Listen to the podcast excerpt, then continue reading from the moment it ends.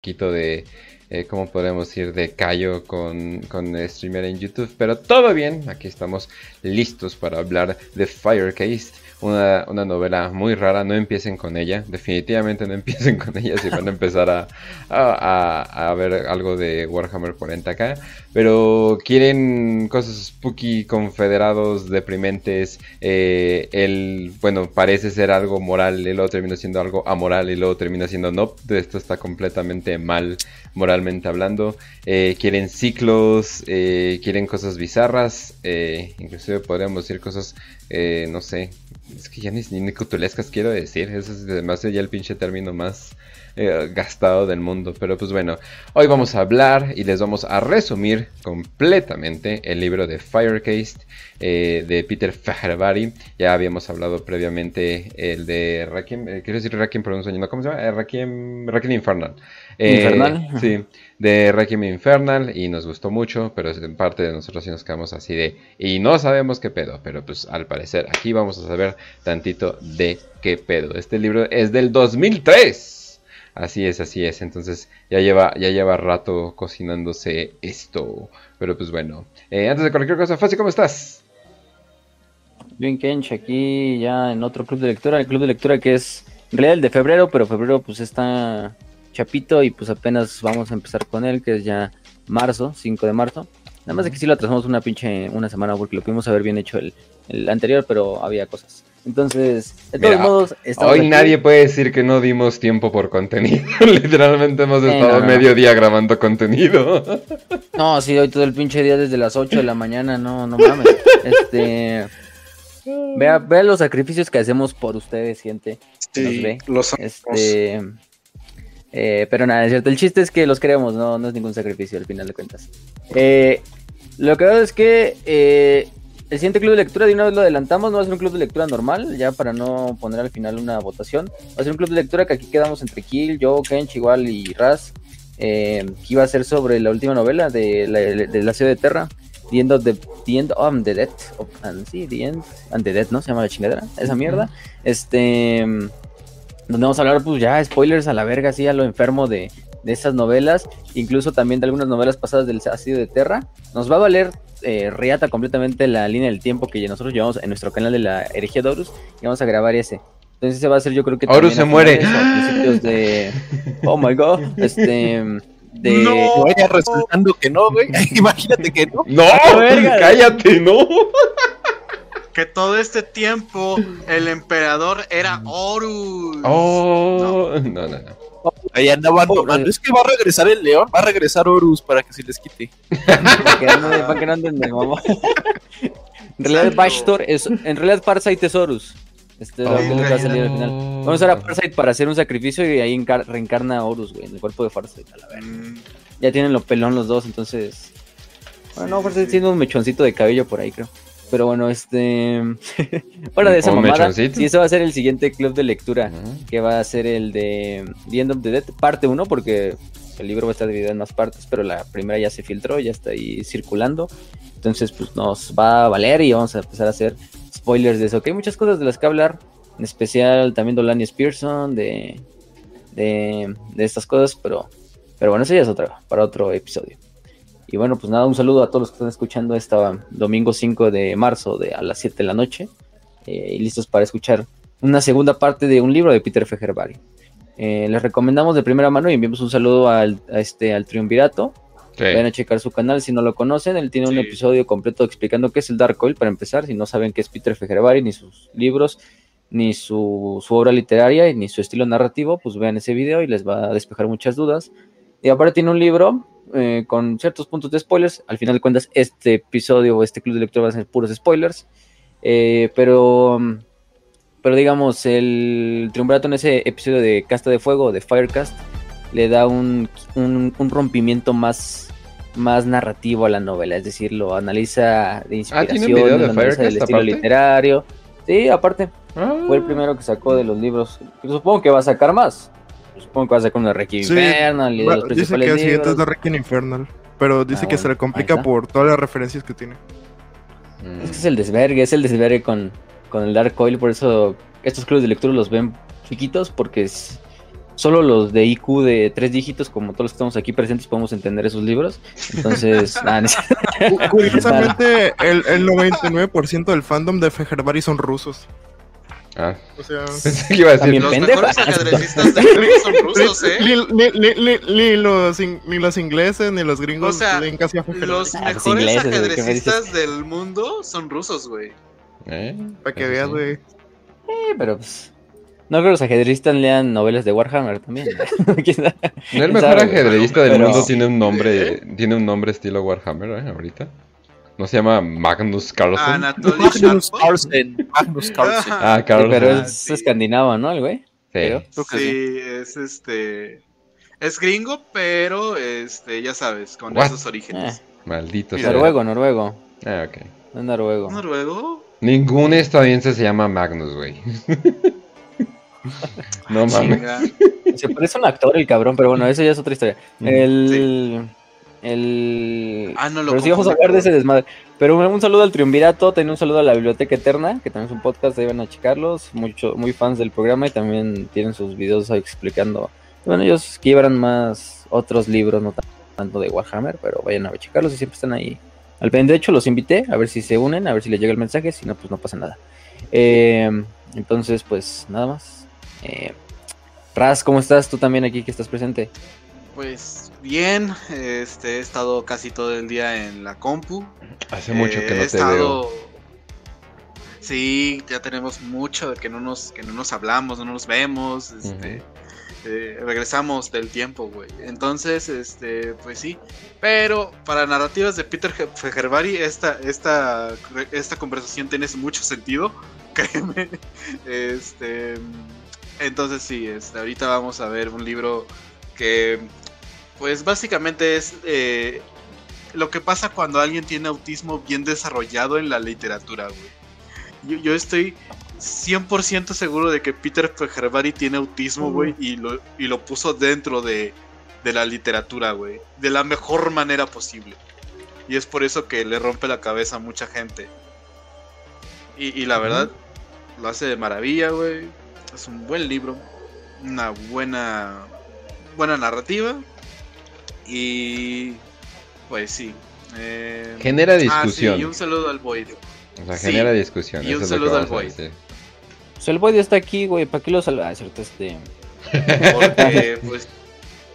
Porque se hecho, chivea muy aprovechando. seguramente, güey. Boyd, ¿cómo estás? Aunque no hayas leído la novela, pero pues tú eres patrón aquí, entonces no, pues, hay pedo. eh, Sí, me, me- me da mucha pena, pero aquí, o sea, que quería estar y quería escuchar de primera mano el, el episodio, así que gracias, gracias por la admisión. Aquí, aquí, ¿no? Aquí parasitando el erario, ¿no? Público. Ajá, el exacto. Nah, no. Demostrando el nepotismo latinoamericano. Eh, no nos vale verga. No, pero aquí el Boyd sí. Usando mis palancas, usando mis ¿Dónde- palancas de una, de una vez, de una vez, ¿dónde, dónde te encuentra la gente? ¿Dónde te encuentra la gente para que sepan dónde haces tus, tus creaciones? Fíjate que di de baja, di de baja el Instagram. Y valió verga. Porque cambié de, cambié de celular, entonces dije, nada, pues ya, le di en su What? madre. Y, y quiero hacerlo de vuelta, es que lo necesito recuperarlo, pero Ah. como yo no uso redes, a mí no me gusta usar nada, lo único que uso es WhatsApp y Reddit, es lo único. Entonces, Reddit, no, lo es va- editor. los ¿De van a tener que encontrar por... Oye, ¿de dónde eres? ¿Dónde? ¿De dónde eres, Boy? Yo soy de Monterrey. Ah, ok, con razón. Es que te, Eh, escu- no, te- y- te ¿Te escuché norteño, pero... escu- redes. Ajá, exacto, es que lo escuché No. norteño, pero al mismo tiempo usa Reddit. Es como, ¿qué pedo con este güey? Ajá, sí. What?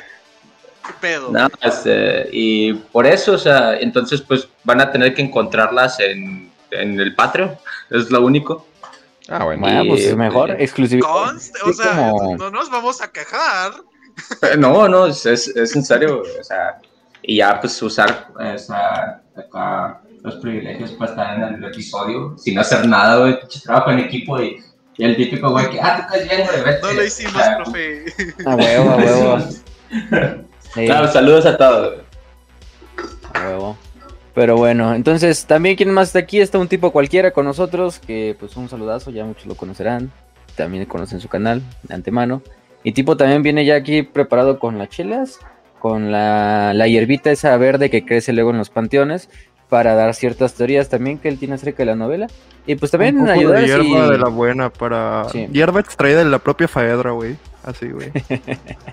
disforme Ay, la sí. chingadera, ¿no? Este, eh, y bueno, si también quieres añadir, ya sabes que aquí no hay pedo y eres libre de, de interrumpir a, a nuestro narrador estrella, que bueno, es el que a continuación vamos a presentar, que es el buen Kill, Kill Em All, que ya muchos lo conocen. Wow, wow, bravo, bravo, escucha. Este, ¿qué tienes que decirnos, Kill? ¿Cómo estás? Pues ya regresando, regresando acá a, a- a los famosos clubes de lectura, este, el pasado pues, se puso muy, bueno, no, el de Requiem Infernal pues, se puso muy chingón, creo que es nos divirtió pasado. mucho. Este, pues, regresando, ¿no? A la espiral oscura de aquí somos y aquí nos vamos a quedar, aunque no lo entendamos. La vez pasada alguien me contactó, güey, como creo que un día o un par de horas después y casi casi me mentó la madre. Dijo, no man, estás re pendejos, güey, si le entendí al libro, que la chingada. Ah, Güey, no mames, pues, Ay, Realmente la, la- la invitación está abierta a todos, ¿eh? Y nosotros decimos, güey, venimos aquí nosotros a hacernos nuestras chaquetas mentales. Si quieren venir adelante, qué mejor, güey, que nos expliquen porque lo dijimos, no entendimos. Entonces ya, si otra vez me vuelves a buscar, que ni me acuerdo cómo se llamaba, ni siquiera era alguien famoso del pero bueno, ya este... Pues si les gusta, ¿no? Y si no, pues se brincan el capítulo, porque... no, no, güey, no, pues se chingan, lleguen porque es nuestro así, programa. güey.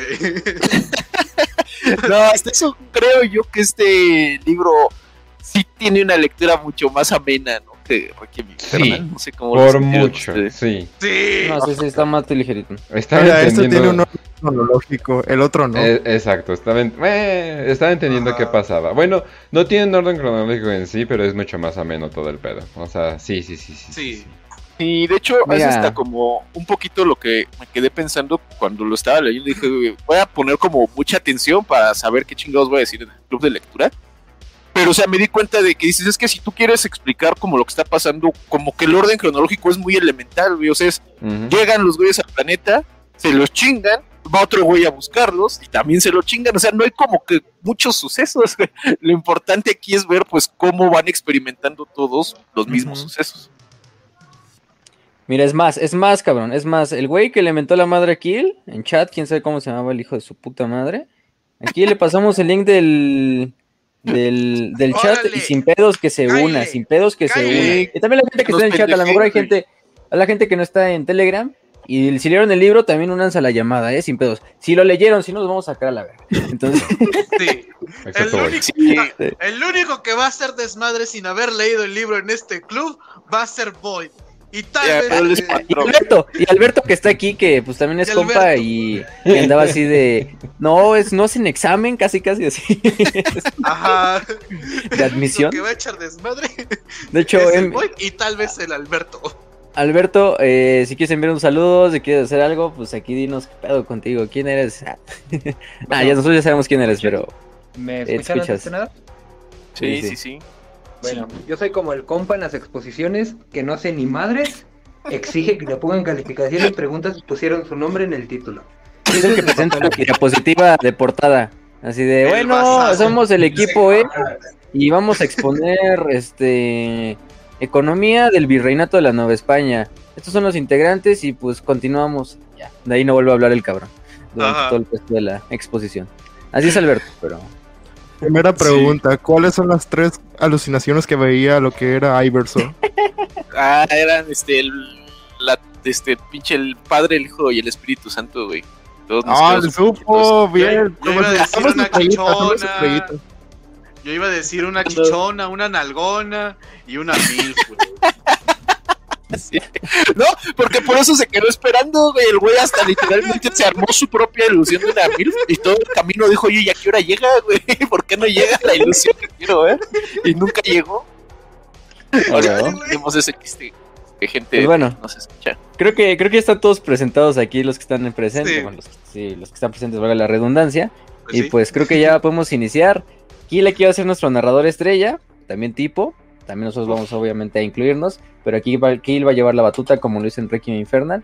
Y, y, pues, ¿por dónde empezamos, Kill? ¿Dónde quieres empezar? ¿Por dónde empezamos? Tú Pues, denos. ah, Pues a mí me gusta empezar siempre como con un panorama, ¿no? General, antes de entrar a detalles. Y eso me gusta entender así como darle una introducción al público, ¿no? ¿Qué es lo que, qué es lo que leímos? ¿Qué es lo que vamos a estar tratando aquí? Bueno, como ya dijimos, no, no vamos a esperar aquí una, una historia clásica de nueva cuenta, ¿no? Regresando al, al- al espiral oscuro, no vamos a encontrar estas historias clásicas de Space Marines, nada. Sino que, pues, básicamente la historia que nos están poniendo enfrente es un conflicto, de hecho, interesante, ¿no? Porque es el conflicto de la Guardia Imperial contra el Imperio Tau. Básicamente, ese es nuestro contexto, un- una, una guerra que lleva aparentemente 50 años de lucha, pero una, ¿cómo se llama? Está completamente empantanada, ¿no? Nadie puede avanzar, nadie puede, este, todos los terrenos que se ganan al otro día se pierden, pero algo bien que va a ser, pues yo creo que el trasfondo más fuerte, ¿no? Lo algo que va a estar presente literalmente hasta casi casi el final, que es también el efecto del planeta, ¿no? El planeta aquí tiene un papel hasta mucho más fuerte, mucho más protagónico que en Requiem Infernal. Porque pues mira, justamente, ¿no? Con este calor tan asqueroso que tenemos ahorita en, en Ciudad de México, el clima que nos cabrón. plantean, que nos plantean de este planeta donde va a estar cu- ocurriendo la historia que es este Faedra, Fedra, ¿cómo lo, cómo lo pronuncian? ¿Cómo lo decimos? Faedra, yo diría Faedra. Eh, Faedra, se oye más Faedra. verga, ¿no? Sí. Es básicamente Faedra. esta selva, güey, pero la selva más asquerosa, más repugnante, el calor más horrible. Eh, especialmente todos los Ey. que pues, los provincianos, cuando saben, cuando hay Ey. ese, ese calor que hasta sientes que lo puedes agarrar, que lo, lo tienes así como pastoso aquí enfrente de ti. Que se, que se ve todo como difuminándose ahí, güey, en Sí, las sí, sí, cámaras. que hasta sientes como que puedes saborear, ¿no? Y La temperatura Ajá. es así, ese tipo de humedad horrible, güey, caliente que te hace sentir mal. Y puta, pues todo el tiempo está presente, ¿no? Yo creo que no hay página donde no te hagan este. Donde no te especifican cómo está sufriendo todo el mundo por el clima. Pues está interesante, ¿no? Porque si te, alguien te dice, ah, es que es un mundo acá, este. Bien grim dark, ¿no? Pues todo el mundo dice, ah, es estos mundos con el caos, güey, con pinche lava. Y No, pues aquí es una selva, No, güey, es como así, todo húmedo, Es todo feo. Güey. Ajá. A ver, a ver, de mi querido Veracruz no vas a estar quejándote, ¿eh? No, porque ahí no hay negritos, güey. ¿Y no se supone que Faedra te decían que, dizque era un mundo acuático, pero parecía más un mundo como Catachán? Sí, o sea, de hecho- De hecho, la, la categoría es como mundo oceánico. O sea, te parece como mundo Ajá. oceánico Faedra. Pero pues, de oceánico tiene poco, güey. Yo diría, o sea, es más la pinche jungla asquerosísima, este, tupida, enferma, así que se expande casi casi todo de, de, ¿Sabes? de meridiano a meridiano y de, y de todo este desmadre. Eh, ¿Sabes cuál- pero cómo funciona ese pedo, güey? Eh, por ejemplo, eso lo Hola. vemos el efecto Amazonas, güey. En el cual es técnicamente un río, pero hay tan. eh, a veces la propia flora es tan es- espesa y se ha difuminado tanto entre el propio ambiente que es imposible tener acceso al río. Entonces es una parte que se supone, en teoría es un río, pero puedes incluso caminar entre la, la, la selva. Porque justamente es tan espesa y tan grande que el río ni siquiera se nota en el suelo. Yo creo que va más o menos por ahí, güey. Sí, de hecho hasta es muy curioso porque sí hay un, al menos dos momentos, que ahorita que mencionan Katachan, donde hablando así entre burócratas y oficiales y alguien dice, oye, ¿por qué no, no han llegado aquí los de Katachan, güey? ¿Por qué no vienen Son ellos? expertos, ¿no? está en su lugar, ajá. Aquí es donde deberían estar ellos como peces en el agua y ¿por qué no llegan? Y resulta que sí hay una buena respuesta de por qué no llegan los Katachanos, ni nadie a ayudar, pero bueno, eso lo vamos viendo más adelante. No hay presupuesto, joven. Sí, no, no, es que el sindicato ahí metió mano y todo se fue. Se fue a la verga. Sindicato del metro. Así valió verga. Exactamente. Y bueno, pues es en este contexto donde se nos va, va a estar eh, contando esta historia, ¿no? De que básicamente lo podríamos nosotros poner como pues una narración hasta eso con ausencia del caos como tal, ¿no? Mientras que en Requiem Infernal el caos pues era evidente que era como este elemento omnipresente, ¿no? Y que era el, la fuerza antagónica a que se, iba, se iban a estar enfrentando los protagonistas. Aquí el caos existe, evidentemente existe, pero no es presencia, o sea, es muy sutil, ¿no? Su presencia, de hecho, sería algo como del fondo, tal vez. Y aquí, como que hasta es esta parte interesante de qué tanto en realidad sí fue el, que estaba el caos y qué tanto era nada más, pues, lo, lo- lo horrible, ¿no? De, de la guerra. Así que de los propios personajes. Es un- Es toda la locura. Mm, Bueno, ya están rotos, pero oscuro. Ay, perro. Sí. en ese momento Iversor dijo, yo soy la espiral oscura. Güey, lo dices de A la broma, verga. pero sí hay una, hay una línea donde dicen algo así.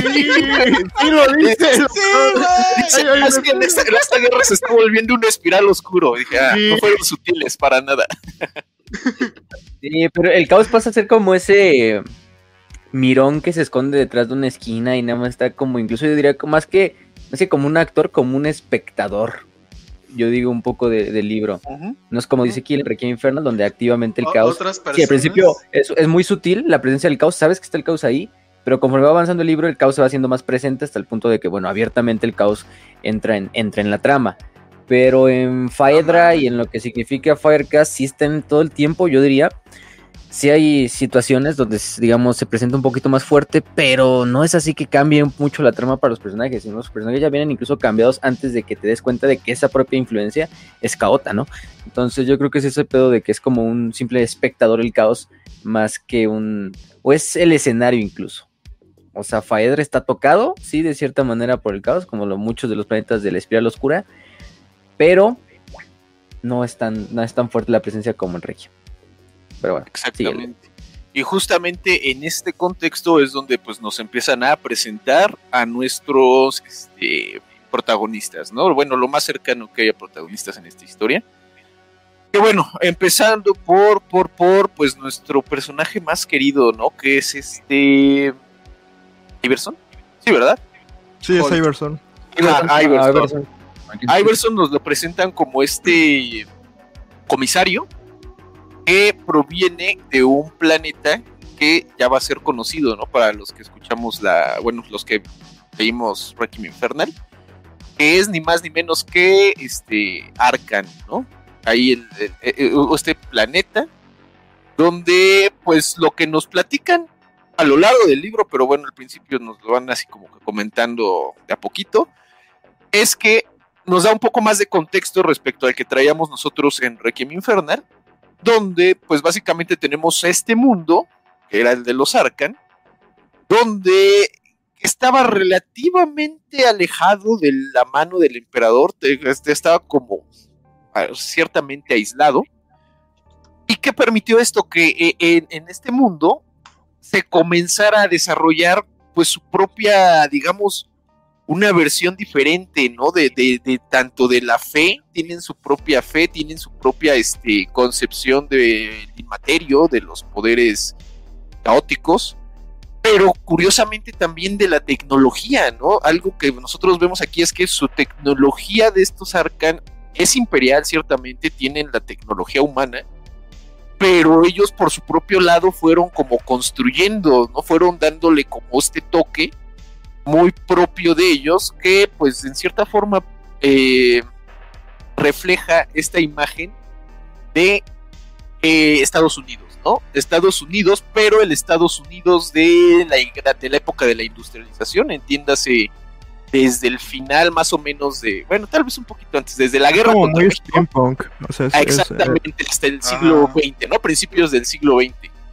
Y esto va a quedar súper eh, plasmado. Hay muchísimo, hay- es principalmente al, al comienzo es donde están estos como guiños, ¿no? A la cultura estadounidense de esa época. Pero bueno, ahí es este eh, el regimiento, ¿no? Los regimientos que salen de este planeta son los confederados de Arcan.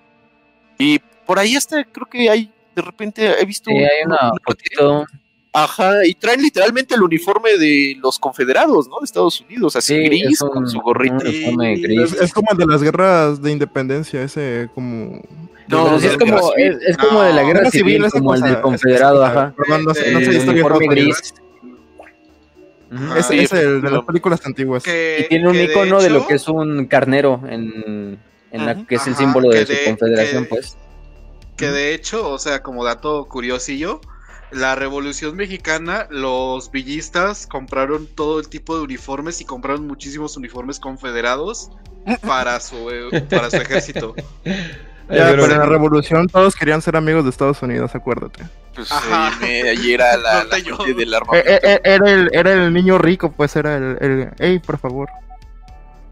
Providence, ya, ya me corrigió Facio aquí. Oja, o sea, los Sí, Arcan es tal, Providencia. ajá.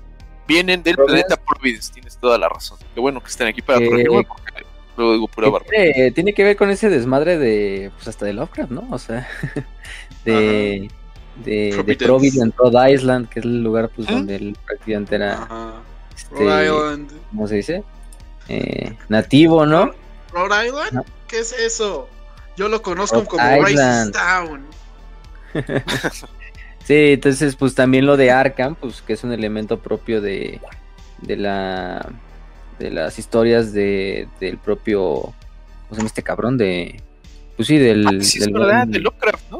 de Lovecraft, pues tiene ese toque ahí de que, bueno, son originales de Providence y se llaman los confederados de Arkham. Ah, perro, entonces ahí tiene algo, ¿no? Eh, Bueno. pero sí. ¿Qué tal los pones Sí, sobre ay, racistas? Es no? O más sea, que un guiño, yo, pues se ve obviamente que Fijervari es súper fan de Lovecraft. O sea, bueno, O sea, lo- los confederados en la novela tampoco son buenos y te los pone como una escoria. Ajá, Eh. efectivamente, porque lo que vamos a ver es que justamente Providence está básicamente dividida en dos grandes áreas, digamos, dos grupos poblacionales, que son pues los estos eh, norteños que tienen esta capa, esta pues toda esta onda ya como medio de, de- de no- nomádica, ¿no? Salvaje, ahí como de falta de civilización. Y eh, De mi pues, los- Sonora no vas a estar hablando, ¿eh? Eh, los no sé, de- los aristócratas, los aristócratas, no, no recuerdo el nombre de la otro grupo de población que digamos que eran como este grupo más civilizado, ¿no? Más este ma- más, apegado a la tecnología, mientras que por ejemplo los norteños, los Bathlanders, eran, tenían como este, eh, este toque hasta cercano al caos, ¿no? Pero ellos, en su versión, que ellos identifican con el caos, le hablaban del, del Wyrm, Wyrm, Wyrm, W-I-R-M. Sí, incluso, incluso las mujeres eran las únicas Psychers y procedían de este pueblo del norte. de- Y de tenían hasta su serie de rituales, ¿no? Toda una serie de. de, de, de, de- ¿qué será? Pues como. Pues sí, de, concepción del caos, donde al mismo tiempo las mujeres siempre están acompañadas como de, de este. de un pinche guardaespaldas, pero el guardaespaldas es casi un pinche ogrete, ¿no? Son güeyes grandotes y están callados. Y sin embargo, la función del guardaespaldas es matar a la mujer, a la Psyker, en cuanto él vea que hay ahí como algo. Pues algo fuera de lo común, algo, algo peligroso. Entonces, si tenemos. Eso es como que un, no sé si será un guiño a lo que son lo, bueno, luego a un capítulo que le gusta mucho a Fejerbari, que luego utiliza mucho en sus historias. de los ángeles resplandecientes. Ujú, porque esa es una de las cosas que ellos hacían de matar a los psíquicos. Eh, pero luego, luego, luego- luego el- diré mi fumada y, o sea, luego cuando llegue el momento. Hay que decirlo, Ah, esa sí. parte de lo de Arcan es que Arcan fue fundado a partir de siete naves coloniales, cada una que forma las naciones de, pues como tal de Providence, en la conocida como Unión de las Siete Estrellas, que era el como la gente, De hecho, la gente del de país hecho, norteño era esta ciudad tribal, sociedad tribal, con estos güeyes que exclusivamente tenían psychers que eran mujeres. Ajá, no, dale, dale. No, que justamente un grupo de soldados que vamos a conocer más adelante, que son estos los suavos Steamblood, que tienen unas como servoarmaduras, sí nos mencionan que justamente de- en su armadura traen los nombres de los padres fundadores. O sea, este güey sí agarró y se estaba burlando así a Eh, todas sí. luces, ¿no? De los gringos. Pero bueno, Sí, vamos a acabar rápido este, este cuenta intro. que la parte del norte es como nativa y la unión obviamente pues los erradica como en, como en miedo y hace que finalmente las naciones, la nación más sureña que es Arkan como que junte apoyo para defender a estos Norlanders y meterse a vergazos contra lo que son la unión.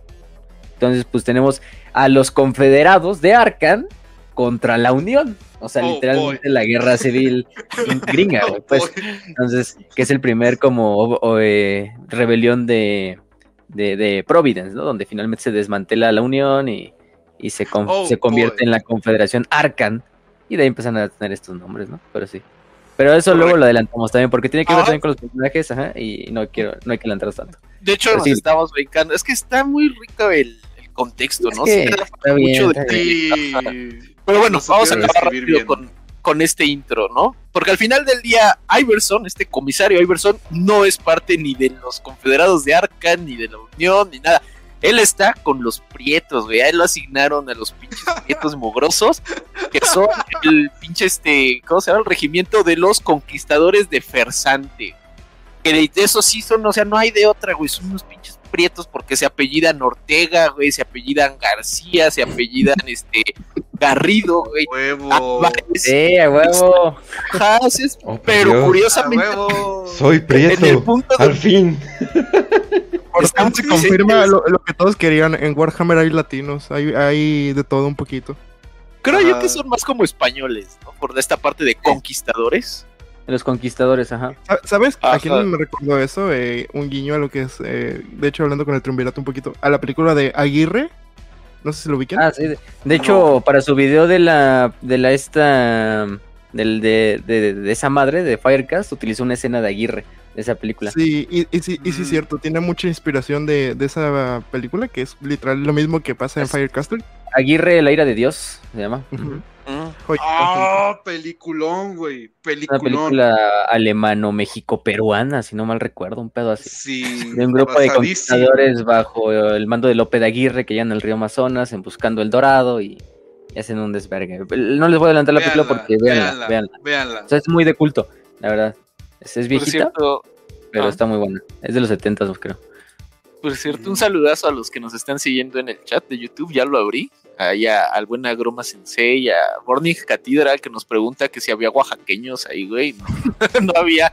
Pero ¿Quién tal sabe? vez había como asturianos, No que es básicamente lo no mismo. preguntar. Las caltecas, ah, Ajá, no es que preguntar. esos güey los llevan ¿Qué hasta le Japón. hicieron ¿no? los confederados a los oaxaqueños? No, ah.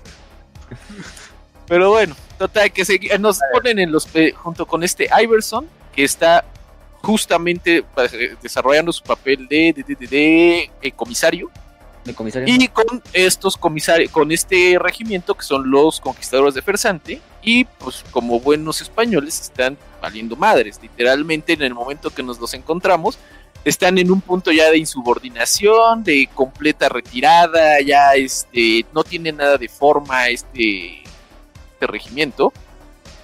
Y eh, Iverson está buscando a un grupo de soldados que pues él está contemplando que ya están en un punto cercano a la, pues, a la locura, a una locura ya inducida por el mismo ambiente en el que están, ¿no? Este mundo de, que hasta el agua huele feo, ¿no? Donde meter la mano a un río realmente te, les cuesta la vida, ¿no? Por la cantidad de infecciones, por la cantidad de insectos que viven ahí. Y bueno, aquí este, eh, él, él está buscando estos soldados, pero lo que se encuentra pues son más que nada a, a unos Tau, ¿no? Si no mal recuerdo. Eh, ve ahí un, una- un- un indicios ya de rebelión. Y él queda perdido dentro de este archipiélago donde están este donde está buscando los soldados. Y al final del día los que lo encuentran son unos Tau. Pero aquí, esta situación, el problema aquí es que los Tau deciden no matarlo, sino que, eh, de hecho, él pierde un brazo, ¿no? Si no mal recuerdo, en esta búsqueda de sus soldados. Exacto. Y los Tau, pues, deciden curarlo, le ponen ahí una prótesis y lo dejan, lo dejan seguir vivo. Lo que vamos a ver aquí es que, curiosamente, Iverson, pues no sabemos si ya está loco o qué está pasando, porque él tiene a tres acompañantes que lo van a estar siguiendo durante el resto de la historia. Estos tres acompañantes que eh, los, va- los nombran como la- la- los muertos, muertos no quietos, los muertos intranquilos, son eh, Nathaniel Beers, Detlef Niemann y el número 27. ¿Cuáles son esos papeles? ¿Quiénes son ellos? ¿Por qué lo están siguiendo? Bueno, eso lo vamos a ver más adelante. Pero el punto es que este Iverson, en su viaje a lo largo de la de este ¿cómo se llama? de este archipiélago, pues está constantemente acosado por ellos, pero al mismo tiempo él sabe que ellos están ahí, bueno, él considera que ellos están ahí para verlo, que cumpla una misión. ¿Cuál es la misión de Iverson? Encontrar nada más y nada menos que al comandante Wintertide. ¿Quién es el comandante Wintertide? Pues es básicamente el líder de las fuerzas de los Tau, quien está dirigiendo la, la- guerra en, en, en. Y él sabe que eh, la clave para poder romper este pantanamiento de la guerra, pues va a residir en matar a Wintertide. Pero ¿dónde está Wintertide? No sabemos, solo se corre el rumor de que Wintertide está en el centro del continente. Y Iverson se hace, pues, a la. Se asigna él solo la misión de ir y matar a Wintertide. Y justamente aquí es donde terminamos con este prólogo que nos va a dar pie, pues, al resto, al resto de la historia. Donde ahora sí se nos va a presentar como tal a los confederados de Arkan, ¿no? Vamos a seguir Exacto. este despliegue de los confederados de Arkan hacia Phaedra. ¿Vas a decir algo? No, no, no, yo, todo bien. Mm, No sé, tipo, tipo, a lo mejor No, nada más ah, así como de detalle, pues hay que decir un poquito la actitud de Iverson ante todo esto. Que Iverson es un comisario un poquito diferente al estereotipo que tenemos siempre, sino que es más como el güey que llega a Faedra más como que por obligación que por ganas de hacerlo. Y que una cosita que vamos a estar viendo es cómo él va a tratar un poquito a sus ah, compañeros, si podemos decirlo de cierta manera, de que no va a querer tratar de ser el comisario que no duda en disparar. Nada más es el único detalle. O sea, Sí, tampoco es- hacía fast tampoco hacía fast en ese sentido, Sí. pero Y tampoco es este, por ejemplo, Gaunt ni Ujú. Yarrick. O sea, es un muy buen punto de que lo que está intentando hacer Fejerbari con Iverson es despersonalizar a lo que es un, un- un comisario. Y efectivamente, pues a veces el com- comisario en las novelas de Warhammer lo idealizan mucho, ¿no? O sea, crea como un pues este ser heroico. ¿qué no en que sí, hasta Iverson drogas? O sea, según yo, Sí, sí, es adicto. drogadicto. Ajá, es, ad- es adicto. Este. Y, y te dan. Da- o sea, sí, digamos. Pejerbari descompone y hace a su propio estilo el personaje de lo que representa ser un comisario. Y tú dices, desde la visión de Fejerbari de lo que es un comisario, es una versión pues bastante realista. Un güey que tiene que matar a sus compañeros porque es su obligación con su, con su ejército, con su, con su emperador. Eh, y deja de idealizar a este, a este, a estos seres como lo hacen con Yarrick, con Kane, con Gaunt, de que digamos, bueno, ellos son comisarios a su manera, pero la gran mayoría de comisarios del imperio no son como Yarrick, ni como Gaunt, ni como Kane, sino son como algo más parecido a lo que es Iverson. Entonces es como ese punto más realista de lo que es un comisario en realidad también. que es De parte hecho, de lo nos va a presentar como a varios este, arquetipos, ¿no? De comisario, Sí. porque justamente estamos hablando de una historia donde se trata de la dirección de una guerra como tal, pues nos presenta, digamos, los, los diferentes... Vamos a conocer a varios comisarios a lo largo de la historia y cada uno de ellos tiene su propia motivación su- y su propia personalidad, ¿no? Porque tenemos de este lado a, a este Iverson, que es como este comisario muy, muy centrado, ¿no? Con mucha motivación en llevar a cabo su misión, que es como, pero, y sin embargo, como que todavía con cierto nivel de escrúpulos, ¿no? Él sabe que no, no está solo. Mientras que del otro lado tenemos, por ejemplo, a este comisario Rudik, que es un comisario joven, que va él va acompañando a los confederados de Arkan. Y Rudik es todo lo contrario, ¿no? No, él, es, él es el comisario Es fanático, es- es pero horrible. o sea, completamente no, bueno, Hijo de puta, un... Ajá. el que no duda, el, el que no duda en tirar el gatillo. Ahí. Mientras que, por ejemplo, a Iverson no, no le da miedo jalar el gatillo, pero sopesa ¿no? todo lo que puede pasar. Ajá, exactamente.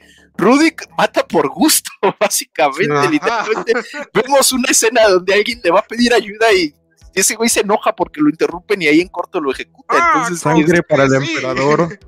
ajá, sí, sí, es, Sí. es una versión muy fanática. También tiene su, eh, ¿sabes? tiene su ángel el personaje, no es tan malo. ¿Sabes algo, algo que es muy...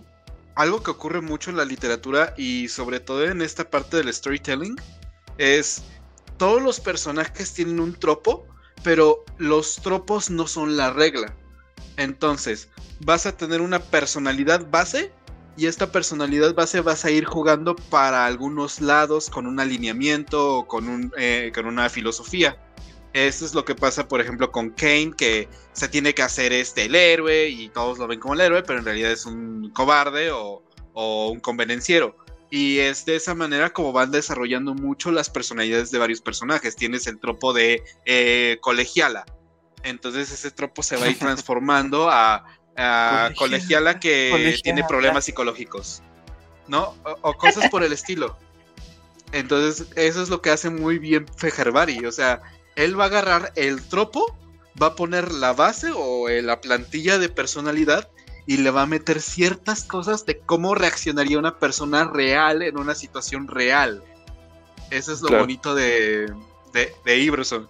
Sí, lo verdad. bonito de, lo bonito es que Fejerbari explora mucho de la psique humana, muy bien, o sea, el güey yo creo que sí sí. tiene algo de trasfondo de psicología o de psiquiatría, no sé, porque efectivamente la gente cuando está bajo situaciones de estrés, de estrés post, de, tra- de traumas así súper cabrones, luego lo que a veces hace el cerebro es desconectar pedazos de la pinche mente, así literalmente. Sí, Desde no poder moverte, desde no ver, desde empezar a ver chingaderas, cosas que tú a lo mejor piensas y dices, no mames, esto suena como puto libro de terror, pero en, en verdad pasan. Eh, lo vamos a ver. Incluso las visiones que tiene al principio Iverson de estos tres personajes de los que habló Kill, pues obviamente nos está hablando de un güey que ya viene pues mal del cerebro desde antes de lo que es la propia campaña de Faedra, ¿no? O sea, es un güey que eh, la medida que lo ha creado la guerra es romperlo, romperlo, romperlo, y a partir de, de- de romperlo, este, crear esta nueva visión del mundo que eh, permea entre lo real y entre lo que pues no es real, ¿no? que son por, bueno, y podemos decir que eso de, ser irreal o de que está viendo alucinaciones, de que está viendo cosas que no están ahí, también queda entre desuso. En Warhammer nunca puedes dar, eh, en- nunca puedes dar por hecho de que algo sea una alucinación nada más, ¿no? Exacto. Sí, de hecho ya, ahora sí que ya con la perspectiva del libro acabado, sin ahora sí que adelantarme a la historia, sí podemos trazar hasta un paralelismo bien fuerte entre Iverson y la que era esta Asenat, ¿no? En Requiem Infernal. Viendo lo que va, to- todo el viaje de Iverson, toda su transformación y los resultados al final, al menos yo considero que te permite explicar cosas de lo que ya vimos nosotros en Requiem Infernal, ¿no? O viceversa, ¿no? Lo que estamos viendo con Iverson y luego te vas a Requiem Infernal, puedes decir, ah, ok, ya tiene, tiene un poco de sentido al menos lo que está empezando a Y verse. ¿no? la, la diferencia es que en una es apoteosis y la otra es una posesión. Yo. No, hay- no hay diré que eso por adelantarnos, ahora. no hay que adelantarnos, ajá, exactamente, porque Ajá. literalmente este es el final del libro lo que estamos ahorita discutiendo. Pero bueno, entonces, que nos presentan ahora sí ya a los confederados de Arcan que pues van en, en- en su viaje a, a, a Faedra, ¿no? Van, es su primer, la- el primer despliegue de este regimiento como tal fuera de, de Providence. Y en cierta forma existe como este, esta presión, este, este impulso, principalmente de los soldados que tienen como cierta descendencia a la clase alta de Providence, pues de mostrar, ¿no? De decir, bueno, es que nosotros ya el imperio nos metió en orden, ya nos vinieron a regañar. Lo que no entiendo, esa parte cronológica. No sé si sea la misma que se nos contó en, en, en Requiem Infernal o es otra, pero bueno, vamos a dejarlo ahorita de lado un tantito, vamos a continuar. Eh, ellos tienen esta presión, esta, este impulso, ¿no? Este orgullo como de querer ir a demostrar que no, Arcan, los confederados Arcan también aporta, aportamos al imperio, somos también hijos del emperador. Son dignos de llamarse guardias, ¿no? Imperiales. Exactamente. Pero pues aquí ya empieza a haber como ciertos roces, ¿no? Vemos que eh, eh, este regimiento pues es bastante heterogéneo, ¿no? Porque por un lado tenemos a personajes como este Hardin, ¿qué? A ver, aquí lo tengo, Hardin Bendrake. Hardin Bendrake, el capitán de la, eh, la caballería de los centinelas de la tormenta de plata, que al final del día son estos pinches caminantes, ¿no? Los, como los de Star Wars, se llaman así, ¿no? Centinelas, aquí en Warhammer. Sí, los sentinelas.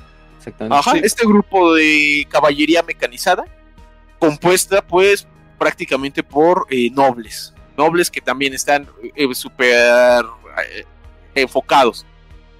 Otro grupo también de nobles que vamos a encontrarnos son los suavos de Steamblood, ¿no? La, la sangre de, de, vapor, si gustan así decirlo en español, los Steambloods, que son este grupo de, de todavía como de aristócratas que van juntos con, con confederados de Arcan, pero aquí nos dan una, una tropa, un- que, pues, una unidad que pues, creo que no, nunca se ha visto, ¿no? En ningún otro lado fuera de este libro, que son soldados humanos con armadura de poder, pero es una armadura que realmente ellos hicieron en Providence y es una armadura pues medio chat, medio medio medio rara, ¿no? Porque está hecha como con, con engranes, o sea, funciona con engranajes, es como una armadura de steampunk, básicamente, ¿no? Es como esta tecnología que siempre muestran en, en este tipo de, de, arte, ¿no? De este género.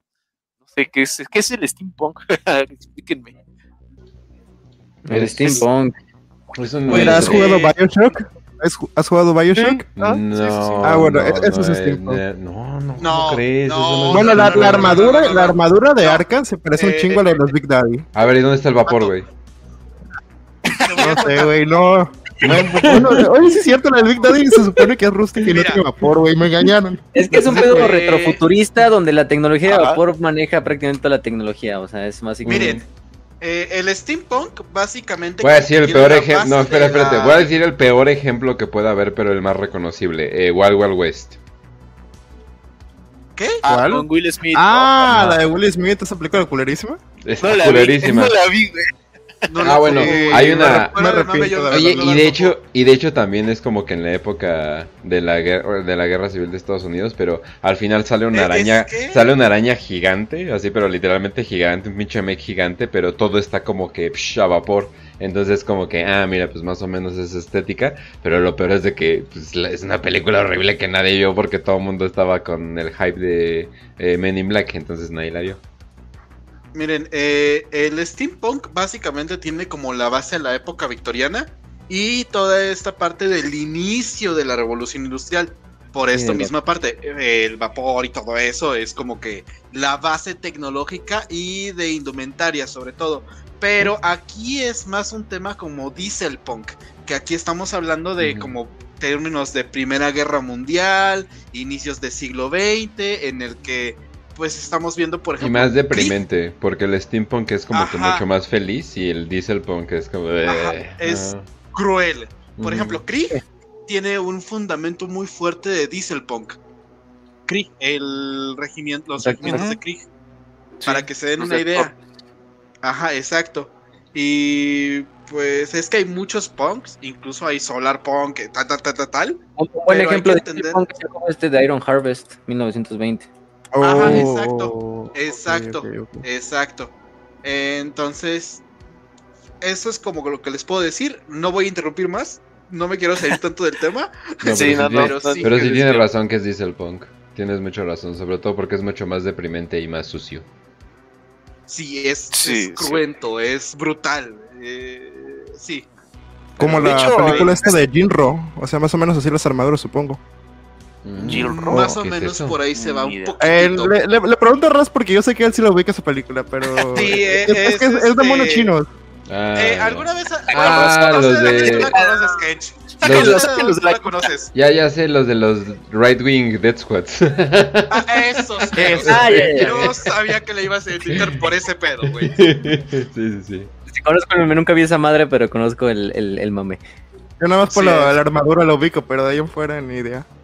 Si van a hablar de cosas chinas, váyanse a Discord. eh.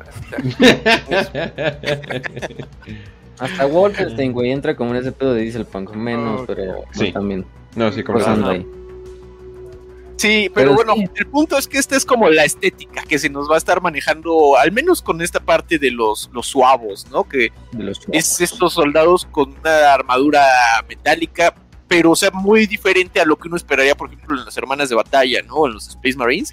Esta es una armadura arcaica, güey, y no tiene nada de la habilidad, de la agilidad este, que podía tener, que podía uno esperar de, de otro tipo de servoarmaduras del universo de Warhammer.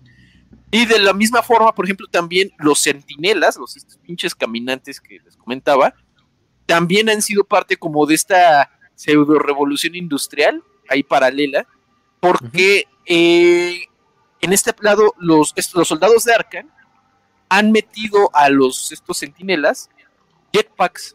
Son sentinelas que pueden brincar.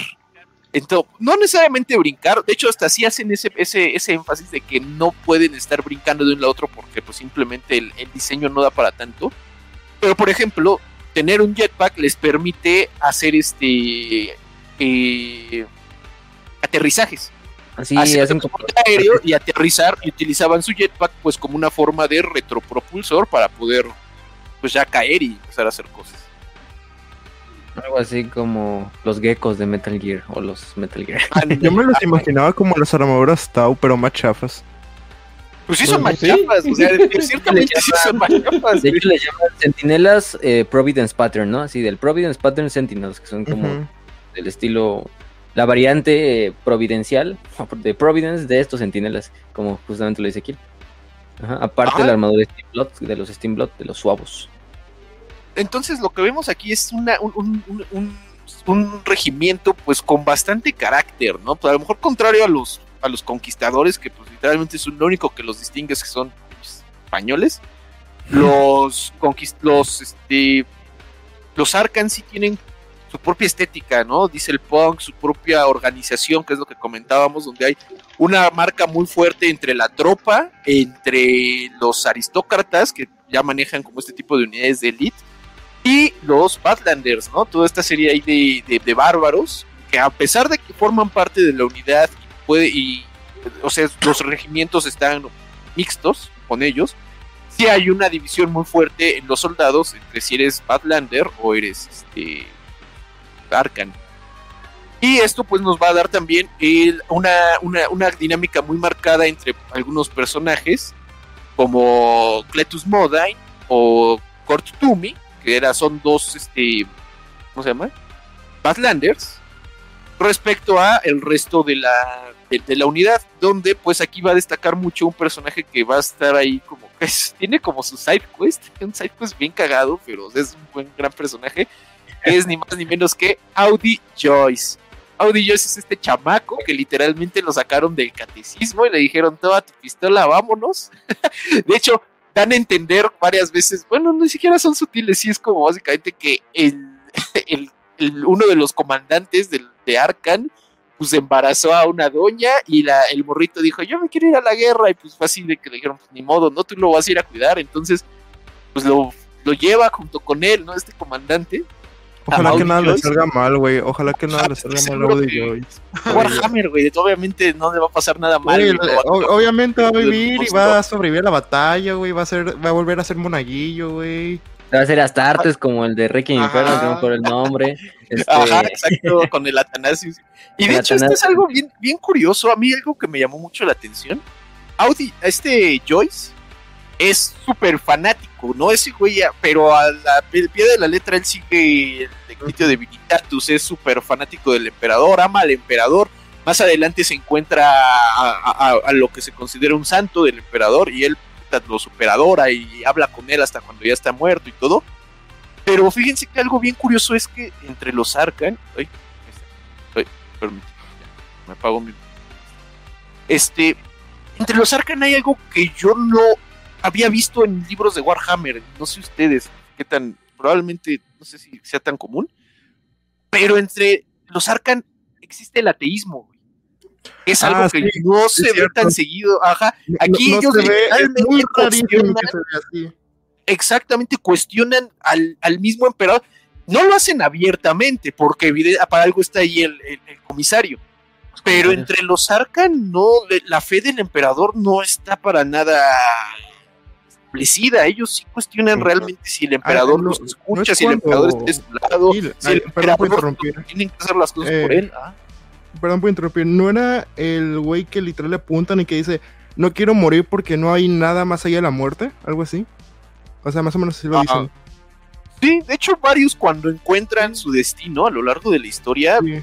lo, lo, lo- lo reciben pues hasta con, con una actitud diferente, porque ellos sí cuestionan. Hay, no, ajá, creo que hay uno por ahí que cuando ya se va a morir dice, pues es que no me importa morir porque yo sé que aquí acaba todo, no, no, no voy a ir a conocer al, al emperador ni nada. Pues, si hay un emperador, él no, va, él no está en Faedra. Entonces así como de, El, ah, el es algo imperial que más no, basado. no, no me ha tocado Ajá. ver mucho. O sea, realmente Sí. creo que el único... Ajá, ¿qué pasó, Faso? Sí, digo, tienen ese pedo total y en parte es por su legado nativo de, de, de- de Providence. Eh, en parte los Norlanders tienen este concepto del Anata, que es como el, el, el, el Materium y el, ¿cómo le dicen? Whispersy, ¿no? El, como el mar de, de susurros, De los ah, susurros. que es Ajá. la disformidad. Eh, está muy curioso, pero creo que uno de los conceptos que más importan dentro también de la cosmovisión de los Arcan es lo del Thunderground, ¿no? Que es este como Ah, concepto general del Thunderground. No sé a si ver, lo- lo- explícame qué es, güey. Yo no entendí qué era el Thunderground, güey. No me quedó claro así como para yo poder decir, Thunderground es esto. el puto desvergue, pero yo también digo, no lo entendí al 100. Eh, en parte igual eh, me tuve que recurrir a ciertos lugares para em- investigar más como este desmadre. Pero lo que significa el Thunderground, que es el aspecto más importante de todos los confederados de Arkan, o de los nativos de Arkan, o de masivos de Arkan, al final de cuentas, es este como lugar dentro del alma de, un, de cada ser que forma parte de su destino.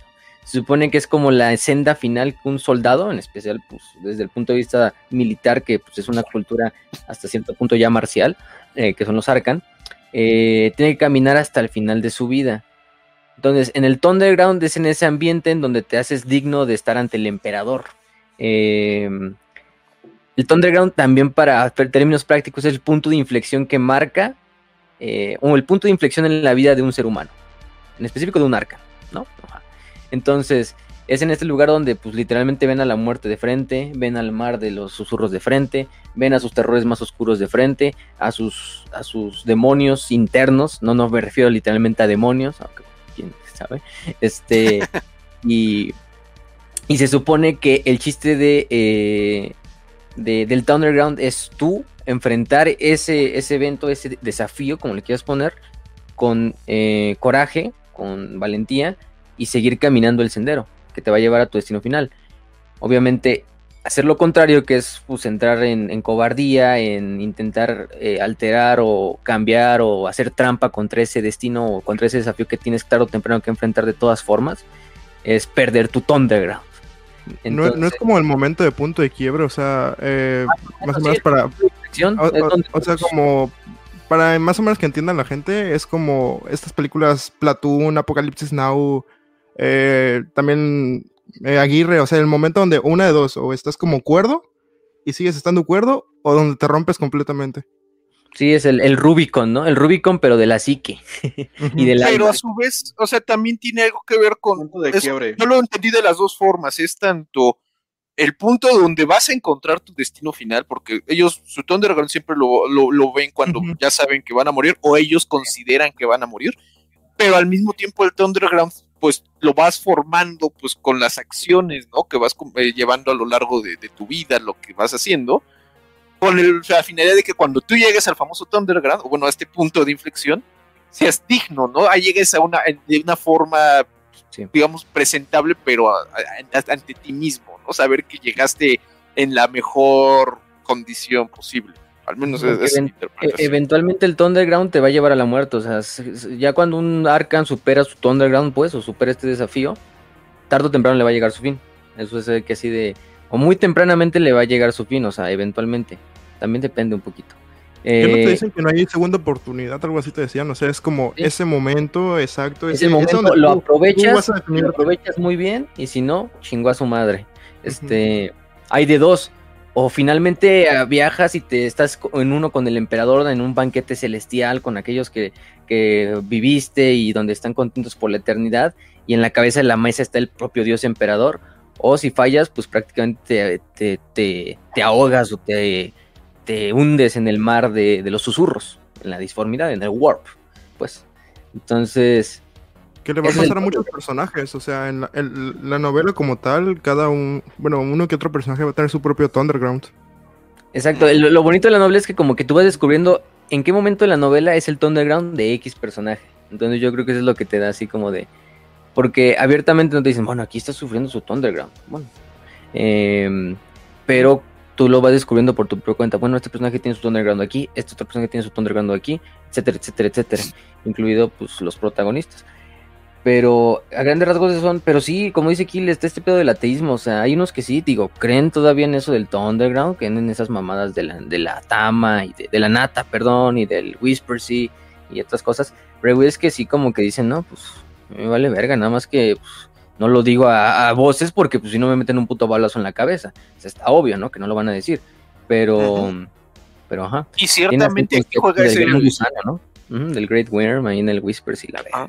Ah. Ajá. De hecho, ahí juega este papel este Joyce, ¿no? Este muchacho que es súper, que es, parece ser, da a entender como que es este, esta nueva generación que ya creció bajo el, la observación del imperio, ya con la asimilación de Providence dentro del imperio, que él ya adoptó como tal la fe imperial, ¿no? Y entonces está como en este constante choque con el resto de los Arcan, que pues son ya estos soldados más veteranos, que muchos incluso pelearon en la guerra, en la guerra civil, ¿no? Dentro de, de Providence.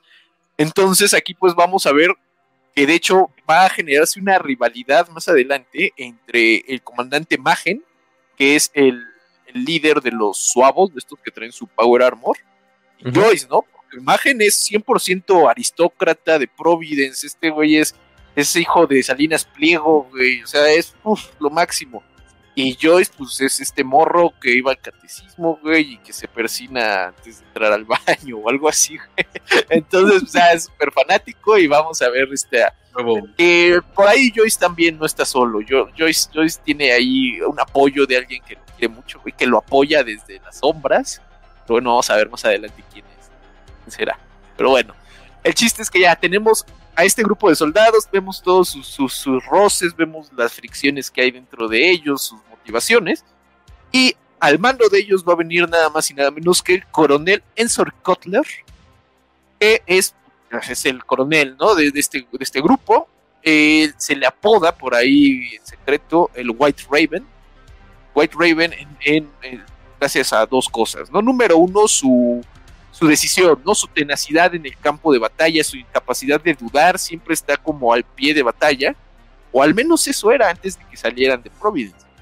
Porque se nos cuenta que ha empezado como que a ver ahí resquicios pues, de comportamientos extraños, cosas ahí como que no están correctas, vemos que ha cambiado mucho su comportamiento, especialmente porque se ha hecho rodear de otra persona que es este es, es, Esquioldis, es, Esquioldis. voy a decir Esquioldis, no tengo idea cómo se Goldie. Vamos a ponerle a la, Esquioldis, güey, Esquioldis, que es la, la- la bruja. La pinche bruja, Ajá, ponle. Una bruja, exactamente. Ella es la Psyker, pero pues los Psykers oficiales, ¿no? La Psyker que se le asignó al regimiento pues, como parte de la unidad, ¿no? Entonces, Sí, esta mujer, que es de los Nordlanders, se le asignó, pues, como en, el papel de Psyker, ¿no? Ella ni siquiera se. Ella no dice, yo soy Psyker. Ay, sí, yo. yo no, pues ella es. Ella es chamana, güey, de ahí de, de pinche Providence y te maneja todo el, el lore de Providence. Si tiene poderes, efectivamente lo sabe usar. De hecho, tiene algunos poderes que yo nunca había visto que Psykers pudieran usar. Pero el chiste es que sí, ¿no? Te asigna a Skoldis, al- a los confederados, y a Skoldis la va a acompañar, pues, este personaje que le conocen como Mr. Frost, que es, pues, este gigante, ¿no? Que su misión es ser tanto guardaespaldas, pero también guardián y verdugo de, eh, la Psyker, ¿no? Siguiendo la tradición de Providence. Y entonces lo que vemos es que esta bruja ha ganado el oído de este Kotler. A pesar de que Kotler se consideraba como, pues, lo consideraban sus soldados como alguien muy frío, muy calculador, también seguidor de esta, de esta fe, eh, digamos, de Providence, esta, este culto, esta religión, no, no sé, ahí es lo que había en Providence. Vemos que esta mujer se, se, la- se- se le ha acercado y se ha vuelto su consejera a un nivel preocupante, ¿no? Muchos de sus eh, oficiales, especialmente los de raíz aristócrata como Pendrake o como Magen, les preocupa, ¿no? Que se hayan traído a esta bárbara, básicamente a esta chamana de los desiertos de Providence y que ahora ella tenga el, el- control, básicamente, no tenga tanto poder sobre el regimiento. Pero esto no es de gratis, porque ha habido dos sucesos que vamos a estar eh, eh, revisando, ¿no? Se nos van a ir contando a lo largo de la historia de los confederados que eh, han marcado mucho este cambio de personalidad de Kotler. El primero es el suceso del dormitorio 31. Es un suceso que todos en el regimiento saben qué pasó, pero nadie sabe a ciencia cierta qué fue lo que ocurrió. Solo se sabe que durante esta primera salida, este primer viaje que están haciendo los Arkan hacia otro planeta, que en este caso es Faedra, los campos Geller en algún momento empezaron a fallar. Y algo raro empezó a pasar en el dormitorio 31, al grado de que se tuvo que llamar, ¿no? Se tuvo, se tuvo que levantar una alerta porque algo estaba ocurriendo ahí. Y llegaron, pues, las autoridades, que en este caso, pues, ¿qué más autoridad puede haber que este Kotler, el coronel del regimiento, acompañado de Skoldis y de Mr. Frost. Y entonces ellos, pues, simplemente eh, le dijeron al resto de las unidades, de los soldados, que bueno, ustedes quédense aquí, nosotros vamos a entrar. Y, pues, cuando salen, dicen, ok, ya pasó el desmadre, pero nadie pregunte qué pasó. Nada, no les vamos a contar. Oye, pero ¿y por qué están todos manchados como de sustancia rara y de sangre? ¿Por qué están todos espantados? ¿Y por qué tu cabello se volvió blanco? No pregunten, no, pregun no pregunten. Ya, ya, ya, no pasó nada, váyanse. Y pues esto obviamente ha generado pues bastante inquietud, ¿no? Entre los soldados. Pero esto es especialmente grave este suceso para los más veteranos del regimiento. ¿Por qué? Porque ellos saben que antes de esto había habido un suceso durante la guerra civil en Providence, donde eh, los, eh, un grupo de soldados, con Kotler a la cabeza, encontraron un pueblo. ¿Cómo se llamaba el pueblo? ¿Se recuerdan? No era Providence. No me acuerdo era... Chile, güey. Ajá, llegan a un pueblito. Es que llegan a un pueblito. Y este pueblito parece ser que había una campana, no se nos explica exactamente qué es lo que pasaba, pero los que estuvieron ahí presentes saben que recordar el sonido de la campana los hace sentir mal, saben que algo pasó ahí. Y el resultado de lo que pasó ahí, de esta, esta campana que ellos abiertamente dicen que era una campana que estaba tainted, estaba corrompida, el sonido de la campana estaba corrompiendo la realidad misma, ocasionó algo que Kotler seguido por el consejo de Skoldis, era la orden de exterminar la villa, literalmente que llegaran los, estos sentinelas con flamers. Se dio la orden de que se arrasara, literalmente no se dejara absolutamente nada de la villa en pie. y, incluidos a los habitantes, ¿no? Los habitantes también tenían que, tenían que exterminar ahí mismo.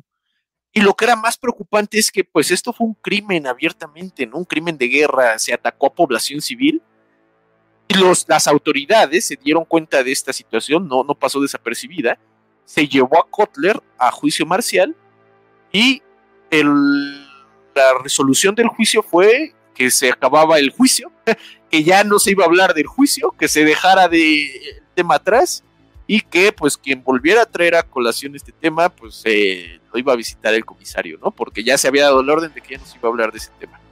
Entonces pues lo que estamos viendo aquí es que hay una bruja que estuvo presente en un crimen de guerra y que después estuvo presente junto con el comisario en el asesinato básicamente de miembros del mismo, con, del mismo regimiento y ella es ahora la principal consejera ¿no? del, del, comisario en detrimento del que antes era su mayor este, ¿cómo se llama? consejero, ¿no? su mejor amigo de todo el alma que era este Elías Waite Elías Waite era el mayor de, esta, de este regimiento y él históricamente había sido el compañero, ¿no? El brazo derecho de Kotler, pero pues había empezado a ser relegado, cada vez lo, lo, lo, abrían más, estaba ahí todo moscado, ya no lo querían invitar a las juntas, etcétera, etcétera. Los soldados no saben qué está pasando. Entonces ya, con esto concluimos, digamos, la presentación de los personajes y nos ponemos justamente en el inicio del desembarco a Faedra, donde qué es lo que pasa. Este Elías Wade, que era el mayor, se dirige con Kotler para preguntar, oye, ¿cuáles van a ser las órdenes?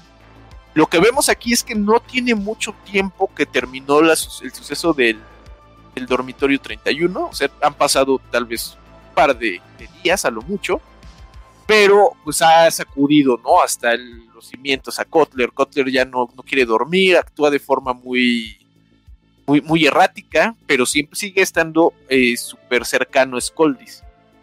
Y eh, bueno, Elías Wade pues, ya se acerca para preguntar acerca de, oye, ¿cómo va a estar la, onda? ¿Cómo vamos a organizarnos para el desembarco? Dice, no, este, ¿cuál, es la inteligencia? Para nosotros poder hacer el desembarco. Y aquí es donde ya se nos pone en contexto de lo que está pasando en, en Es una guerra que lleva 50 años. Eh, ¿Cómo se llama? En, estancada, está. Estancada, Sí, o sea que no, no han avanzado. Stalemate.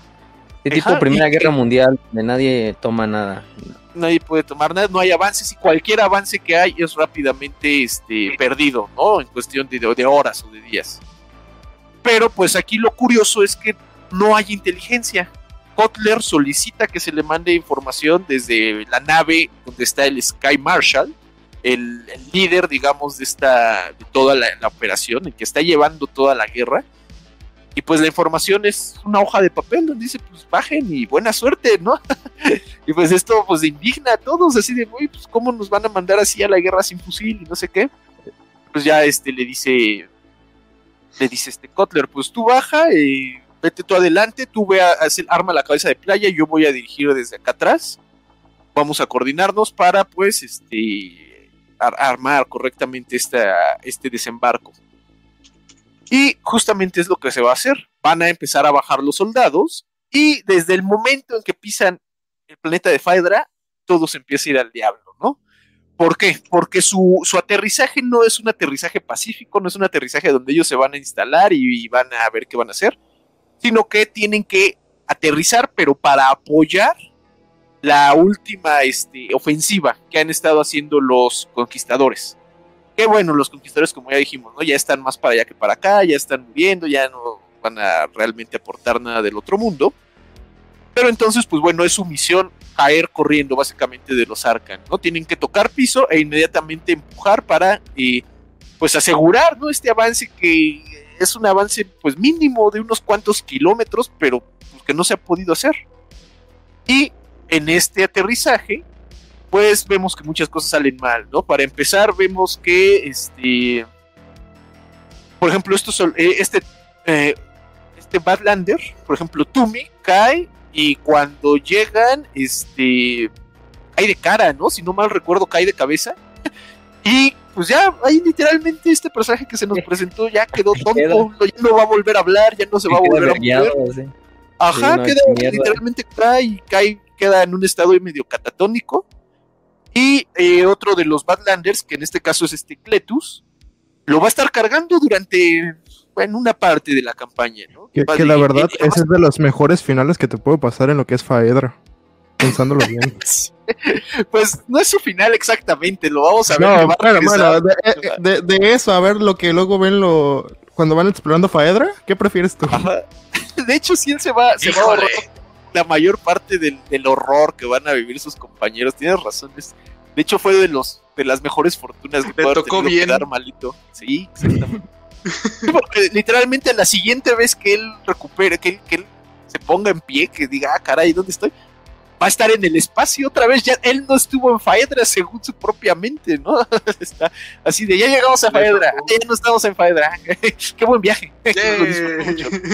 Y todos sus compañeros ya, todos acá madreados, con Traumatizados, horrorizados. con pinche sida de la Es como el güey que se pasó el Silent Hill, pero sin entender por qué se pasó el Silent Hill. Que todos los pinches, este, los jefes, ¿no? Los pinches jefes del videojuego se los pasó su primo y así de, ah, fácil, está bien fácil. ¡Ah, mira! Orgulloso veterano de Faedra, decía él, y todos sus compañeros así ya como malditos, ¿no? Ya ni querían acordarse de Faedra. Ya estuvo toda madre, vamos otra vez.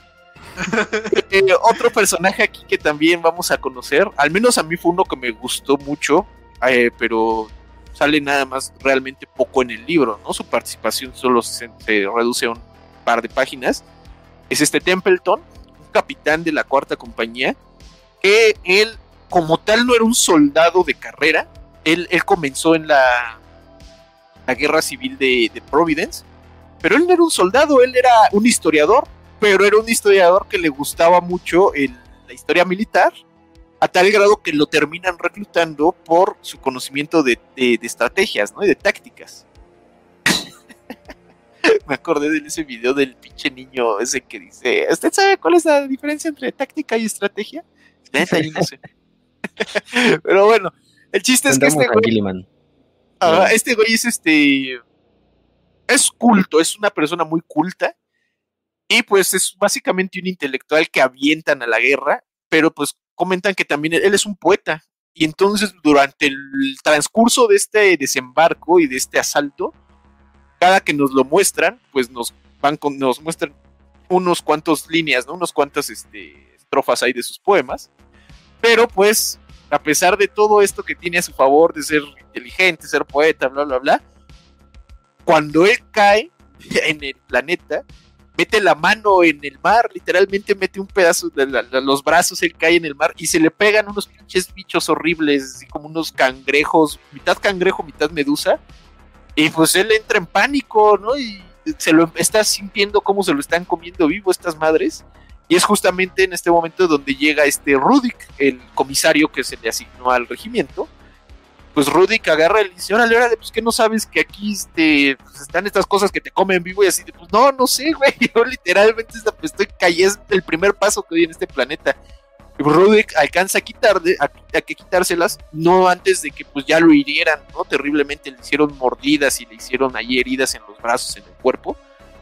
Y justamente llega otro soldado, se les acerca.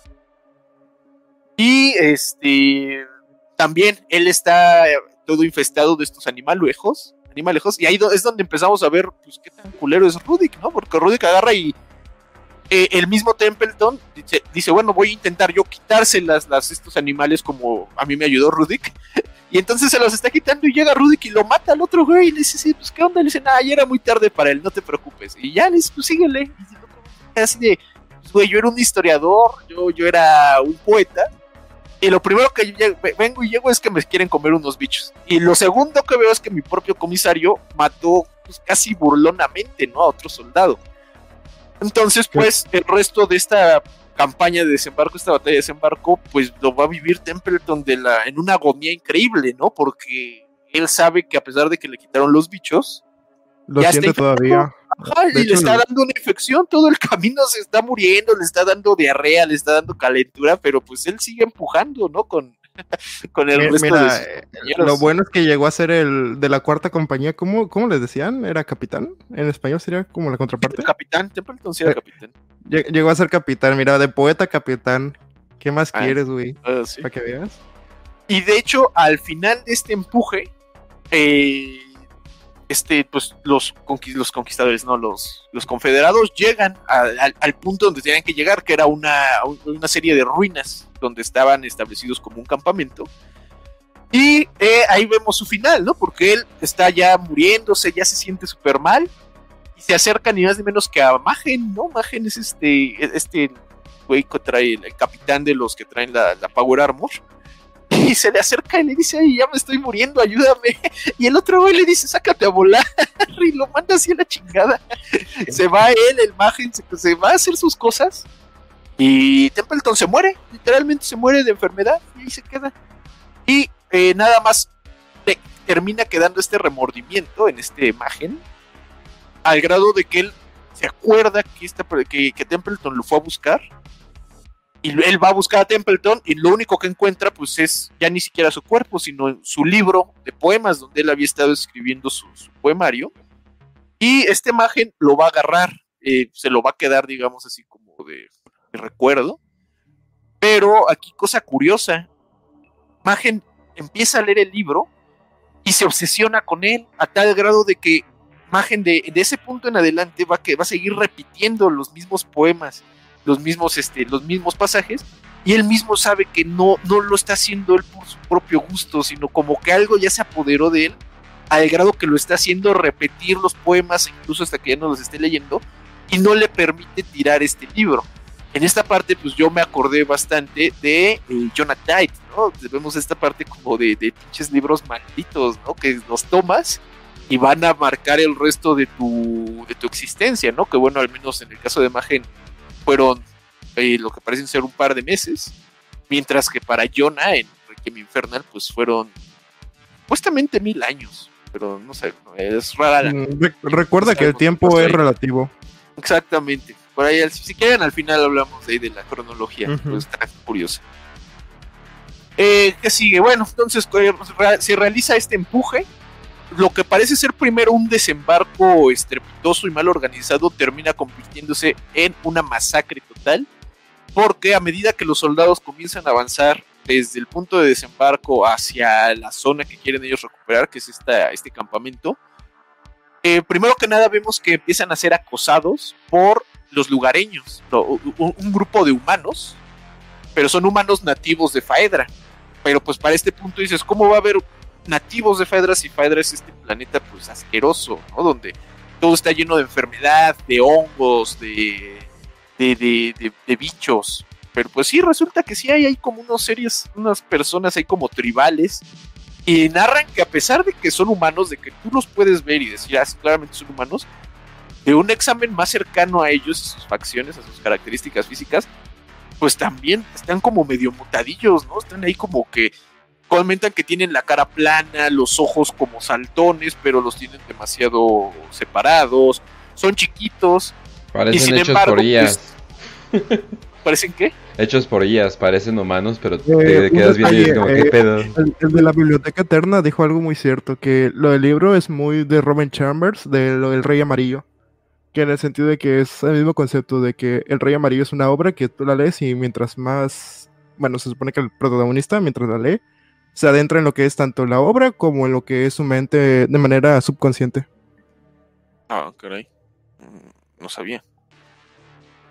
Bueno, perfecto.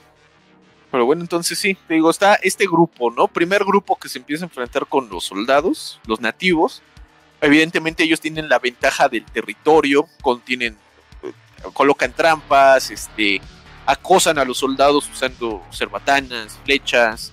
De hecho, muchos soldados mueren co- con- como resultado, ¿no? De estos este, nativos a pesar de que, bueno, si discriminaban, imagínense a los de su mismo planeta, ahora cómo van a discriminar pues a estos este, autóctonos, ¿no? De este planeta ahí medio fatal.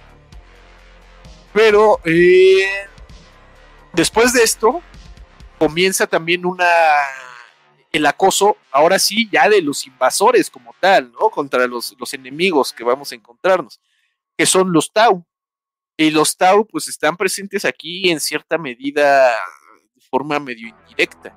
Porque primero el acoso está aquí en forma de los drones, estos famosos drones de los Tau, que ellos comentan, los, pues, los, los soldados de la Guardia Imperial, que pues a pesar de que no son necesariamente terriblemente letales, no son tan difíciles de cazar, pues sí resultan, comienzan a hacer mella, ¿no? Entre los soldados, porque pues son unidades que son fáciles de esconder, que aparecen de la nada cargando carabinas de plasma.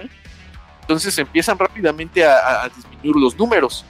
Igual que con estos drones, también vamos a ver tanto, pues a- a- al catálogo, ¿no? De, de chalanes de los Tao. Los Vespid, que son estas criaturas así como medio, medio pinches, como libélulas, ¿no? Como grillos. Sí, son Ajá. como... eh, Son insectos, es lo que debemos de Son saber. insectos, pero son insectos con pistola, güey. Sí, con caras bien horribles a la verga, este... Ajá. lo peor. y van volando, entonces eh, los, los- los pueden, este, atacan desde arriba a los soldados. También están por ahí los Krut, los Krut. De hecho, curiosamente los Krut no aparecen todavía en este momento, pero solo entre los soldados se empieza a platicar de que hay estas criaturas ahí medio reptilianas que llevan Unos perros de batalla y que se los comen cuando acaba, cuando los matan. Entonces empieza a cundir el terror, ¿no? Entre los mismos soldados, no saben qué onda había estos que se movían por sonido, no sé, no sé cuál era su nombre como tal, que son los que se encuentran los que traen la, la Power Arm. No, no, no sé si sepan su nombre. Sí, eh, ya sé cuál es, pero... Ah. Ay, cómo llaman los hijos de su puta madre. Y Ahorita- el chiste es busco. que Pero los bueno, están en atacan el... completamente, ¿no? Les, este, les va como en friega, les va, es una carnicería. Los soldados este, rápidamente empiezan a ver que sus, la- las Lasgon también por algún motivo empiezan a fallar. Los, los cartuchos de Lasgon parece ser que se, se drenan muy rápido por algún motivo que nadie ¿sabes? entiende. Sabes que las cosas están horribles en el momento en el que las Lasgons fallan. Exactamente. Ese fue ese debió haber sido su primer indicio de ya vámonos, ve aquí no va a salir nada Sí. bueno de esto. Que aparte ellos también tienen un, un tipo de, de hasta Lasgon diferente. Es muy parecido al Cantrael y al Lucius, pero eh, tiene sus propias modificaciones al estilo Arcan. Pero bueno, eso es no tan importante. Ajá. Eh, por ejemplo, otro punto aquí interesante que vamos a ver va a ser eh, el tipo de guerra, ¿no? Mientras que la, la geografía de Providence pues se prestaba para la existencia de estos soldados pesados, ¿no? Como lo que serían los suavos con sus armaduras de, de poder. o los centinelas, ¿no? Estos pinches caminantes, pues nada tienen que ver cuando vas a un archipiélago tropical. De hecho, les cuesta, o sea, les cuesta Les- estar con las armaduras. Ajá, O sea, exactamente. es literalmente Es- la razón por la que, no sé, Estados Unidos no lleva tanques a Vietnam. Sea, que no, un pinche tanque en la selva, pues se va a trabar en cualquier puto ladazal que encuentren. Y para sacarlo, pues mejor lo destruyes a la verga. O en cualquier momento de las pinches matorrales sale un cabrón con un lanzacohetes y te lo desmadra así en una cuestión de segundos. Pues es hasta cierto punto bastante ilógico porque a los Arkans se les da como una buena idea de, oye, llevemos a los pinches suavos cuando los putos suavos van en pinches armaduras gigantescas. Eh, Que no se que pueden ni sí, son. Powers Armors, pero ni Y se que luego son blanco fácil, o sea, de hecho te lo son dicen. un blanco fácil. Y más en un lugar donde pues te puedes esconder en cientos de pinches ángulos dentro de la selva, en los árboles, en los matorrales, en, en, en un árbol, etcétera, etcétera, eh, donde pues no sirven para nada. Que realmente no, no dijimos estos, creo que de estos, estos pinches armaduras que tienen hasta como unos parlantes, ¿no? En los hombros y van tocando música las botas mamadas. Este, bastante- exactamente. Bastante interesante, así como para inspirarse, supone, a los, a los Faedran, no digo a los Faedranos, a los, pues, A los arcanos. providencianos, a los Arkans, pero van poniendo estos pinche música así, así como, no sé, prácticamente el vuelo de las Valquirias, casi casi si lo quieres ver así como es pinche escenas donde van los Sí. helicópteros, sí, pero, pero aquí van las armaduras, pero de todos los vuelan a la verga. Sí, de hecho tan, es tan catastrófico el despliegue que ellos lo comentan que estos Power Armor, los suavos, eran super aristócratas, pero que había pocos, o sea, en realidad eran reliquias las armaduras, tampoco era así como que pudieran fabricarlas de forma masiva. Y sin embargo, uno de ellos se cae de un barco, le están en un barco y ya se van a bajar y el güey se cae y se hunde y ahí se muere, güey. Entonces así de todo pendejo, güey. Que no la recuperan, dicen. De hecho, luego ahí es como de. Ah, ya se quedó ahí. parte- Bueno, otra menos. Además Ajá, de que estas parte- armaduras como que se heredan, entonces se heredan de Ah, hijo, de noble a, Sí, de padre son- a hijo. Ajá. exactamente. Y justamente aquí es donde vamos a ver, pues, el principio de este Joyce, ¿no? De, de, de, de cómo este chamaco, que todos los mismos arcans lo veían y decían, es que este güey está re pendejo, ¿no? Lo van a matar. Joyce ve cómo se muere, güey. El pinche suavo se cae del barco y, y nadie hace nada, güey. O sea, todo el mundo ve que se cae y decía, pues, chido, güey, chido, ponle el del América. No, pues, y él se queda sacado de pedo porque él dice, pero no mames, este güey era pinche aristócrata, güey, traía la armadura así como todos nuestros grandes héroes de Arcan y a todo el mundo le va a valer verga. Y entonces esto como que a su vez a él le como que le causa, ¿no? Este shock, a tal grado de que no es un shock, no sé si malo, güey, pero el chiste es que él como que ya le vale verga, güey, entonces llega al, al- al combate y, y- y pelea feliz, güey, él está feliz de estar ahí Mm. presente, él sabe que él, él Como dice, "No, despabila, güey, morro. Así es la guerra, Yo chingue estoy- su madre. Ajá, yo estoy Vamos haciendo la labor del emperador, güey. Entonces, pues sí es así. A tal grado de que, por ejemplo, platican ahí en una parte que. Ok, bueno, tenemos que regresar a otra parte, pero bueno, el chiste es que este güey se le hace fácil agarrar un pinche flamer. Y están en un río y el güey se va de muertito, o sea, literalmente se echa de panza y se hace pasar por muerto y mientras todos sus compañeros están atrincherados, él va en el río así completamente abierto sin ningún tipo de Lit- protección. li- literal se vuelve Rambo, güey. O sea, se vuelve Rambo. pero es un Rambo como a lo, a lo loco, güey, porque, o sea, Es- es psicópata, es psicópata, eso al río, güey, ajá, hasta que el- la misma corriente del río lo terminó llevando atrás de las líneas enemigas, y atrás de las líneas enemigas, él, ah, bueno, pues ya, casual saco mi flamer y voy quemando a todos muy feliz. De hecho, mucha parte del el éxito de este primer ah, avance, pues fue gracias a Joyce y a que le valió verga, güey. "Ya aquí soy, yo voy a hacer mi desmadre. Sacó su cara de guerra. de la verga. Pero aquí hay otro punto bien importante que creo que nos estamos brincando, que es durante el desembarco, una parte de los soldados se van en un barquillo, ¿no? Van en un barquillo que los está esperando, pues, para avanzar. Y dentro de estos soldados, pues va este Elias Wade, que fue de ellos de los que mandaron, pues, a, eh, lo mandaron, lo mandó este, ¿cómo se llama? Este Kotler, lo mandó a, di- a dirigir la- la vanguardia. Entonces ellos van en el barco, muy a gusto, y lo que se dan cuenta es que primero que nada llegan estos miembros de, del Adeptus Mechanicus, ¿no? En el barco, y están así como que checando acá a los soldados, que no sé qué. De repente agarran a un par de ellos, entre ellos a este, a este Cletus. Y no, pues vámonos. Este güey le dice, no, a ver, a ver, a ver, ¿cómo que ya se van? Y del barco se van a aparecer también estos, un nuevo grupo de soldados de la Guardia Imperial. Estos van a ser los, este... ¿Quién? Sí, ¿no? Los, Letian, los fanáticos de Let, los fanáticos Letian, los Litian Silots. Los del culto este. Ah, se me fue el nombre. Exactamente, güey, los del Culto culto del... Ah. Los, cu- el culto Que dato curioso es el mismo culto que sale en Requiem Infernal. ¿Cuál, cuál, cuál? El de los de la revelación letiana. Ah, pero ellos en Requiem Infernal, ¿cuáles son, güey? Es dato curioso, eh, si ves, es el mismo culto que tiene el padre de Deliverance. Ah, míralo. Sí, Y porque luego, el- y luego aquí- en esta novela, si quieres, mientras avances, te voy a dar un detallito que te va a decir, ah, caray, ¿dónde chingados está la cronología de esta novela? Ajá, de hecho sí, porque entonces lo que vamos a ver es que llega este, este nuevo grupo de soldados de la Guardia Imperial, pero son soldados que pues básicamente son como portadores de la palabra, pero humanos, güey, porque son, están todos tatuados, güey, todos pelones, e- increíblemente bien armados, ¿no? De hecho nos comentan que ellos ni siquiera usan lasgons, sino que usan las estas... Eh, ¿no? Que son como lasgons, pero más, más macizas, que hasta tienen que ponerse una mochilita, güey, con una pinche cable para eh, alimentar, ¿no? De su, su munición.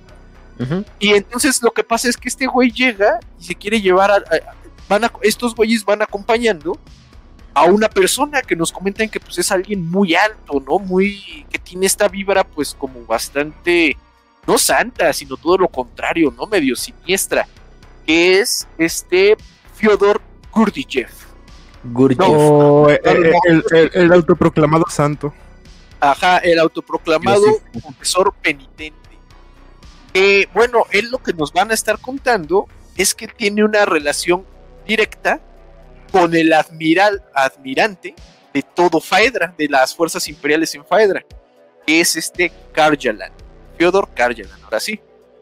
Este Gurdjieff es básicamente su santo personal, es así como su confesor, su consejero, pero Gurdjieff no, no, no tiene un pasado así de, de eclesiarca o algo así. De hecho, lo que se nos cuenta es que él era un soldado de los mismos de los este, fanáticos este, Letian, pero que pues un día se perdió, güey. Él dijo, pues yo me voy a ir a meter al río. Tengo siento un llamado del emperador eh, de que me tengo que meter río arriba.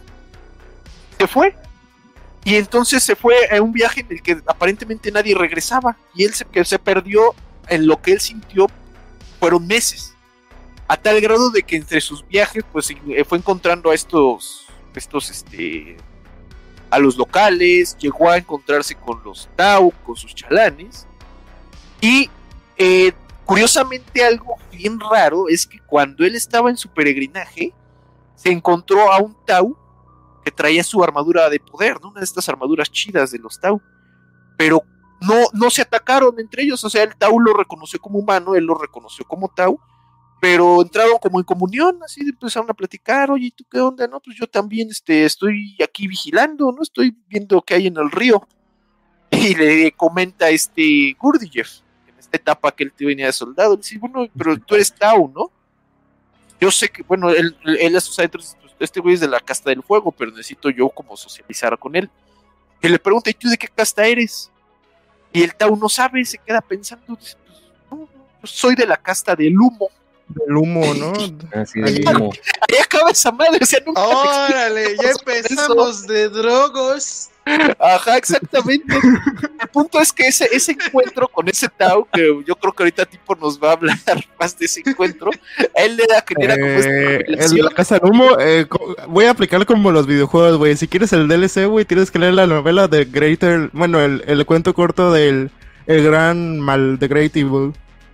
Greater Evil. Ahorita sí que luego de una vez que ese sí no lo he leído, güey. Sí, sí, No, no, güey, porque- Estamos aquí. Literal es una fumada, güey. De manera resumida es... Oh, cielos. eh, es- bueno, voy, a, voy a hacer el spoiler. Dalo, tú dalo. Sí, güey, es una fumada, güey. Es un club de lectura, la Eh, gente viene por spoilers. Spoilers. Bueno, eh, bueno, mientras vas avanzando en Faedra, sabes que literal los Tau se independizan. Este es como una idea de los Tau de que dicen, no, es que existe algo más allá de lo que son ya saben, como es enclaves Farsight, pero mejor hecho, mejor escrito, pues de existe un gobierno más allá que quizás pueda ser un poquito diferente, y ese es el caso de la casta del humo. Que en este libro es una crítica también a eso, que es el sistema de castas con lo que era este güey, el de la casta del agua, que no voy a hacer más spoiler porque si no, le arruino la narración aquí. Pero ok, ya vimos que no, que es ahí como uh, un, un tema de gobernanza. Pero bueno, el chiste es que este güey tiene esta revelación en su viaje de que pues básicamente él es un santo por algún motivo y regresa con su con su regimiento. Y pues lo que vamos a ver es que él empieza a ganar tanta tanta influencia que termina siendo el consejero personal no a cuenta de este admirante que es este Karjalan. Pero vemos que Karjalan está, le está ocurriendo algo muy muy raro que es una enfermedad propia de Faedra que aparentemente los humanos son inmunes a ella, excepto un porcentaje muy pequeño, ¿no? O sea, los pendejos, los que evolutivamente tendrían que morir ahí en Faedra, que es una enfermedad donde básicamente el resto de tu cuerpo, los órganos, los huesos, los tejidos, se empiezan a, a convertir en hongos, ¿no? Algo así como hongos, pero te empiezan a deformar. Sí, sí, sí. Y entonces lo cagado es que ese güey dice, por algún motivo esa enfermedad se le pegó al admirante. Cuando yo lo conocí, quién sabe por qué, y así, ay, te ves pendejo. Pero el chiste es que pues el admirante y su hija se, se, se contagian de esta enfermedad. Pero él, él en su papel de, de- de santo, de confesor, primero convence al admirante de que deje que su hija le dé la enfermedad. que- porque ellos, eh, la enfermedad va a progresar a tal grado que en un momento ellos van a perder la capacidad de moverse, de, de hacer cualquier tipo de movimientos, pero van a seguir vivos. Y, va, y, y van a estar en una agonía muy cabrona, pero pues van a estar básicamente convertidos en hongos, ¿no? En hongos Sí, humanos. así catatónicos, pero hongos. o sea. Y entonces pero él le dice es que es, es, es necesario, ajá, que sufran la enfermedad, porque el, el- nuestro lazo con el emperador se va a crear a partir del dolor, del dolor que el emperador vive, entonces nosotros también tenemos que sufrir el, el dolor, ¿no? Y entonces agarran a la hija y la hija ya está convertida en un pinche hongo y le construyen una capilla ahí donde se quedó la hija convertida en hongo y entonces ya así como que esa es la, la santa la que e- este lugar de rezo, ¿no? Este culto para los, los silots de Letian. Y pues nada, pendejo, el admirante dice, bueno, pues ya mi hija ya valió madres, pero yo no me quiero morir, ¿no? Yo quiero, yo tengo que seguir avanzando la guerra. Y entonces ahí el Adeptus Mechanicus, lo que están ahí apoyando pues, el esfuerzo de guerra, define que se puede generar como, no una cura, pero al menos un tratamiento que vaya re- eh, reduciendo el, perdón, el ritmo de la enfermedad, pero tiene que derivarse a partir de sangre de ciertas personas, ¿no? especialmente las personas que vayan a ser propensas a la enfermedad, pero que todavía no estén contaminadas. Por eso cada que llegan nuevos soldados ahí a, a Faedra, el almirante manda que se haga pues este análisis de qui- quiénes son propensos y pues estos güeyes tráemelos, ¿no? Y que me hagan mi medicina porque yo tengo que dirigir la guerra.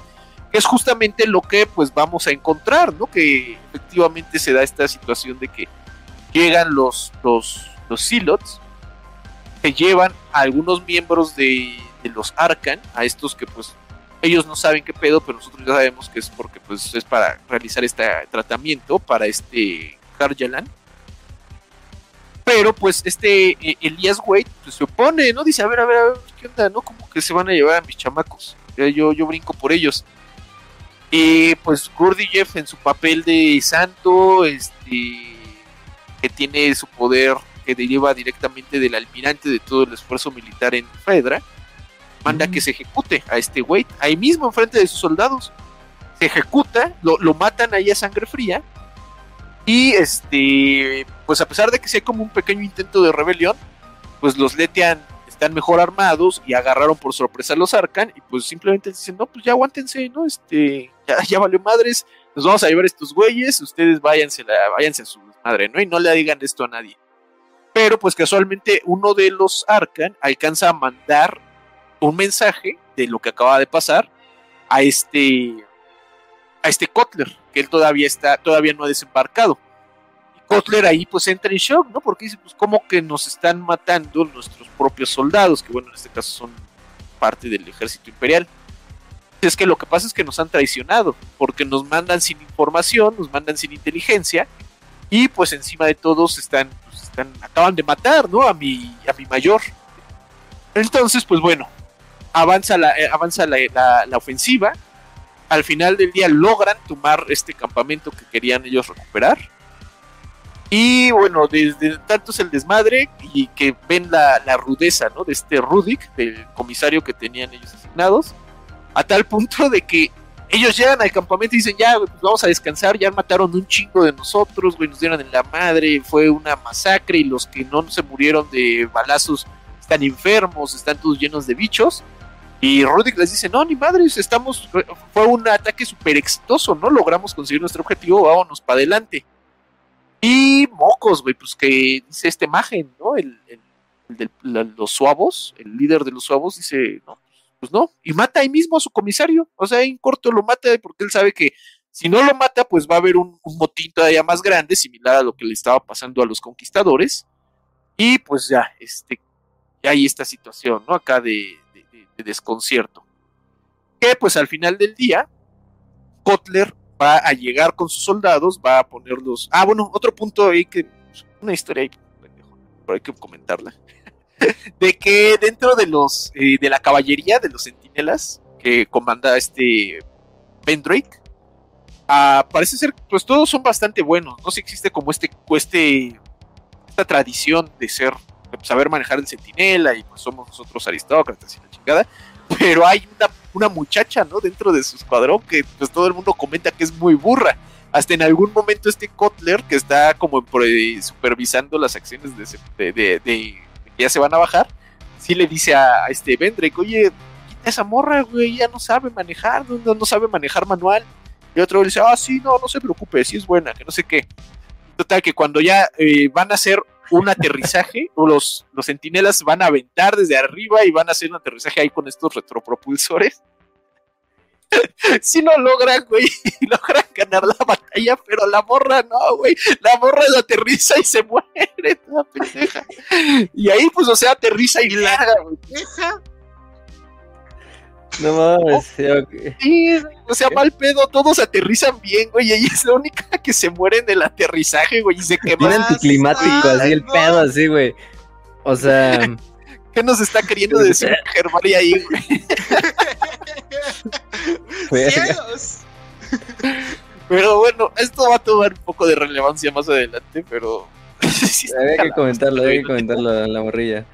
Sí. Ajá, bueno, pues básicamente, ajá, sí, porque es una historia que realmente no tiene como tanto, tanto impacto, ¿no? Pero el chiste es que eh, a lo largo de la historia vamos a ver que este Ben Drake eh, está como rivalizando, ¿no? Está antagonizando a Skoldis y a Kotler y a este pinche Magen, o sea, todos, ese güey ya está como que súper rebelde, pero es porque él ya está alucinando, güey, y siempre alucina que le está hablando esta morra, güey, por, radio, así como que, de, eh, no sé, cuando van a hacer una, una operación, todos se reportan en radio, ¿no? Así de, ay, acá este pinche Ortega listo para, para combatir, no sé qué. Y siempre también habla la morra, güey, yo también estoy lista para combatir. Es, pues, ya se murió, güey, ¿cómo me está contactando?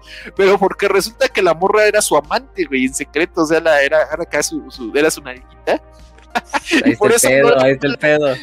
Y por eso no la corría del escuadrón, güey. Y pues la morra, pues por mensa, cuando tuvo que hacer las cosas, pues se murió. Y ahora este güey está como atormentado porque a cada Sí, rato le, está- le está mandando, le está mandando mensajes la chica, güey. Sus fantasmas, ¿no? Ah, sus fantasmas, pinches personajes tienen, así como Iverson tiene sus comisarios y, al- y este y entre otros güeyes, así igual este cabrón pues mantiene el de el de la morrilla. Eh, Exactamente. Sí, no, y lo peor es que todavía esto va a seguir, güey. Todavía hasta después de muertos, güey, porque es Warhammer, ya sabemos que todos se van a morir. Sí. Pero el chiste es que en algún momento este güey también se va a morir. Y ahí no acaba su historia, por desgracia, güey, porque después de Casta del Fuego, sigue, hay una historia corta que cuenta lo que pasó después de Casta del Fuego, que es la de Vanguardia. Y el pobre pendejo de Ben Drake, no solo no se, o sea, se, se muere, pero un güey del Mechanicus va y recupera su cadáver y lo vuelve Skitari, pero el pendejo todavía siendo Skitari lo sigue persiguiendo el fantasma de la morra, güey. Entonces ese güey sí está súper maldito porque todavía está después de la muerte, güey, lo siguen atormentando sus fantasmas. Entonces así de chale. A mí ya, ya, por eso van a andar con alguien que sepa manejar. Asegúrense que sepa manejar. Y que maneje manual, ahí puro automático. No lo dejen el no- coche mejor ya. Solo pasamos a decir que solo los putos manejan automático, ¿eh? Los hombres de verdad manejan estándar. Exactamente, güey. ¿Qué tal Sí, si tienen que hacer un aterrizaje? No, no, no, Los no, hombres no. de verdad no conducen. Se Manejamos el metro. emperador. Ah, qué pedo. Ajá. No, porque ahí también puedes chocar, güey. Exacto, güey. Nos encomendamos al emperador Sí. a la verga. Entonces aquí en el DF y si viven en Ciudad de México, váyanse a pie, güey, porque si no los va a estar persiguiendo el fantasma de una morra. Ya les dije. Una, de, una de las conductoras del metro. Ajá. Que iba jugando Angry Birds en- mientras conducía. Iba jugando Candy Crush, güey. Bueno, el chiste de todo esto es que eventualmente Kotler alcanza a sus soldados. Dice, a ver, ¿qué ole? ¿Qué pasó? No, pues, güey, nos traicionaron nuestros, eh, los, los, los Silots, se llevaron a los pendejos, mataron a Wade. Este, al mismo tiempo, también nos fue en feria, güey. No, pues estuvo de la verga.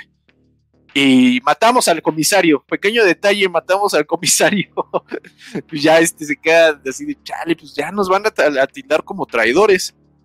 Sin embargo, hay un pequeño detalle, les dice Cutler, pues somos el único grupo de soldados en quién sabe cuántos años que ha logrado un avance como el que tenemos, ¿no? Nosotros ya literalmente estamos tras las ligas, en, las líneas enemigas.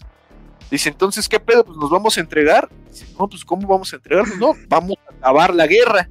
Oye, pero pues, nosotros básicamente ya somos traidores porque pues matamos al comisario. ¿Cómo Vamos a matar al comisario. Dice, no importa, yo ya algún día vamos a ver cómo chicos vamos a hacer. Ahorita lo que nos importa es acabar la guerra.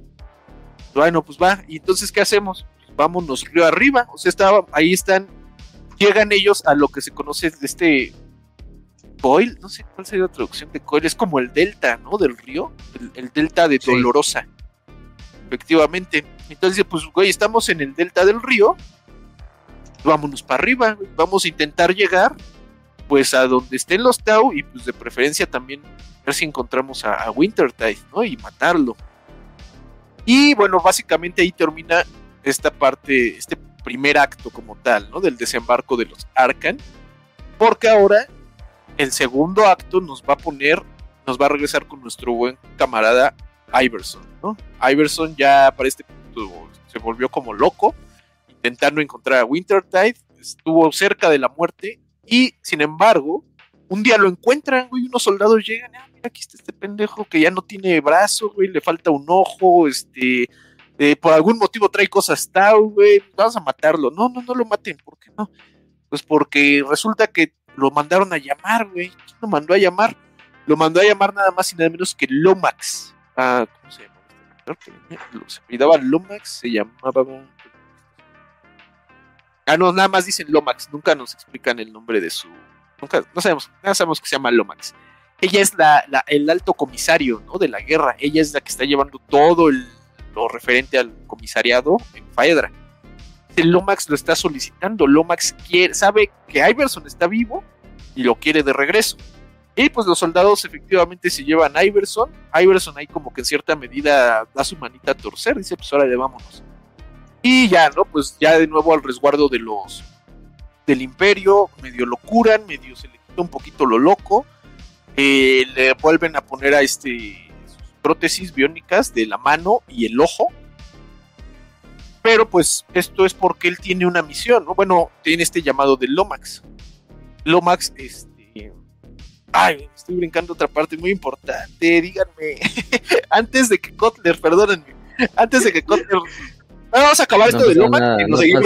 es que nada. narras muy chido, o sea, no te Perdón, preocupes. no, estás No te quiero interrumpir, güey, o sea... Y tú dale, tú es dale. Luego, Sí, luego tú si la dale. neta, yo digo una Dale. pendejada, güey, yo te voy a hacer el mega spoiler del giro final y es como de no, güey, mejor me quedo callado. Ajá, o sea, tú date con gusto, que me estoy buscando, me estoy brincando el encuentro de Kotler con el almirante, güey, que es lo que desemboca para que Kotler pues vaya con sus chamacos, güey, ya los encuentre. Pero bueno, el chiste es, va- vamos a hacer esta así, ¿no? Vamos a reestructurarlo. El punto es que Lomax manda a llamar a este Iverson, encuentran a Iverson, se lo llevan. Y pues efectivamente, ¿no? Se lo encuentra y dice, oye, es que, ¿qué pedo, güey? ¿Qué pasó aquí? Este, ¿por qué, por qué, por qué me trajiste? Yo andaba buscando a Winter. No estabas buscando a Wintertech, andabas así de pendejo por ahí tú solo. No, no, no, sí lo iba a buscar yo, que no sé qué dice. Bueno, o sea, sí búscalo, pero te tengo una misión, a ti que eres pinche comisario. A ver, le dice el Diverson, pues órale, a ver, échamela. Porque al final del día sigue siendo mi superior, este, yo me tengo que cuadrar ante ti. Y le dice, fíjate que hay un grupo de, de güeyes como tú, como Arkans, pero ya se volvieron rebeldes, güey, están ellos por su lado, valiendo verga allá río arriba. Y le dice, pero pues es tu misión encontrarlos, porque pues al final del día son rebeldes. Y, no, pero pues ¿por qué? Dice, pues necesitamos que los encuentres. Pero en este punto hay como este intercambio entre Lomax y este, este Iverson, donde le comenta, oye, pero la, la guerra está yendo pues muy mal, ¿no? Pero es- estos errores que hay en la guerra no son, no, no va mal porque nosotros estemos peleando mal, sino porque va mal porque está mal hecho esto, ¿no? Justamente nos mandan este Que es cuando descubre la verdad, o sea, que en ese momento se da descubre, cuenta. pero ya ahí estamos viendo que ya hay una situación rara porque no, no, no están llegando suministros, no llegan refuerzos, los refuerzos que llegan son completamente no son los apropiados, ¿no? Por ejemplo, mandar a los Arcan a una guerra que pues, debería ser de los catachanos, ¿no? Por ejemplo. Que luego es un Entonces, basurero, literal Faedra, ¿no? Ahí es cuando ya ¿Ah? te dan como ese indicio de que. Un segundo, ¿por qué se está estancando tanto esta guerra? Y luego ya se va desarrollando esta subtrama que no quiero hacer spoiler porque luego siento que lo voy a cagar, güey. No, y este punto también es importante, ¿no? Porque es bueno, y a todo esto, ¿por qué es la guerra, no? ¿Cuál es el punto? ¿Qué, qué hay aquí? ¿Por qué vamos a pelear por este planeta que, que hay? ¿Hay recursos, algo así? No, es que tampoco hay nada, ¿no? El planeta realmente no tiene ningún valor ni estratégico, ni un recurso natural, ni ninguna este, ciudad colmena o algo así, ¿no? Pues dice, tú búscalos y vamos a ver qué pasa, ¿no? Vamos a ver, porque al final del día pues son el, el, el, el, único grupo que ha logrado un progreso en esta guerra desde hace décadas y pues queremos ver qué onda. Y pues lo manda a este Iverson, le dice, pues te voy a dar los recursos, te voy a dar un barquito, te voy a dar este inteligencia, ¿no? Te voy a dar así los, los pinches, eh, un dossier, unos archivos sobre los confederados de Arcan para que los puedas encontrar. Y pues en tu barquito, que de hecho no es un barco en pedorro, ¿no? Sí es un barco donde puede ir bastante gente, aunque curiosamente su tripulación todos son silots, ¿no? De estos regimientos que están con Kurdijev. Me dice, pues tu misión es encontrar, ir a, ir a Dolorosa y encontrar a Kotler y a los Arcan, ¿no? Y ver qué vamos a hacer con ellos. Y el otro dice, ah, pues sobres, ¿no? Pero curiosamente ya cuando va en el barco se encuentra con que a él como comisario le asignaron un comisario para que lo vigile. O bueno, al menos eso le dan a entender. Que es la comisario Isabel Reeve, ¿no? Que hasta así nos dicen que es este pinche la tomboy, güey, su, su, su sueño de la mayoría de los que nos escuchan, de tener una novia No era tomboy. la cadete. Es cadete comisario, güey. Pero o sea, sí Mm. dicen que ha sacado un comisario, Sí, es comisario. mujer gigante, güey, pelona, bien mamada, güey. Pues el mismo Iverson dice, pues esta morra qué, güey, ¿por qué me viene vigilando? Yo soy comisario. No, pero pues yo, yo lo vine a apoyar, comisario, le dice la, la- esta Isabel. Pero Iverson sabe para sus adentros que no es cierto, ¿no? Ella viene aquí con otro motivo. Pero qué motivo es, pues solo lo va a saber Lomax. Eh, sin embargo, bueno, Iverson ya tenía un par de, de días navegando con su barquito cuando llega Isabel. Y aquí va a ser lo curioso, ¿no? Que cuando le pregunta este Iverson, oye, pero, pues, ¿qué pedo? Sí, eh, ¿qué? Déjame hablarle a esta, a Lomax, para ver, pues, qué onda, ¿no? Para saber si te autorizó. Y es aquí donde dice, no, es que, ¿qué crees? Cuando te fuiste, casualmente Lomax se suicidó de tres tiros en la nuca, ¿no? Así, a ver, ¿qué pasó ahí, no? Como- Quiso hecho, mejorar de Latinoamérica. cuando eres periodista en Latinoamérica. electoral. Habló mal de Andrés Manuel y acabó en un pinche río. Ajá. De hecho, se cae, ¿no? Dicen que su motivo de su muerte fue porque se, se tiró. Que ella misma decidió suicidarse porque ya había perdido la esperanza de ganar la guerra. Y hasta dice el pinche este. Iverson, ¿no? Así, no, esa morra tiene aquí como 30 años y si hubiera perdido la esperanza hubiera sido hace mucho, ¿no? Entonces, no, evidentemente ya no se murió. Pero casualmente se llega con la noticia de que se murió una comisaria nueva, ¿no? Y ahora me dicen que me va a estar vigilando. pues ya se da aquí como este punto de, de tensión. Y pues aquí va a iniciar el viaje de este, de este Iverson río arriba con su tripulación ahí de, de pinches este, portadores de la palabra Junior. Eh, aparte es, es un, un buen regimiento, no o sea, como que hasta eso Fejerbari sí sabe crear regimientos chidos porque también los estos silots, o sea, cuando te explican como su estructura y sus rituales, Le da muchos detalles chido. autistas, la Ajá. neta. I- igual en Requiem Infernal con los. Ay, ¿cómo se llaman estos? Se me fue el nombre. ¿cuáles? Ah, los, los Breachers. sí, Dark los. Breachers. Igual también, Ajá. o sea, te, te- te da todos sus detalles, güey. O sea, te crea las culturas muy bien hechas. Sí, y por ejemplo, estos güeyes son bien brutales, porque, o sea, los miembros del regimiento como tal son unos, pero a su vez ellos tienen derecho a esclavos, güey. Los esclavos los van acompañando, los esclavos van así todos mugrosos, y los silots son mal pedo, güey, y los latiguean, güey, y los patean, y hasta cuando hay batallas, güey, los esclavos van adelante y, así, pues, con las manos, pues, de carne de cañón, güey. Entonces, sí, así como una, una cultura bien bárbara, güey, bien, bien brava. Pero pues está, está bueno, güey. No todos los pinches regimientos van a ser heroicos, ¿no? Como los de Saifas Kane. Debe de haber re- regimientos mal pedo. Regimientos Grim Dark. Pero bueno, ya, regresando al tema que me brinqué, ¿no? Aquí hay una parte donde eh, Kotler, antes de encontrarse con los Arkan, pues se, se entera, ¿no? De esto que pasó, de esta traición. Y él secuestra una nave que está conducida por unos conquistadores, por los Fersante conquistadores. Eh, y pues ya, ¿no? Le dice, oye, este, ahí es donde también Kotler empieza a darse cuenta de que hay algo raro en la guerra. Porque le dice, oye, este, llévame a tal lado, donde está el pinche, ¿cómo se llama? Mi regimiento. No, es que por ahí no se puede pasar. Dice, pero ¿por qué? No, es que está prohibido utilizar este fuerza aérea aquí en, en, en Faedra.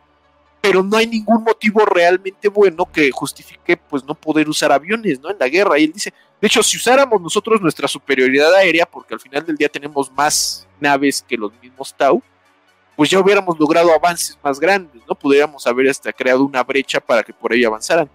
Y sin embargo, hay una orden directa, tanto del almirante como del, del, mariscal del cielo, el Sky Marshal. ¿Cuál sería la traducción? ¿Mariscal- El mariscal celestial.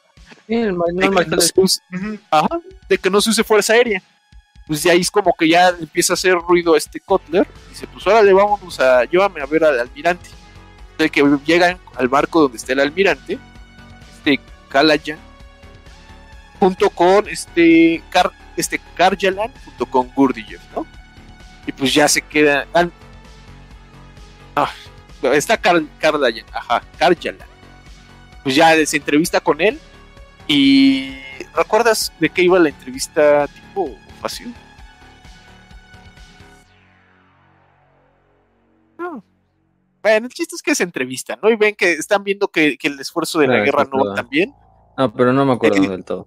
Sí, el chiste es que es la entrevista, ¿no? De que está, oye, pero ¿qué onda? ¿Qué está pasando? Y resulta que el otro güey, pues ya se está dando un mal viaje, ¿no? Porque para este Kar Karjalan, el punto de la guerra es que haya sufrimiento para de esta forma estar como adorando al emperador. En, en la, en- en la que explica literal el punto de vista de Gursifev.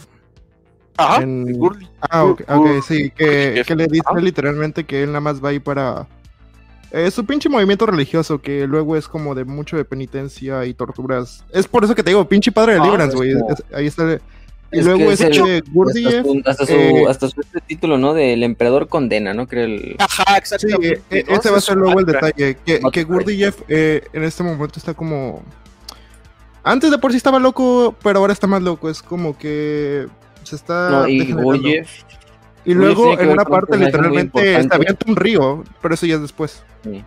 Sí, es lo que al final, eso lo comentamos al final de qué pedo con Gurdjieff y qué pasa con él posterior a, a Firecast, porque el güey tiene una conexión muy, bueno, voy a decir muy obvia con otro personaje que es el mártir eh, El, inmortal, el, mártir el peni- mártir el- el de los penitentes, sí. de los ángeles penitentes. Eh, ahorita vamos a hablar un poquito de eso, pero ya al final, porque todavía falta mucho, entonces spoileríamos parte de eso. eh, Güey, literal, río. vamos a la mitad del libro, creo, apenas. No, menos, güey. Bueno, más o menos sí. El chiste es que Más o menos estoy pegando de la mitad. Se termina entrevistando Kutler con este Karjalan, con el admirante. se da cuenta de que el, desmadre que hay en la guerra es, fabricado. O sea, no es una. No, no el, estancamiento que hay no es un estancamiento pues natural, sino que a propósito se ha dejado que la guerra no avance.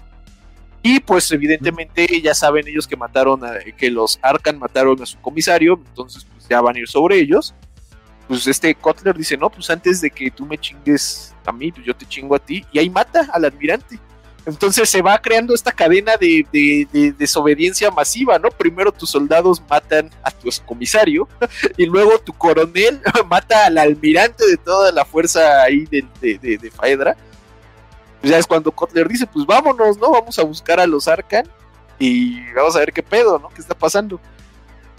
Y es que ahí ya, ya se- ya me, ya, me, ya me perdí un poco ahí el, el recuerdo, güey. Porque también a su vez este Gurdjieff va con los Arcan, ¿no? En algún motivo. eh, Desde que bajaron del. Desde que hicieron el desembarco. Y cuando los Arcan matan a su comisario, también matan a Gurdjieff. O sea, literalmente. Güey, mira, te diré algo, güey. Con el personaje de Gurdjieff no pienses en el tiempo. Yo, yo, yo luego al final te voy a explicar por qué, güey, pero confía en mí, güey. No, no, no pienses en él que es una persona normal, güey. Piensa que puede Ajá. viajar en el tiempo por ahora. Por Y supuestamente muere, supuestamente muere, es lo cagado. Sí, Eh, en, en- de al que final le dicen que clavan muere, la pinche espada ahí en el abdomen y que se Wow. supone que cae en el río, ¿no? Eh, se empieza a hundir en el Calaquexi y Gurdjieff incluso dice, bueno, se hace esa pregunta como de, ¿cuándo despertaré? ¿No? Más o menos así como de, sí, ¿cuándo despertaré? Eh, o sea, se pregunta esa parte. Es importante porque, bueno, lo, lo dejamos, creo que también tipo lo quiere explicar, pero más al final, ¿no? Eh, Pero es que lo cagado, güey, es que Gurdjieff se muere. Y sin embargo, este Joyce dice Ujú. que Gurdjieff todavía va atrás de ellos, güey, que va siguiéndolos por Sí. abajo del río. Eh, es lo que entonces- más, es lo más Que, curioso. que el papel del río en este libro es algo que luego si quieren comentamos al final, pero digamos que es como un lugar donde tú puedes entrar y viajar a diferentes lugares. De hecho, Sí. lo cagado, güey, es como que ya son dos libros, güey, de Fejerbari y en los dos hay toda una un, un arco, güey, de gente en barco, güey, de gente viajando en barco, así de ya, pues, o sea, como Sí, que sí le gustaba toma mucho este pedo los muy barquitos, ¿no? en sus libros de como este pedo, porque no solo es Gurdjieff el que sobrevive por este río, sino es incluso Templeton, Ambrose, el que vimos El principio del- que valió verga. Ajá. Sí, o sea, ese güey aparece en, en Spiral Down, en Culto de Spiral Down. Este, entonces este ¿De río Gen Stealer? de, de viaje, ajá. Ah, ahí eso no lo he leído. Eh, Ambrose aparece ahí. No nos vamos a adelantar porque ya es mucho desmadre, pero, pero es esta parte. Porque este tal Undying Mártir, que es el que sale y termina convirtiendo a los ángeles resplandecientes en los ángeles penitentes, los termina haciendo una cagada de ellos, este sale de un río, ex- sale en un río que está al lado de la fortaleza monasterio de los ángeles. De hecho, una vez lo decimos porque aquí es como Ah, autoconclusivo. bueno, pues. Mira, güey, igual yo ahí les digo lo otro. Ajá, que sale en lo de en el libro, bueno, en la novela, en el cortito esta de Crown of Thorns, de Corona de, de Espinas, eh, y llega con esta, y la primera frase con la que sale del río es la de todavía estoy soñando. Y si recuerdan las últimas palabras de Gurdjieff al caerse al río en, en Firecast son eh, me pregunto cuándo despertaré, pues. Entonces, es, y aparte de que este mismo hombre, como te describen al Undying Mártir, es prácticamente la misma descripción de, de Gurdjieff al principio del libro es un güey gigantesco así, súper mamado y que parece incluso casi casi un pinche, mm, una, una estatua heroica y la chingadera, ¿no? Como si estuviera escul- esculpida de, de, de acero y la mamada. Y igualmente el Undying Martyr te lo escriben así. Finalmente se termina infiltrando en los ángeles resplandecientes, los termina convirtiendo en los ángeles penitentes. eh, e incluso este mismo Undying Martyr dice, utiliza la famosa frase de el emperador, El emperador el emperador condena. condena, ¿no? Incluso se vuelve el Battle Cry de los ángeles eh, penitentes. Que Eh, luego, dato curioso, esta novela, cuando la intentas conectar con Requiem Infernal, van a ver que están al mismo tiempo conectadas, porque en Requiem Infernal está la, inf- la rebelión en el planeta de los confederados. Ajá. En, en este está el Sí. culto de los penitentes, este, el de la ay, Legión. Los ah, Litian. Litian. Litian, Litian. Se me olvida el nombre en español. Pero sí, y luego también al final, o sea, si tú piensas, o sea, si está este culto de la religión letiana, entonces ya están también lo que son los, eh, ¿cómo se llaman? Los ángeles. Ahí se fue el nombre en español. ¿Resplandecientes? No, no, Ah, los no, otros penitentes, los penitentes. Penitentes. Es el mismo. y al final de. Requiem Infernal te dicen que el güey, el chamaquito este que encuentran, el psíquico, El, es el es- líder del capítulo de los resplandecientes, que el resplandecientes desaparece cuando se convierten en penitentes. Sí, y es porque prácticamente lo que hace lo que hace el, el Undying Mártir es convencerlos de que terminen chingándose a Athanasius entre los demás. A Atanasius Eh, Calvinus, el güey este. Ah, el Sí, que se Athanasius encuentra en Calvino, que es el, el, ajá, el morrillo. Pero es el fíjate- desmadre. Fíjate que ahí me quedan dos, dos cosas, ¿no? El número uno de Gurdjieff, que ustedes comentan, o sea, su descripción es bastante... Cara, unas ¿no? tardes. Pare- Parece más Ajá, hasta cierto punto. Pero entonces me ahí la duda, güey, si no tendrá, no existe alguna relación, tal vez, con este Tolan Fate, güey, de, de Requiem Infernal. Mira, lo que yo tengo es entendido es que al final güey. el, líder de los capítulos de Requiem los... Infernal ya ves que se convierte en un santo, güey. Bueno, en un santo es- ahí como demoníaco. Esto no te lo puedo confirmar yo, güey, porque no me he leído la historia, pero cuando estaba hablando con el triunvirato, él me contó que al final todo esto resulta ser un plan del líder de los bibliotecarios, o sea, de hecho lo de, de los ángeles resplandecientes, para intentar salvarlos de la rabia negra. Sorpresa, sorpresa, no le sale bien. Ah, Y luego, Ajá. él es quien, a su vez, le dice a este güey como tal, el de los penitentes, el capellán líder, que haga todo eso para tratar de salvarlos. Y pues ya vemos cómo pasó. A Malvoisin, Malvoisin era el Ah, capellán. sí. Y Es final como, es, es como intentar conectar todo, güey. Ahorita me siento como pinche loquito de con mi pinche. Pero es que la conexión tampoco Sí, no es tan sencilla, güey. O sea, no es tan lineal Ajá. como uno se puede imaginar. Porque No, es lo no. que platicaba el otro día con, contigo, tipo, de que cómo puedes conectar, porque, o sea, en, en Requiem Infernal nos están mostrando eh, eh, eh, esta guerra civil en los Arcan, güey, y cómo va Ujú. el imperio a darles en la madre. Entonces yo entiendo que la guerra civil que te muestran en Requiem Infernal es la misma guerra civil que ya acabó en Casta del Fuego. Y sin embargo, eh, no, no sé cómo, cómo se conecta después, porque yo entiendo que Requiem Infernal está pasando después de la Casta del Fuego.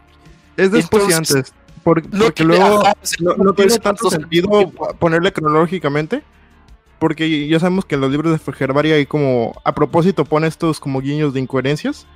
Pero Ajá. mientras más lees las novelas, igual, por ejemplo, como ahorita estás diciendo de los ríos, o sea que en este libro se hace mucho hincapié en eso. Yo tengo la teoría de que el río literalmente es disformidad. O sea, es como aplicarlo de el mar de las almas, literal, ese concepto. Ujú. Pero lo utilizan aquí como para decir, ah, es que este güey eh, se cae al río y luego llega a este otro lugar. Que es lo que pasa con Gut, el güey este de los, cre- de los que creen es- esta versión corrupta del emperador. Y luego que también en lo que es en la novela de, bueno, en un relato corto que se llama Fire and Ice, que sale la- también lo que son los confederados de Arkan, te dice que ellos, digamos que siguen vivos, pero en forma de fantasmas. Es como una fumada medio rara ahí de Fejerbari. Que Ah. luego dice que están como en un, entre comillas, ciclo. Que luego esto se, Ajá. Se va a complementar con esta novela. Es, es que, perdón, es que tengo que estar así como medio mentalizándome porque luego digo medio pendejadas y... No, es que, pues, es que para hilar las mamadas sí es así de hacerte el primero la imagen en la mente, porque si no. Y de hecho, en el, en el, en el relato corto eh, de lo que es Fire and Ice, sale lo que, bueno, se hace como alusión a lo que es Iverson. Que al final de este libro, lo que pasa con Iverson, no sé si quieres contarlo ahorita o nos quedamos un ratito más hablando de la Pues historia. no sé. Es-. Dale, si quieres, dale, no, es, que su- es que, problema. es que es un No buen, pro- es un buen giro de tuerca. Como tú gustes. No, sí, sí, dale, dale, todavía espéralo. Hay que darle dale. Ah, ok, ok, ok. Sí. No, ¿sabes? Hablando de temas, güey, ¿sabes cuál es otro tema bien curioso? O sea, evidentemente el barco, güey, porque no es casualidad que sean dos novelas Sí, no, no. donde tenga un papel importante un viaje en barco. Pero algo que también está cagado es que, por ejemplo, el color índigo, güey. Porque, por ejemplo, en Requiem Infernal Ah, siempre te están mostrando así de que no, y es que la luz índigo, y es que cada que se aparecía el güey de que tenía los ojos de plata, eh, había luz índigo, güey. O la maquinita con la que él andaba también este, producía luz índigo. Y aquí, por ejemplo, lo que nos muestran es que cuando se drogan, güey, todos con esta pinche, con el honguito que hay ahí en el planeta que se llamaba Gloria, si no mal recuerdo, Sí. este, es que se les ponen los ojos color índigo, güey, y varias veces aparece como que, igual cuando los están, buscan a Iverson más adelante, que están en un pueblo, en una, en una villita, donde se supone que ya se volvieron como locos unos Krut, los Krut también son de color índigo, güey, muestran, dicen que es que la noche se vuelve de color índigo, entonces está como muy presente esto del color índigo, pero no entiendo qué significa Es el color índigo. Es que yo, yo creo que es el triple elemento entre el viaje en barco sobre el río, que el río también es representante en muchas de las historias de, de Fejerbari, no solo aquí, sino como ya vimos, por ejemplo, con los ángeles resplandecientes, las de Crown of Thorns, etcétera, etcétera. Em, y también lo del color índigo.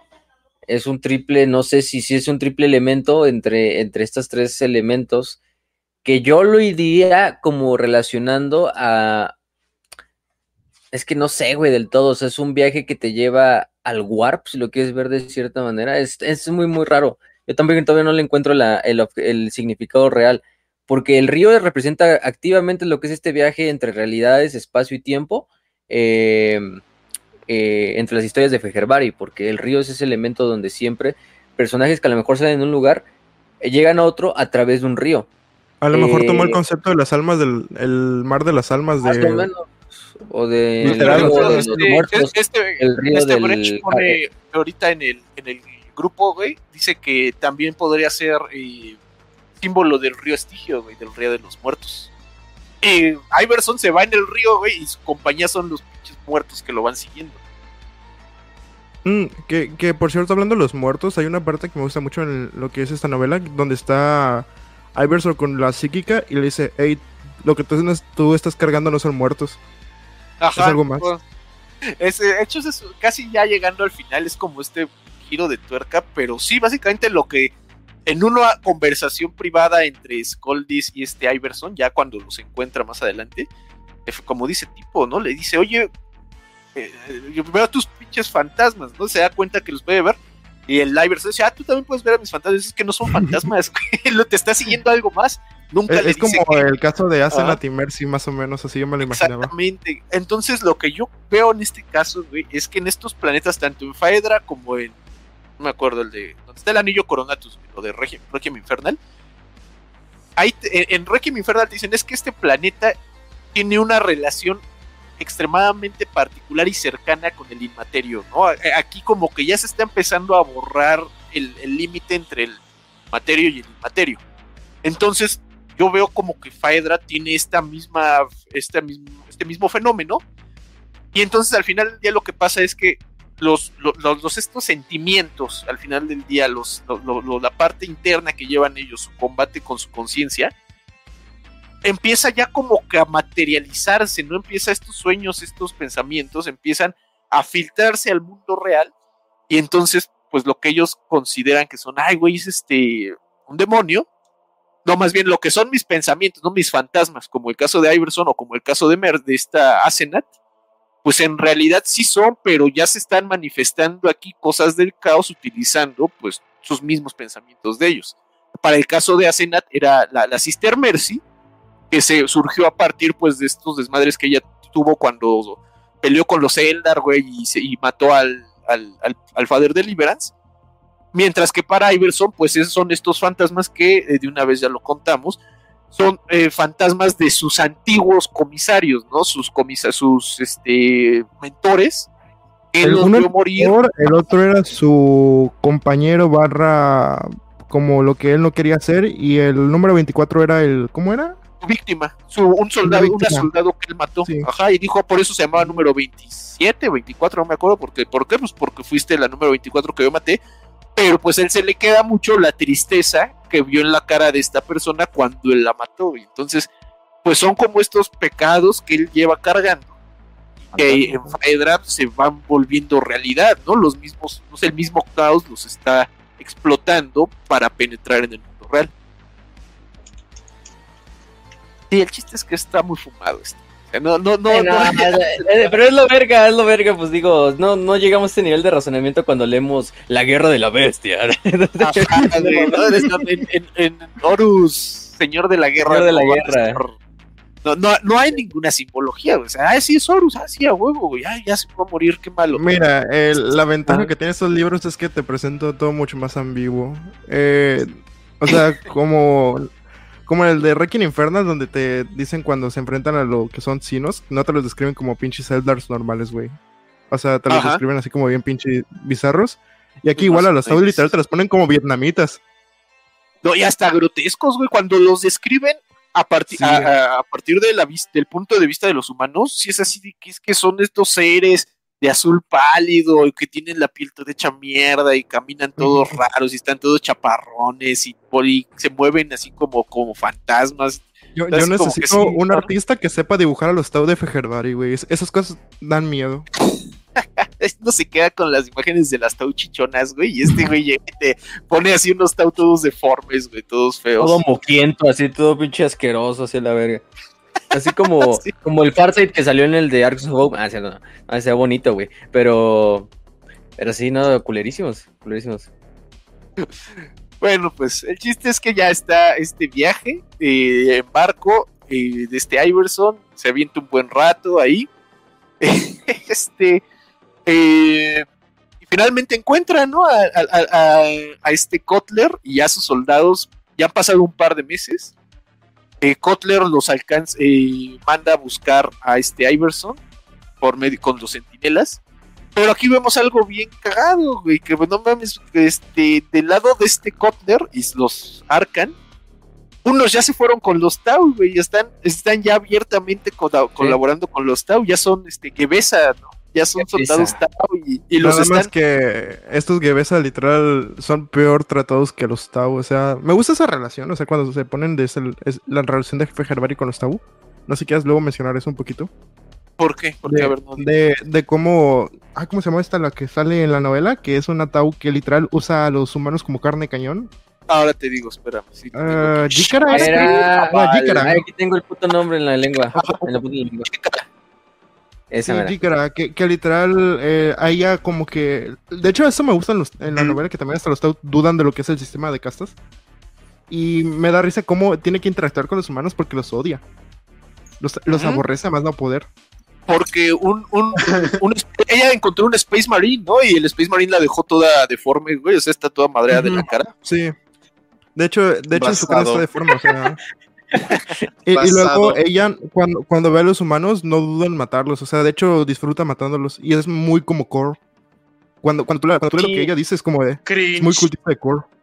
De hecho, Qué sí te dan así como esta idea de que también la relación entre humanos y Tau, porque muchas veces así como que cuando te la platican, dices, ay, qué chido, güey, que nos tratan igual. Pero no, o sea, los Tau son No, sea, son son los hijos de su puta Son los testigos de Jehová, güey, Son testigos de Jehová. colonialistas, ajá, sí, no, no, no es un trato de iguales el que hay entre humanos y Tau. O sea, los Tau trato y los Tau, paternalista, superioridad Tau, güey. ajá, y abiertamente los Tau reconocen que ellos lo están, este, los, los quieren incorporar al, al Imperio Tau, pero no van a ser iguales que los Tau, güey. Ellos van a seguir siendo chalanes. O sea, los Tau sí son Master Race. De hecho, hay una escena donde utilizan servidores, creo. O sea, los modifican y luego los utilizan contra lo que son los humanos que están en contra de los Tau. Ajá. Y se quedan así como que, no mames, güey, qué chingados es eso. Porque no son servidores normales, o sea, el servidor normal No. es el pinche robot. Eh, Eso es algo curioso, güey, porque, o sea, cuando te platican de la relación que hay entre los Tau y los humanos, uno te lo platican así, ay, es que ellos sí son bien, bien, este, un buen pedo, güey, solidarios y todo. Pero, o sea, los Tau no temen en usar servidores, güey. Si te das cuenta, pues los servidores son como de lo peor que puede hacer el imperio con un humano, que o sea, lobotomizarlo y usarlo de pinche autómata. Los, los Tau dicen, ah, pues a huevo, güey, nosotros también. Y los servidores que ellos han, han- ido como recuperando, no los matan o no los ayudan, no, pues, les ponen pinches herramientas Tau, güey, y los tienen ahora servidores. Son servidores Tau. Sí, Igual, es una visión. De muy hecho, en el de Vanguard también lo hacen, ¿no? En el del relato, ahí los Es lo que te iba a decir, güey. Ahí hay algo que como que se pasa muy por arriba, pero y que creo que no, no mucha gente lo comenta en general. Pero el Mecánicos también colabora con los Tau, güey. Ahí lo- los Sí, Mecánicos ah, sí. están con los Tau y están los Es lo que te iba a Star y los y están chambeando ahí con los Tau, güey. Que No, no eso me gusta, güey. Que en el de Vanguard hay como su propia versión de servidores Tau. No sé si te acuerdas. Ajá. Que en una, una Sí. parte te lo dicen que, que utilizan tanto partes de humanos como de Taus. Y eso a mí me encanta. O sea, de, de que todos están jodidos por igual. Y hasta cierto Sí. tiempo, hasta cierto punto es, es obvio que el Como en el mecánico lo, lo va a hacer, o sea, el mecánico, recordemos que ellos trabajan solo para sí mismos al final de cuentas. Entonces, si Ay. hay oportunidad de sacar tecnología, conocimientos, lo que tú quieras, y eso significa aliarse con una pinche especie alienígena o quedar cordialmente, pues lo van a hacer como lo hacen en, con los Tau. Entonces, es lo, lo que hace Fejervar y decir, bueno, ve, el mecánico es un güey que nada más aprovecha, al final de cuentas, tanto del Imperio como de los demás senos. Eh, los Tau no son una especie que su, su greater good sea algo noble, ni el que se va a llevar a través de simplemente de, de del entendimiento entre especies. No, o sea, al final de cuentas es, es de. Al Eh. final de cuentas son, imperi- son iguales de imperialistas que el imperio. eh, se dejan permear. Digo, hasta cierto punto te lo da a entender como que los Tau son un poquito inocentes y pendejos, que sí lo son, porque son la raza quizá más Sí. joven de todas. Y que meterlos de putazo a lo que es el trauma de la guerra y de lo que representa la galaxia. Los deja hechos mierda, como podemos a los Taus en la novela, o sea, deformes, jodidos, y- amorales, todo el desvergue, Amorales. que es algo bastante realista, ¿no? O sea, de- Pues te no- digo, e- eso justamente pasó en la Primera Guerra Mundial, güey. Eh, los ¿Había franceses, los alemanes, los eh, ¿Había británicos. Pues, o sea, es la misma mentalidad en la que tienes un Ah. funcionamiento imperialista máximo, un nacionalismo, una visión propositiva sobre la guerra, tu propio imperio, tu propio nacionalismo, y choca completamente con la realidad de lo que es la guerra, el imperialismo y todo ese asunto. Y pues generaron la. eh, se hizo la generación silenciosa, güey. Que justamente es la que en la que nace eh, o se modela el nihilismo como lo conocemos. Toda esta degeneración, o bueno, toda esta cuestionamiento sobre las artes, sobre la cultura. Entonces los Tau les, tapa- les pasa ese mismo efecto. Eh, es una cuestión como más o menos social e histórica, pero sí, güey, o sea, es como que lo que les ocurre a los Tau es que pierden la fe dentro de sí mismos y dentro de todo lo que los rodea. Y empiezan a cuestionar todo, güey. Que hablando de pérdidas de fe en lo que es esta novela, hay algo interesante que es que estos Tau no. ¿Cómo se dice? No poseen un etéreo. Y te van a decir que con eso se va a romper de cierta manera el sistema de castas. Y que hay Taus que no, no es- no están haciendo lo que deberían de hacer. Como por ejemplo, me acuerdo que tú mencionaste hace tiempo lo del. Ay, de este pinche enano de la casa. Ay, ¿cómo se llama? La casa de los enanos. Se me fue el puto nombre. ¿La casta de los Eh, enanos de la Tierra? De la tierra, güey. Que, que se la agarran los tierra. putazos, güey. El, el que se agarran los Ajá. putazos, güey. Que, que aparece De en hecho, lo- ah, de hecho, sí es algo que se nos va a, mencionar, a, a- revelar en esta parte, ¿no? Este, yo creo que tercer y último acto, donde ya tenemos a los humanos eh, a este conflicto ya de tres, tres bandas, ¿no? Por un lado el imperio como tal, por otro lado eh, los, los Arcan en su forma ya de, de rebeldía, y por otro lado los Tao con los humanos, ¿no? Con, con sus aliados humanos. Y aquí es donde se nos va a presentar a quien está, ha estado pues realmente eh, maquinando toda esta situación, es todos, este. Seishin, Se- Seishin, que es un Tau de la casta del agua. Cuando eh, eh, hasta se lo, lo plantean en algún momento, oye, ¿qué no los Tau los que los dirigen siempre son los etéreos? Dice, pues sí, pero aquí el etéreo que nos mandaron ya se murió, güey. Pero, pues yo soy bien verguillas, dice el Seishin, y yo voy a, yo estoy probando que los Tau podemos hacer como nuestras cosas sin los pinches etéreos, pero pues, o sea, como que hasta lo mismo, los mismos hechos te están demostrando que todo se está yendo a la verga, pero este güey está contento porque dice, no mames, o está un Tau de la casta del agua dirigiendo, y es más, yo voy a mostrarles que, que la- el acercamiento de la casta del agua es, es superior, porque nosotros vamos a, estamos usando este escenario, o sea, Faedra, no para ganar, o sea, no nos importa a nosotros ganar este changarro, no nos importa realmente ganar el planeta, sino lo que nos importa es demostrar que nosotros podemos convencer a los humanos de que vengan a trabajar con nosotros, de que los podemos nosotros incorporar al imperio Tau sin necesidad de, de la guerra, ¿no? De hecho, Eh, lo dicen, ¿no? Que no son tantos realmente como para hacer la guerra directamente con los humanos. Es lo que, que le dicen. plan- Al final del día el- hay el solo plan es 2000 eso. Tau en todo el planeta. Y to- lo- la, la pelea ha sido entre humanos contra otros humanos, güey. Los Tau nada más han estado así atrás, este, coordinando todo. Bromita, bromita, era experimento social, no me dispares humano. Era de No, chill, Esos pinches de estados salieron como los testigos de Jehová, eh, güey. Convenciendo Sí, a Ah, la. Entonces es, aquí vemos, ¿no? No son, los. Tau no son, no son los buenos, como mucha gente dice. Ay, es que los Tau son los buenos de, de Warhammer. No, güey, los Tau son igual de pinches. ¡Tu madre! mal pedo, ajá. Pero pues lo malo es que como tienen de tecnología así bonita, pues, ay, es que es corporativo el pedo. Pero bueno, el chiste es que para este punto están tanto los, los miembros de los Arcan que se pasaron con los Tau, que bueno, al final del día no- resulta que no se pasaron todos. Hay unos que están ahí como infiltrados. Porque también está Kotler, güey. Kotler también se fue con los Tau, pero él se hizo pasar por prisionero. Y según esto, según los Tau, él está ahí como prisionero, lo tienen aprisionado, pero este Seishin lo tiene como su prisionero estrella porque sabe que él es el de más alto rango, este Kotler, dice yo lo voy a convertir pues a- a- al- al, al bien mayor, ¿no? Y ahí pues hay bueno, un choque de ideas, ¿no? Eh, Ahí está el choque de ideas entre lo que es el imperio, que es como más, eh, digamos que creencia religiosa, mientras que el Tao es full racionalista. No ajá, exactamente. De hecho, los Tau sí hacen hasta el énfasis cuando hablan, cuando están explicando su pedo, que el Imperio Tau está basado en tecnología, en ciencia, en, este, el- el- en la capacidad de la voluntad de dominar así la, la- la realidad, ¿no? Entonces sí te da como esta, y hasta creo que en algún momento sí le llega a decir, ¿no? Que ustedes este, ven la tecnología como algo místico y todo lo ven como cosas místicas. Entonces sí es ahí también como este, este desencuentro, ¿no? Entre las dos ideologías, ¿no? Una más mística y tradicionalista respecto a que la otra es más pragmática y tecnológica, pero igual de brutal, ¿no? No hay... Que, que a Eh, Kotler nada más no lo mata porque dice que era. Que, que a Kotler dice que no lo mata porque sabe que no es que importe realmente, sino que de hecho él lo ve como uno más, un individuo, pero un individuo que a la larga puede serle útil al bien supremo. O sea que es como de. Tenemos tanta gente aquí que ustedes son una porquería, lo sabemos, pero tú, tú si te nos unes, puedes cambiar el curso de cierta batalla porque tienes ideales superiores y eres alguien que puede guiar a la gente y bla, bla, bla, bla, bla. De hecho, sí te lo dicen, que es muy creepy si lo piensas.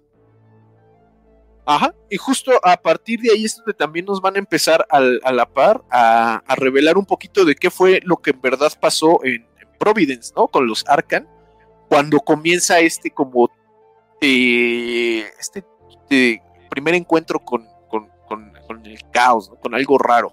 Y bueno, al final del día lo que ha pasado es que muchos de estos veteranos de los Arcan eh, están ya completamente tirándose a la verga, ¿no? Ya están muy locos, güey, ya no saben qué hacer, pero a todos los están persiguiendo, pues todos estos recuerdos de, de cuando estaban en Providence. Porque en realidad lo que pasó es que ellos habían sido parte de una ofensiva que, a pesar de que tuvo éxito, terminó como dispersa. Y entonces un grupo de estos soldados de este regimiento eh, andaba buscando refugio y lo que terminó encontrando fue una aldea. Y una pinche aldea tipo Silent Hill, ¿no? Porque al final ellos llegan y se dan cuenta pues que la aldea está como completamente ya vacía, o sea, ya des- des- deshabitada, excepto por un templo que está en el centro. Cuando ellos están como investigando la aldea, pues aparecen pinches, ya saben, Fejerbari, ¿no? Una pinche invasión ahí como de zombies y que se los quieren chingar y matan, bueno, y bla, bla, bla, bla, bla. Total que los Arcan se alcanzan como a salvar, se huyen del pueblo y están esperando ellos que llegue la caballería, que son este Ben Drake y sus, su grupo de centinelas. Ellos llegan y este Kotler les da la orden, ¿no? Pues saben que quemen todo a la verga, menos el templo. Yo voy a entrar a ver qué chingados hay en el templo. Y entonces cuando entran al templo, pues lo que se encuentran es esta campana que eh, genera un sonido así como caota. Pero ahí viene lo cagado, güey. Que resulta que cuando están viendo la campana y que la están decidiendo destruirla, llega un visitante, güey. Llega un visitante ahí con ellos, enfrente de ellos. ¿Que ¿Quién es este visitante? Pues no sabemos, güey. Es un ser extraño, un ser malévolo, pero es un ser que tiene una marca particularmente fuerte del caos, según esta Skoldis cuando lo ve, en el brazo y en el ojo, güey. ¿A quién conocemos que tiene el brazo y el ojo hecho mierda? O sea, este Iverson, güey. De Porque hecho, es lo que chingados iba a llegó decir, que, tan que grande, Iverson, ¿verdad? por eso, por eso es mi teoría de la apoteosis, güey. Pero continúa.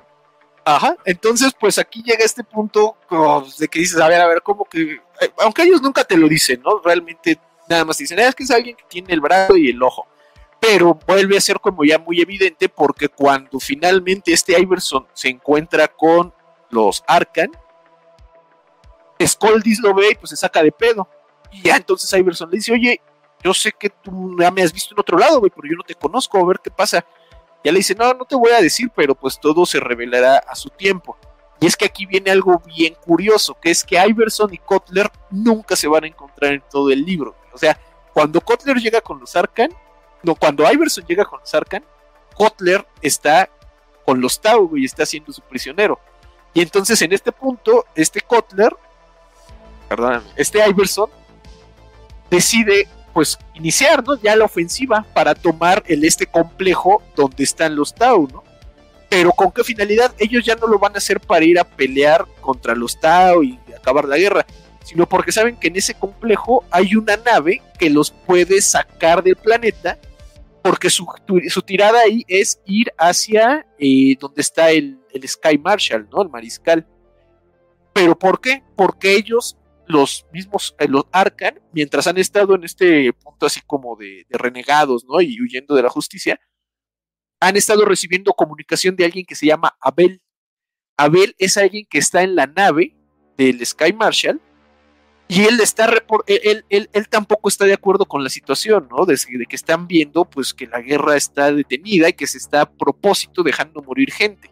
Entonces Abel está, eh, digamos, en complicidad con los Arcan con la finalidad de que se haga un, un esfuerzo conjunto de tal forma que haya un, una los Arkham puedan llegar a la nave que está en el espacio del Sky Marshal y Abel a su vez en la nave va a generar un golpe de un motín con el fin pues ya de, de, traer a la justicia al Sky Marshal, ¿no? De que explique por qué no está permitiendo que la guerra termine. Entonces pues ya se inicia este ataque que básicamente es la, la el, el, el clímax del libro, donde no se nos muestra exactamente qué está pasando en la nave, solo se sabe que Abel está coordinando todo y que sí ya hay un, un motín. ¿Sí me escucho? Es como de los pocos momentos sí, de esperanza sí. hasta, hasta, eso. Mándeme, perdón. Es que, que es de los, de los pocos momentos de esperanza del libro. O sea, cuando te dicen eso de que quizás puedan romper lo que era esta guerra falsa. Pero sí. luego resulta que eso eh, va a desembocar en algo más mal que bien, pero sí que De hecho, ni tan, tan, esperanza, güey, porque a, a, los pobres este, Arcan les dan en la madre horrible, güey. O sea, logran, logran penetrar en este complejo de los Tau, pero los destruyen o les ah, dan en sí. la madre, güey. Ahí es que, porque están peleando, ojo ahí, güey, están peleando al mismo tiempo con Taus y contra Esquitaris, porque ese complejo originalmente era del Mechanicus y el Mechanicus solo está colaborando con los Tau. Que, que, que literal Entonces, te dicen que los, las armas de los Tau pueden desplazar como si nada a los guardias imperiales. Ajá. Y que no son sí. muchos, de hecho, ahí te lo dice. Aunque ahí, ahí se da el último, el duelo, güey, entre esta, ¿cómo se llama esta chica? Karak, Karak Chic, o la que quedó deforme. Jícara. Ah, por Jícara y los sentinelas, güey, los sentinelas en algún Jícara en algún momento llega, este, ¿cómo se llama? Pues por sus años de servicio se le da el liderazgo de un escuadrón de Taus, que estos que traen sus este, pinches armaduras, güey. Creo que son trajes Crisis, ¿no? Eh, o, los Battle Suite, o ¿cómo se llaman? Trajes de batalla. Ajá. Bueno, no recuerdo cuál modelo. Los, los mechas, los mechas, los mechas. Con los mechas, güey. Y los mechas andan desmadrando. Y llega entonces la caballería, güey, llegan los pinches centinelas comandados por este Ben Drake, que para este punto ya nada más quedan cuatro, güey, los demás se han ido muriendo así a lo largo de la, de la historia. Eh, y aquí pues sí está cagado porque, o sea, Ben Drake y sus centinelas pues, son pinches máquinas así medio pedorronas, o sea, se ven medio que las pudieron haber hecho así en taller mecánico. Mientras que los trajes de batalla Tao, pues, son súper armaduras, bien mamonas. Y sin embargo, los Tau reconocen que los imperiales son mejores pilotos, güey. Les están metiendo una chinga de aquellas con nada más cuatro centinelas. Entonces, pues sí se arma la Mira, batalla. Pejervari siendo otra vez basado, güey, porque Yikara era mujer, güey. sí, es cierto, güey. Y si la terminan matando, no si termina perdiendo esta Yikara al final. Matan a Bendrake. Bendrake en su último momento ve el fantasma de su morra, güey, que, que chocó pero derrotan a los Esquitari, güey, y Jícara queda así toda, toda pendeja, güey. Pero para este punto Jícara ya anda como en modo, modo con, güey, porque ya es como que sabe que sus, que los Tau que ella no debía de haber sido la líder de los Tau porque ella no tenía como la antigüedad. Sin embargo, pues este Seishin la nombró por algún motivo líder de ahí de su escuadrón sabe que pues sus compañeras de, de- de- de batalla de las estas armaduras pues no la respetan y al mismo tiempo ve que le están dando en la madre los humanos con sus carcachitas, güey. Entonces ella ya está así como en modo, modo chango, güey. Está ya eh, eh, es toda berserk, güey, y está peleando a lo pendejo, quiere matar. Y sin embargo, lo dice, no, no me importa cuán- cuántos, bueno, no lo dice así como tal, pero dice, no me importa si me voy a la tumba, mínimo me los voy a llevar a ustedes, cabrones. Ajá, y sin embargo no lo logra, güey. termina perdiendo el encuentro. Y eh, Cielos. pues gracias a eso. ¿qué pasó? Cielos, qué anticlimático. No, y pues, no, al contrario, pues gracias a ese, a los últimos este, sentinelas logran abrir la, pues la brecha, güey, al, al- al- complejo de los Tau y van a abordar la nave, la, la única nave que los puede llevar a donde está el, el- el- el- el mariscal. Curiosamente por ahí hay otro incidente, güey, muy curioso, donde uno de los pinches soldados de los Gebesa, güey, este, a él lo están usando como vínculo entre los Arcan y los Arcan que están infiltrados. Pero el vínculo lo están util- lo está haciendo esta, la comunicación lo está haciendo esta Scoldis, güey, pues por medio de mensajes acá telepáticos. Pero lo que dicen es que, o sea, ha sido como tanto el impacto de que lo están usando de, de vínculo, que ya está ido, güey, el pobre cabrón, o sea, ya, ya, ya no, ya no habla, güey, o habla solo. Y curiosamente, cuando lo- lo- los mandan a, a- a intentar a encontrar la nave, güey, a abrirla, a prepararla, se le mete un pinche demonio, güey, al vato. O sea, ahí en plena batalla de entre Taos y humanos aparece un demonio, güey. Y Lo pues hacer sobrecargaron y, le- y- y empezó a explotar. Ajá, entonces pues ahí es O lo sea, que vemos, ¿no? Cómo pasa. se vuelven conductos los humanos en Faedra después de tanto impacto, pues a entidades demoníacas. Y al final el que lo logra matar es este, este Iverson, ¿no? Si no mal recuerdo. Pero igual es así como de, ah, pues, si nadie cuente lo que acaba de pasar. Sí, o sea, de repente sí, ya los, ya el caos es así, no, dijo el, el caos, no me puedo ir de este pinche libro sin hacer una aparición así mamona y aparece el pinche demonio a la verga. Sí, pero así de la nada, ¿Puedo mencionar, que- ¿puedo mencionar algo? Eh, ¿Qué pasó con Ajá. el pequeño monaguillo? Eh, nuestro querido monaguillo tiene la mejor frase para mí en Ah, este libro. es, sí, güey, no, pues, ¡Sangre para el dios emperador! Listo, ya lo dije. ajá, Como el, el- el Darkseid. el Joyce ya se volvió súper en la estrella, güey. O sea, mientras todo el mundo está así sufriendo la guerra, y la enfermedad, a Joyce dice que él ha estado hablando con este Gurdjieff desde el río, güey. Dice, Gurdjieff nos sigue desde el río y él me dice que, que lo haga por el emperador, que me haga sentir orgullosa a mi mamá y al emperador. O sea, ese güey es como un niñito, güey, pero bien violento, güey, así súper bastardo. Y entonces, durante el tiempo que estuvieron los, los separados, güey, río arriba, lo, a él, pues por su desempeño tan bueno, güey, los pinches suavos decidieron incluirlo, o sea, darle una, una servoarmadura que quedó ahí disponible. Pero a Magen, pues no le parece, güey. Este Magen dice, no, pues no mames, número uno, este güey está loco, ¿no? Todo el mundo lo puede ver. Número Y dos es número un pinche dos es- morrillo. Número dos es un pinche morrillo súper menso, güey, súper creyente del emperador. Los suavos no somos así, que no sé qué. Pero o sea, así vemos su pinche descenso a la locura bien cabrón, güey, del, del Joyce. Porque hay un momento donde, o sea, él, él cada que pelea, güey, es así como, sangre, la sangre, sí, la sangre. Y hay una parte donde abordan un barquillo. Y ese güey en su, en su traje lleva unas motosierras en las manos. Entonces toman a unos prisioneros este, que besa en el barco. Y ya no los tienen así como, como amarrados, güey, hincados. Y, no, pues, ¿qué hacemos con ellos? No, pues, este, llévatelos, güey, así como prisioneros. Como inteligencia, pues. y los, y- y los decapita así a la verga, güey, así, paz, los decapita. Y Es como la, como la del Tide, güey. Es, es como la, la personaje Ajá. fanática del Dark Tide, de güey. la fanática. Pero es que este güey no sabemos si es por el emperador o si ya de al tiro, si es por Korn, güey. O sea, él sí ya está Yo poseído. digo por Korn. que ni una ni otra, porque luego como tenía este fantasma de lo que es el- esta religión, luego una de las ideas de lo que es el culto este de los ángeles penitentes es que todos están corruptos y que lo único que pueden hacer es morir. Ah, pero, y- por ejemplo, y- una parte cuando él eso. decapita, cuando él decapita a esos güeyes, hasta él pone la cara, güey, para que los chorros de sangre le peguen, güey, Sí, así que- como, como el meme del que se está así sobando la carita con sangre, güey. Así, bien, bien pinche loco. Y todavía uno de los suavos lo ve y le dice, oye, no mames, güey, cámara pinche loco. así dice, cámara pinche loco, ¿qué estás haciendo? Pero todos los demás están como que en su pedo, güey, nada más uno lo vio. Y el este güey agarra y así como que pum, güey, le mete un putazo con la sierra eléctrica en la cara al otro y también lo mata. Y ya cuando voltea, a la verga. no, es que este se rebelaron, güey, y lo mataron, pero yo ya lo vengué, güey, no se preocupen. Y sus compañeros, ¿cómo lo vengó, güey? Sí, sí. Diplomacia mexicana. Sí le sabe, sí le sabe. Ajá, el chiste es que eh, hay una rivalidad así ya expresa, pero no explícita, entre Magen, el líder original de los suavos, y pues este morro, güey. El morro. Y el Magen está decidido que no lo, no se, Magen no se quiere morir porque sabe que si se muere van a hacer al, este, al Joyce, el líder de los suavos. El comandante.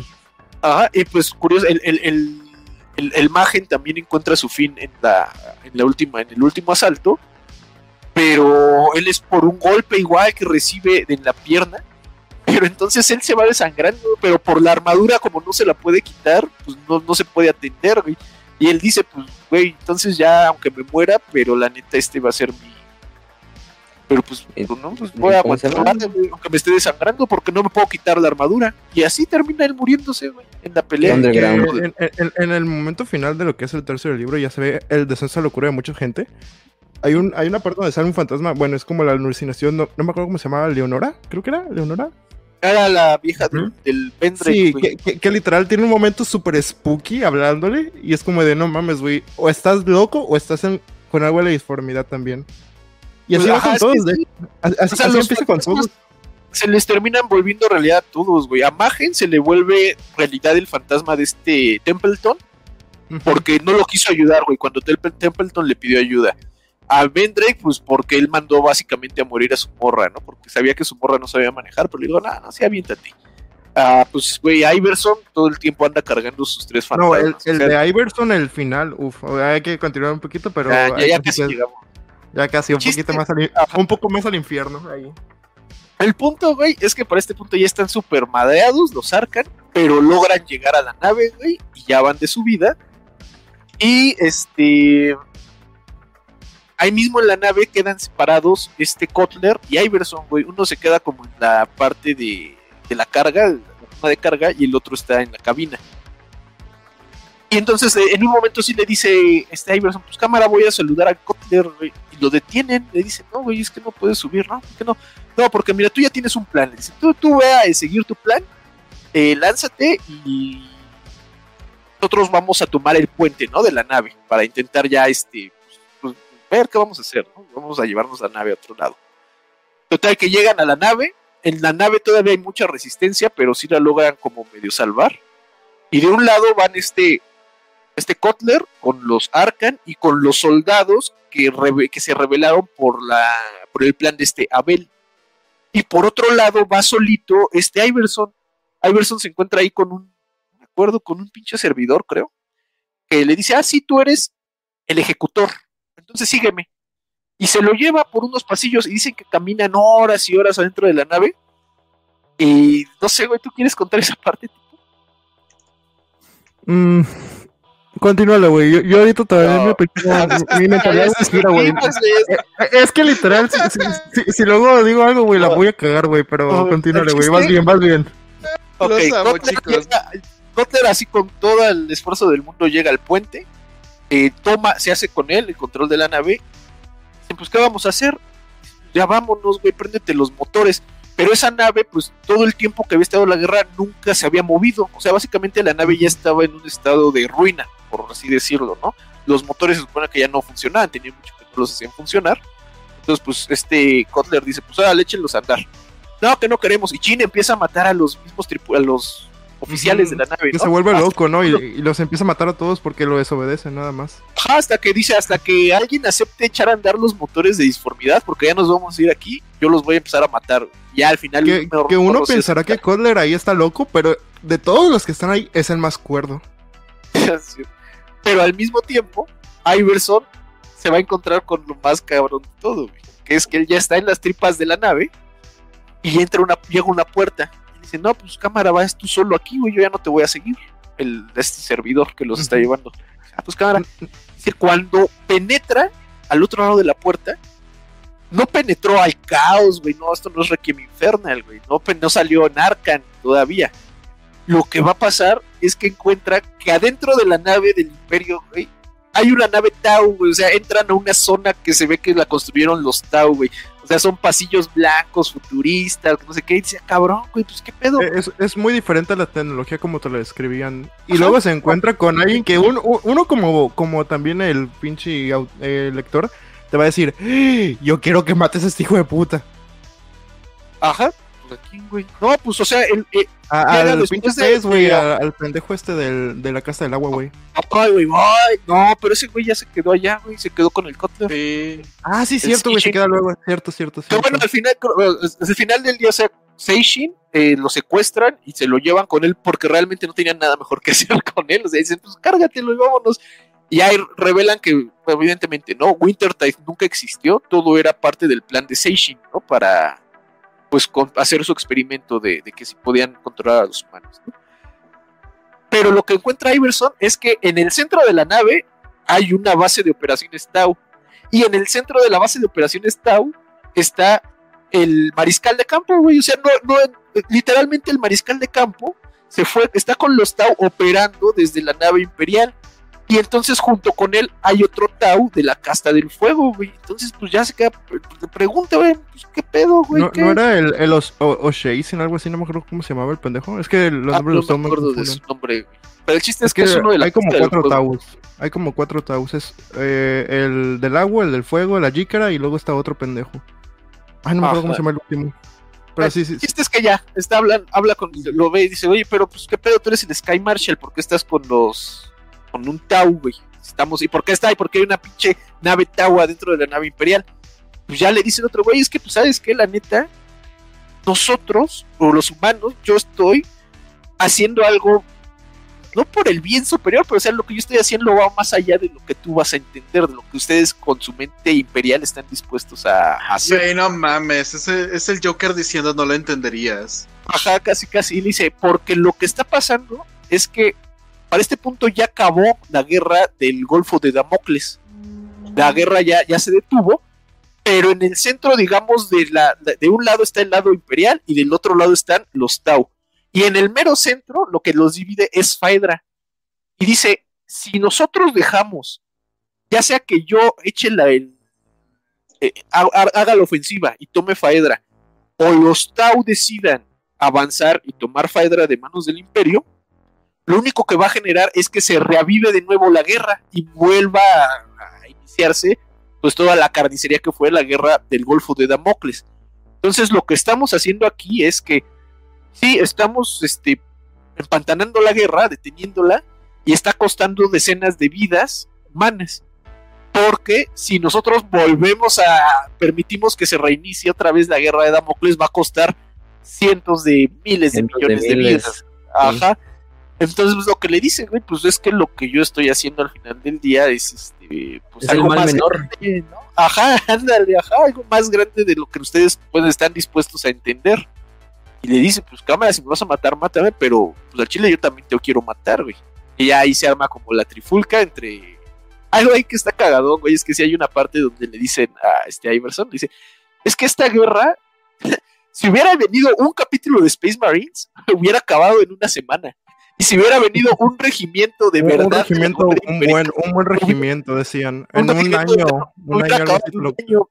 Entonces lo que también está ahí cagado en re- la revelación es que en Faedra también mandaban a todos los regimientos que ya no querían, güey, los regimientos que estaban catalogados como problemáticos, güey, como marcados por el caos, parias, y también Que, de los curiosamente, güey, eh, dato curioso, eh, lo que es la campaña de Faedra está en un reglamento de lo que. Ya, ya saben que Fijarvari agarra esos pinches eh, detallitos de los cores. oscuros, ¿no? Ajá.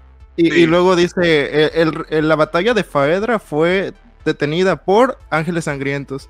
Y, una, y yo me quedo pensando: hmm, ¿qué capítulo de Ángeles Sangrientos tiene Fijarvari? Ah, Un buen punto, ¿eh? Fíjate. Sí, porque de hecho aparece en la novela de Deus Sanguinius, que es una de las, bueno, se menciona en esa novela de Deus Sanguinius, eh, es una novela medio vieja, es viejita, es de las viejitas del 2005 más o menos, este, de Los Ángeles Sangrientos, de las de James Hallow, de esas serie de las Ángeles Sangrientos, de hecho se llama la serie, es de, con un ómnibus, y ella habla de cómo efectivamente los Ángeles Sangrientos en un tiempo fueron los que llegan a, a Faedra, en teoría.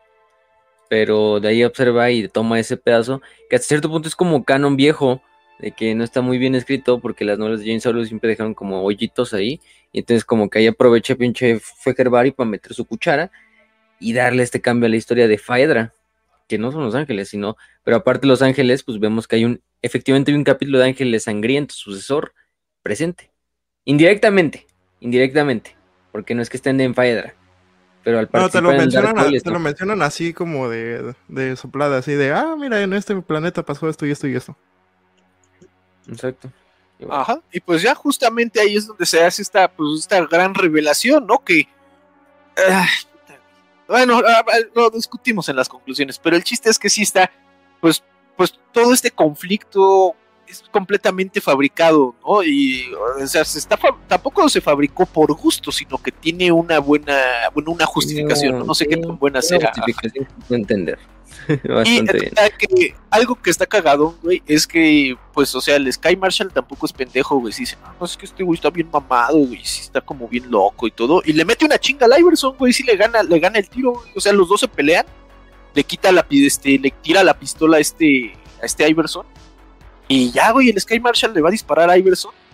Pero verga, güey, el, el pinche Tau que estaba ahí viéndolos, güey, el de la casta del fuego agarra y mata al, al Sky Marshall, güey. Así de, no mames, güey, ¿qué pedo? ¿Por qué mataste al Sky? Pues, ¿qué es no más raro, güey. Ahí, ahí es No, cuando ya yo, yo me perdí un poco. No, ajá, justamente, porque es lo que, pues, ¿qué pedo? No, pues que no eran compas. Y dice, no, la neta no, güey. la neta no, ya ni lo topaba, casi, casi le dice. Dice, no, porque yo vengo, o sea, de la parte de la casta del fuego, a ver el cagadero que estaba haciendo la casta del agua, güey. Dice, todo este desmadre que están haciendo y de su pinche eh, acá, este, revoltijo de que vamos a hacer, a detener la guerra y no sé qué. Eso es, eso es cosa de la casta del agua. Dice, nosotros no, no- La casta del fuego, como tal, somos guerreros y no le vamos a ir a los putazos, güey. O sea, entonces, nada de lo que acabas de ver tenía que ver conmigo. Yo no estoy de acuerdo con nada de eso y por eso ya lo maté, güey. Yo pues, quiero que siga la guerra. Entonces, pues ya se queda en este punto de que, verga, güey, pues qué pedo. Entonces, justamente en ese momento se prenden los motores de disformidad, güey. Y. eh, Pero no hay escudos Geller porque, pues, la nave había estado. Que Sí, sí, no hay campos Geller, digo. Porque la nave había estado en estado de ruina, güey. O sea, dicen justamente eso. Los, muchos de los mecanismos de la nave de navegación por el inmaterio, pues no se han prendido en más de 50 años, güey. No sabemos si va a funcionar. Dicho y hecho, no funcionan, güey. Y se lanzan al inmaterio con Campo Geller. Y entonces aquí ya, pues, verga, ya acaba el libro. Porque justamente, pues, empiezan a penetrar, pues, el caos, güey, en la nave sin, sin Campo Geller. Y entonces, pues para este punto, este Iverson ya no sabe ni qué pedo, güey. O sea, dice que ya no sabe qué, qué, qué- qué está pensando, güey, qué va a pasar, qué van a hacer.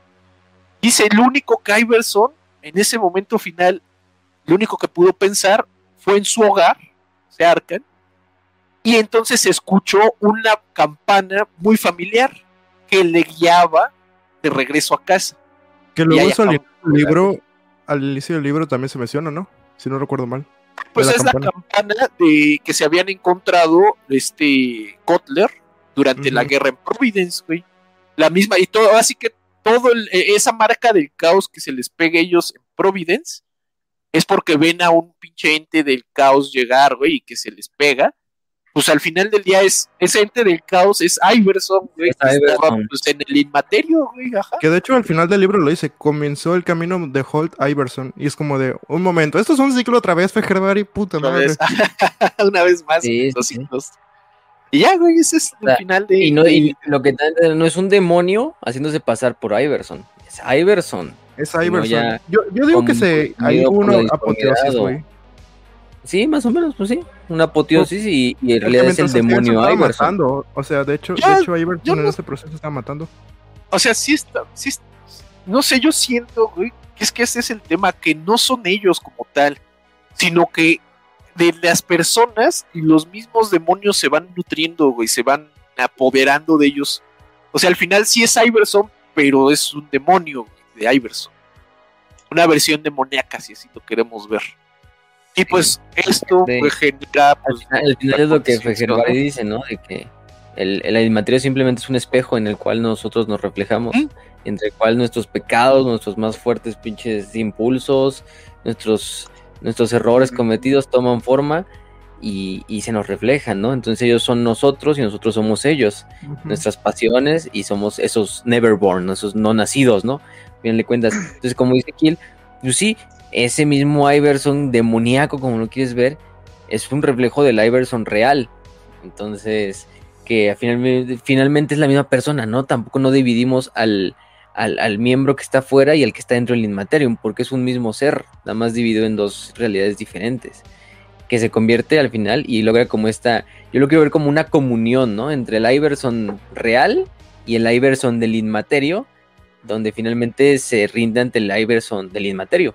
Y el Iverson del Inmaterio es el que vemos desde el principio, ¿no? Este Iverson demonio. Yo, yo digo que ya nada más para cerrar esto, este es el momento del. Thunderground. Listo, ya lo dije. Ándale. Elabora. No, pero, pero sí, o sea, de hecho, en este punto es ya donde lo que es. De hecho, ahí te lo dicen que no, no, no está bien sanamente y está como en ese punto entre lo que es real y lo fantasioso, porque me gusta mucho eso de que mientras Fejerbari está haciendo como este mini enfrentamiento, está cuando es cuando se está encendiendo el- la nave, y que de hecho te lo dicen, mientras por un lado está encendiendo la nave, te van explicando cómo el plano material se está cambiando. Sí, es luego, que y- luego- y también está el caso de los hongos, que, que el caso de los hongos no lo mencionamos. A ver. Que al final del- de la historia se menciona que, ¿cómo se llama esta? La que está acompañando a Iverson. Esta Isabel. Te lo dicen que de hecho ella también está como, como se dice, toda corrompida por estos hongos. Que ¿Ah, sí? yo tengo Sí, de hecho te lo dicen. No me acuerdo. de eso. Chécate, en esa parte y te lo dicen, de hecho. Es que Y es- también ya no mencionamos esa parte, güey, porque Iverson también queda muy traumado porque Iverson termina matando a Isabel, güey. Pero, o sea, en Sí, su viaje, Y, en y el la, y la ve con los hongos, o sea, que te dice que tenía por un lado eh, la mitad de su cara con hongos de estos Ah, sí, sí, ya, ya, ya. Pues su fantasma. Ajá. Ándale, el, el fantasma. es Pero que ese- ajá, yo, yo digo que esa, esa versión nada de más ella era güey, esa parte. Ajá, porque, o sea, eh, cuando van en el barco, güey, el barco, el viaje en barco dura un par de meses, que son los meses que los Arcan están como en, en rebelión, ¿no? Y uniéndose a los Tau y toda la Ujú. madre.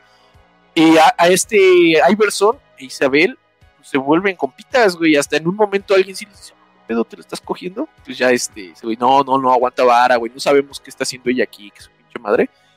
Y entonces hay un momento donde está Isabel donde Iverson sí dice, güey, es que pues yo sé que tú vienes aquí a matarme, güey, que tú vienes del lado de este, del Sky Marshal, ¿no? Vienes a, a interrumpir la misión. Y entonces ella le dice, no, güey, yo no vengo del lado del Sky Marshal, de hecho, yo también quiero matar al Sky Marshal, porque está Lomax, la que era la, la, la alta comisaria, es mi mamá, güey. Y ese güey mató a Lomax. Pero entonces este güey le dice, no es cierto, güey, me quieres ver la cara, no es cierto, eso es mentira eh, se la, se la está confrontando como en un vado, güey, en un espacio ahí alejado de la selva. Pero entonces ahí es lo cagado, güey, porque este güey dice, pues la neta te voy a, cre- creo que le voy a creer. Y le da la espalda a Iverson y se va. Y uno de sus fantasmas le dice, no, no es cierto, te está engañando y está sacando la pistola, güey. te va a matar. Entonces el Iverson se voltea sin putiza, güey, agarra, saca la fusca y ¡paz, güey! La revienta, le mete un tiro en la cabeza.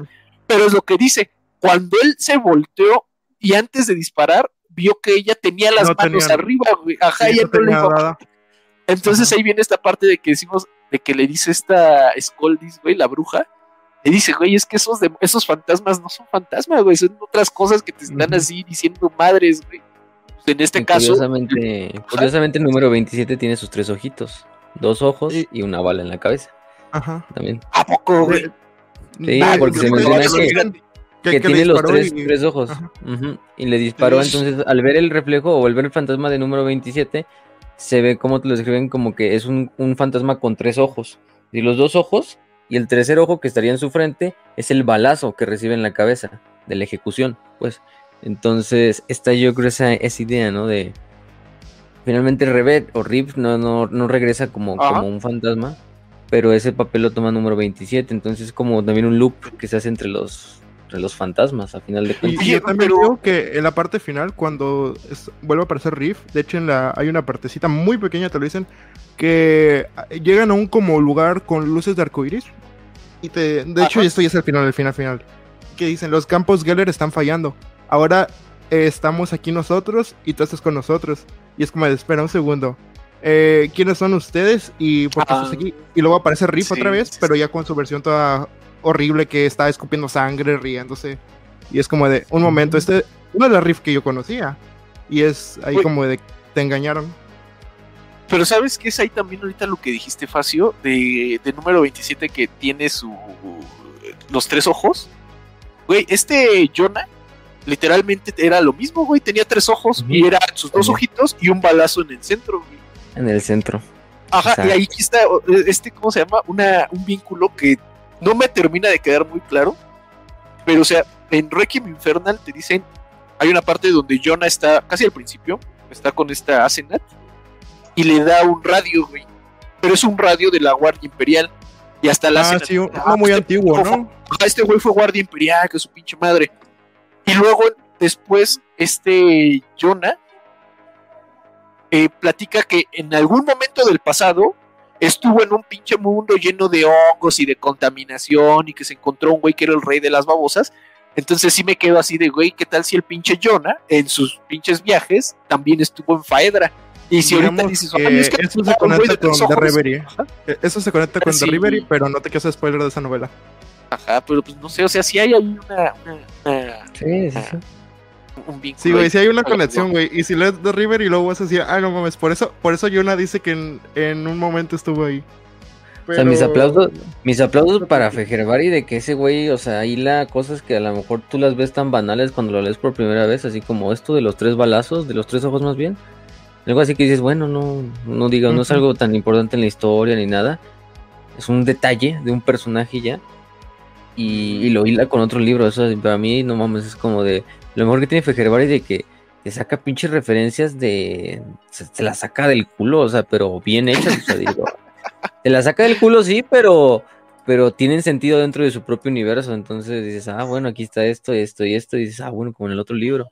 El peor es que es un pinche hilo, un maraña de desmadre que. pues, solo en su mente enfermita del buen Fejerbari. eh, nos, ha, nos ha enseñado. Que ¿no? de Pero- hecho, Casta al Fuego tiene, es la segunda novela con más referencias, porque esa luego la conecta con lo que es Fuego y Hielo, La Corona de Espinas, Con culto La de de Vanguard. Down, con Requiem Infernal, obviamente, Ajá, con la Vanguardia. Corona de Espinas, de con Vanguardia, que luego de Vanguardia. Vanguardia se, con se conecta con otra que es el- Outcast, que es la de Jícara. No sé si la listas tú, Gil. No, o sea, no lo leí. Ah, el de por qué literal eh, le dieron la putiza de su vida y por qué odia a los Tau, de manera resumida. Y pues bueno, ya ahí termina la historia. Este. No mames, No sé, ahí pues ya, termina sus- nada más. Sí. Sus pinches reflexiones finales, güey, este. Por ahí ¿Qué- un güey en, en, en Reddit puso que Niemand, el apellido Niemand, significa en holandés En alemán. o en alemán, no me acuerdo. Este, nadie, ¿no? Nadie. Nadie, Ajá, en alemán. ajá. Niemand es nadie. Entonces, hay otro pedacito de, de- del fantasma de Niemand. Em, pero bueno, eso ya son teorías que no sé si sí sea del todo. Se me hace, o sea, Pues puede ser, puede también ser. Porque varios en de buscar güey, muchos nombres y poner cosas así. Ajá. Es que en Reddit, güey, también hay una. Y lo leí y dije, hijos de su pinche madre, güey. Porque se supone que ellos dicen que. Ay, a veces con esta mamá. ¿Me escuchó? Sí. Ahí está. Sí, Sí, sí, sí, sí, sí. Este. Que Cletus, güey. Este Cletus Modine. Aparece Mm, en Requiem Infernal, güey, pero y todos dicen, ah, sí, sí, está muy difícil de encontrar, pero sí está, pero no te dicen dónde, güey. Entonces no sé en qué pinche parte aparece Modine. en- ¿Neta? en- en- Yo, yo no encontré esa referencia, güey, ¿qué pedo? Que yo digo que este Cletus es el este famoso rey babosa, güey, que se encuentra este Jonah. mm. No se, mu- no se sí, muestra la muerte de Cletus, güey. Cletus va en el barco con este Iverson, güey. Los emboscan los pinches Crut. Y ese güey se queda como malherido. Y le dice el pinche Iverson, dice, pues cámara, te doy la paz del emperador. Y le dice, güey, no, porque la neta yo no creo en el emperador, güey. No creo que, que me pueda dar paz algo en lo que yo no creo. Dice, ¿qué vas a hacer? Y le dice el Modain, pues me voy a sentar aquí a ver qué pasa. Pero ya nunca, o sea, nunca te dicen si que se murió o no se murió. Y acuérdate que Modain tenía la, esta pinche enfermedad, güey, que los volvía como honguitos. sí. Entonces, yo digo, en una de esas, este Jonah, güey, en su viaje en el pasado, cuando va a Faedra, lo que él describe que es como el rey babosa, güey, es este Cletus convertido ya en hongo. De hecho, te lo dicen al final con Cletus, que de cierta manera él va a regresar. En su última aparición en lo que era el libro de eh, Casa del Fuego. Lo que yo no encontré esa era la referencia con lo que era Requiem Infernal. Pero eh, no, es que no quiero hacer spoiler de Ravery, porque luego si les hago el spoiler le arruino esa novela a todos, güey. Sí, no, no, no hagas. ahí No, no, la- no, no, no. Estos Sí, lé- lé- léale, cabrones, aprendan a leer, güey. es- de Lectura. No, ya la andaba leyendo, la de ¿o los escuchas, por favor, lean esto, aunque esté en inglés. Es God. Sí. Sí, sí, vamos Y vamos a seguir. bueno, vemos finalmente que el libro sí es un pinche espiral, ¿no? Sí somos la espiral oscura y de repente, ¡a la verga! Como- y, de repente yo soy la espiral oscura, ¡a la pe-! Este... Y se acaba, ¿no? Salen los créditos y sale la sale Linkin Park así como página, como película de Michael Bay. Este... y... Porque de hecho hasta los actos, ¿no? El acto 1 es descenso, el 2 es espiral y el 3 es ascenso. Este, Ah, los actos mira, también. Sa- ¿Sabes a Ujú. qué me recordó lo del servidor ahorita que me dijiste eso del final? No sé por qué me recordó cuando Dante y lo que era esto otro, ¿cómo se llama? Virgilio, van a lo que es la entrada al infierno y es donde abandona toda esperanza. No sé por qué me recordó mucho esa escena. Mm, Puede ser. Pues Pues sí, pero bueno, en conclusión, creo que personalmente me gustó más a mí este libro que Requiem Infernal. Requiem Infernal les comentaba la vez pasada que yo siento que se cae mucho al final, como que pierde con este intento de hacer así como, ay, güey, qué miedo, güey, con el caos, como que pierde como cierta consistencia, ya como que sientes que ya nada más están a ver, a ver qué inventan, güey. Lo de Atanasio sale así de repente, o sea, de la nada, ay, sí, güey. El- el tenemos Atanasio es Atanasios, por cierto. Sí. Ajá, entonces, este, en ese sentido, yo creo que por eso me gustó más este libro, porque es mucho más centrado, mucho más directo de leer, pero no por eso, pues, güey, ya nos escucharon hablar de esta madre cuatro horas, güey, o sea, tiene mucho de tela Sí, de pues donde sí. contar. Y siento que también hace muy buen papel al mismo tiempo, güey, re- en, en- en referirte tanto a esta parte de caos, güey, mística, que no sé qué. dice Agroma Esencial, dice que está ocurriendo una balacera. Eh, Casual, del- ¿no? es- son cosas del Dark World, güey, abusado, por ahí va a Dark salir ahí, ah, el caos, güey. Te va a salir Iverson, demoníaco ahí. Ajá, güey, ese que está así de la balacera. Pero, No, ah, no, pero sí, les decía, me gustó porque, o sea, como te cuenta este pedo así como bien, bien, bien loco, güey, bien de, del caos, bien este. Pues sí, muy, muy extraño. Pero al mismo tiempo, la historia como tal, así de, de la guerra, güey, de los soldados, cómo la están viviendo, también está muy bien escrita, o sea, también sí, sí compadeces, ¿no? Estos pobres cabrones, cómo se los están comiendo vivos los bichos, güey, cómo el agua huele culero. No, no, no, sí está. En ese sentido, creo que Sí. logra hacer lo mismo que otros autores requieren un libro completo para hacerlo. Este güey lo logra hacer al mismo tiempo que te está contando la historia que él te quiere contar, ¿no? Que es acerca de Sí, no, caos y cosas así o bien. Se, confirma que Dan Afnet es ZZZ al lado de Peter Fejerbari. Peter Gerbari. Es que, No, o no sea, creo que digo, es- están bien las dos partes, está bien también lo de la el, el enfoque heroico de la guerra y del conflicto y que tiene Warhammer. O sea, digo, a mí me gusta y, me encanta y también, Sí, y digo, no está mal. Pero también hay que ver la otra parte, ¿no? Hay que saber eh, discernir en cuanto también, al final de cuentas, lo que Fejerbar intenta demostrar tanto en, en, en- principalmente aquí en Firecast, es que tú en el imperio no eres más que un recurso utilizable que en cualquier momento en el cual te tornes en contra, eres descartable y se pueden sacrificar miles de vidas como si nada, simplemente para mantener otras vidas vivas que Es valen más que la utilitario. tuya. Este, totalmente ¿No es más utilitario. como una crítica al sistema? O sea, que yo siento que eso. O sea, por eso. Este, eh, una crítica totalmente al sistema imperial. O sea, Ujú. Finalmente, los hombres que van a Faedra son hombres rotos, son hombres hechos cagadas, son hombres parias, como ya dijimos muchos de ellos, que simplemente están siendo la carne de cañón para mantener un status quo en una zona eh, que es conflictiva, que es el Golfo de Damocles, como te lo dan a entender, ¿no? pero en el camino, pues los mismos fantasmas de estos hombres ya rotos los van persiguiendo hasta ese lugar. E incluso termina siendo contraproducente para el mismo imperio, porque tú al darle la espalda a estos hombres les terminas abriendo posibilidades para que entren a otros lugares, a los cuales tú intentas de, de Debería. finalmente evitar que entren, ¿no? Entonces Claro. es cagado. Y, y dicen, no hay nada heroico en la guerra, en, en eh, por lo menos en Faedra. Aquí simplemente se viene a, morir eh, y, y ya, o sea, es la parte es la parte contraria de lo que la muerte demuestran los fantasmas de Gaunt o, Ajá. o el Kane, No sé, pues, puta madre. Una muerte heroica. Uno es la idealización de la guerra y esto es como de, hey, la guerra es una mierda. Esto es la guerra. ¿Sabes? Y, y- Pues, y mira, yo digo que los dos y- puntos son válidos, güey. Los dos son pu- los dos puntos son muy válidos. Ah, eso sí.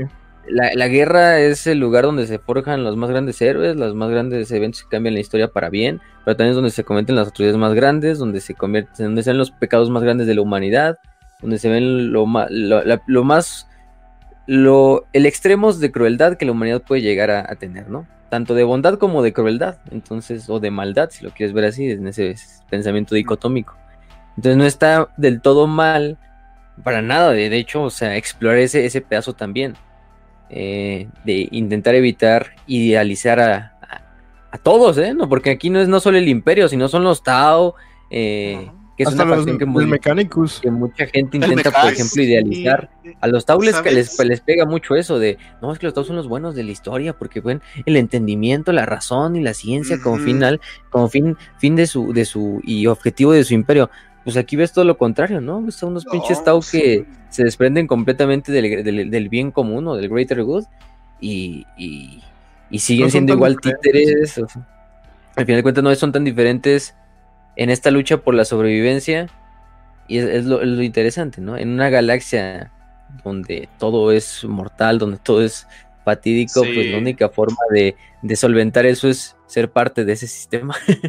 o sea, combate, al combate monstruos con monstruos, en cierta manera. Em, pero pues todo se tiene que convertir en monstruos tarde o temprano. Humanos, taos, etcétera, etcétera, etcétera. Y aparte, ¿sabes pues, algo, ese pedo muy, psico- muy, muy psicológico que le da a Peter de los fantasmas, ¿no? Que te persiguen. De ese punto de inflexión que tienes en tu vida, que hace que cometas eh, quizá el acto más terrible que te puedes imaginar, o el acto más arriba que te puedes imaginar, o algo en medio, ¿no? Pero no hay ni un, no hay este no hay, no hay ni un blanco ni un negro, o sea, la parte. Y te des entender, ¿no? De pues, cómo la guerra sí, Sí. cambia, cambia, cambia a la gente, ¿no? La, las hace, las hace mierda, ¿no? Las hace mierda desde dentro y, y los convierte pues, en lo que son monstruos. Te, como te lo digo algo, güey. Fíjate que, que Peter Fergerbari hace lo que muchísimas veces Hollywood ha tratado de hacer y nunca ha podido, que es mostrarte el lado crudo de la guerra y decirte esta es la realidad de la gente que vive estas cosas. Por ejemplo, eh, en todos los medios siempre te pueden decir que la guerra es mala, que la guerra es peligrosa, que es horrible, pero al mismo tiempo terminan medio glorificando a un bando, güey. Y Peter Fergerbari lo que te hace es mostrarte los dos bandos en la forma más cruda posible. Y por ejemplo, esto lo puedes ver en todo este conflicto que ocurrió en Irak. Los veteranos de Estados Unidos se suicidaban, güey. O sea, bueno, cometían. ¿Se el- suicidan? Ajá. O sea, todavía ocurre, eh, están en una crisis porque justamente ya saben lo que ocurre en las guerras y tienen ahora una crisis de reclutamiento y preguntan por qué está pasando, porque justamente las guerras transforman a las personas en su peor faceta y las moldean, quizá bajo la idea del heroísmo, pero al mismo tiempo las transforman en un asesino. ¿Qué, te- qué distingue del heroísmo al, asesi- al asesinato, güey? Que lo haces por una bandera, que lo haces por, por una por un valor, y qué tan válido es ese valor en un lugar que desconoces contra un enemigo que pues podría estar en la misma situación que, que tú. Ay, soldados, Entonces- soldados americanos muertos. Ah. Ay, pobrecito. No, o sea, yo lo digo desde otra perspectiva, güey. Ay, se cansaron de estar en sus drones. Ay, no es pobrecitos. tan no. bueno, ¿eh? La guerra directa no es el mejor ejemplo, yo digo, para, para sea, exponer ese punto el también. punto es que justamente la guerra pues sigue siendo cruda, la guerra sigue siendo fuerte. Ajá, y, y en un momento a otro pues la- las personas se transforman, güey. Cuando tienen ese punto de quiebre, que Peter Fejerberry lo pone de maravilla, güey, es justamente el momento en el, El camino a la que- esquizofrenia. Ajá, o sea, ¿qué tanto No, finalmente, de hecho, mente? Pues Mucha gente, des- mucha gente no lo hace en la vida real. Mucha gente desarrolla esquizofrenia a partir de estresores, pero cabroncísimos.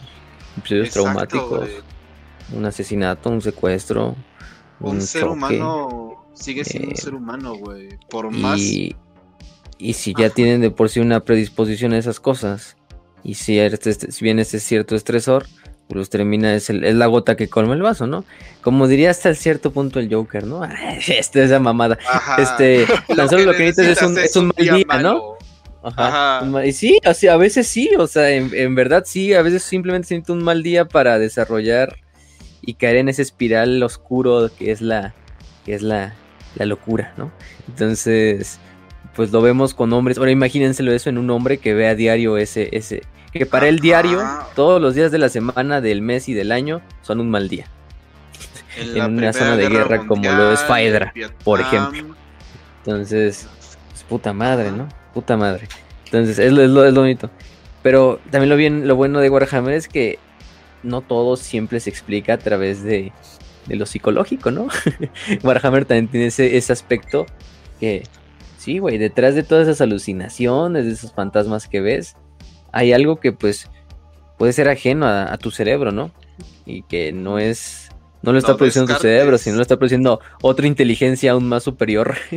Ajá. Pues no descartes nunca en, en Warhammer eso. Y eso es bonito en Warhammer, así de bueno. Que cada quien, ¿no? Es como el esquizofrénico que dice que le hablan los ángeles. Hasta cierto punto, ¿a cuál le creemos? ¿Qué versión le creemos? ¿Son voces producidas por su cerebro? Ajá. ¿O en realidad le están hablando? Entonces ya eso es cada, de cada persona. ¿Qué Em, tanto- pero, y- eh, y, otra pregunta, la verdad, que a mí que sí me gustaría como hacer al aire, güey, es qué tanto estamos dispuestos a hacer para sobrevivir, güey. ¿Qué tanto estaríamos dispuestos a hacer para sobrevivir? Es solo eso, güey. En cada héroe hay un psicópata, en el fondo. También, entonces. a Estoy huevo. viendo un comentario de la Biblioteca Eterna y dice algo muy que estoy muy de acuerdo. Eh, dice, de hecho, eso quería plasmar Alan Moore cuando escribí Killing Joke. Y yo siento que Peter Fejervari es el Alan Moore de 40k. ¿Y la cagó o qué Ujú. pedo?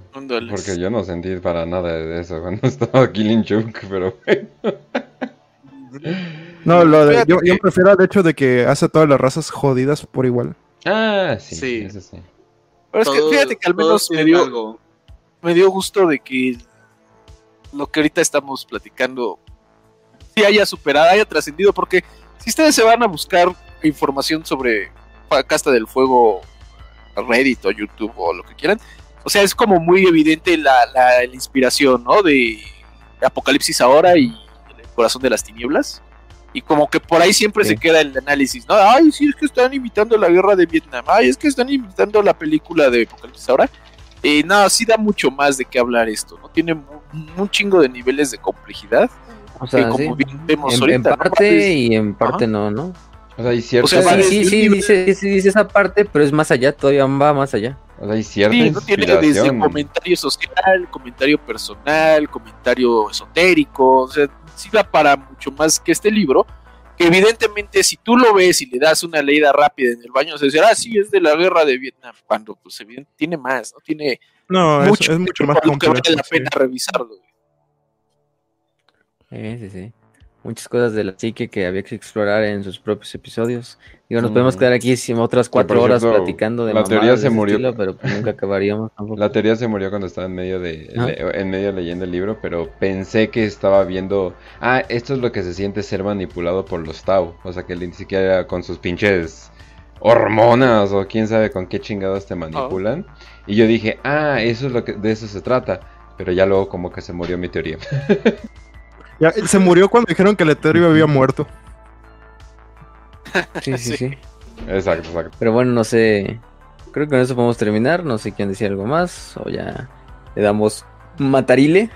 Mm, Al, Que va a estar muy bueno el episodio que vamos a grabar Y mañana. la recomendación de siempre, güey, que evidentemente nosotros en tres horas, güey, solo podemos contar mal y resumir, interpretar al final el es desmadre. interpretar.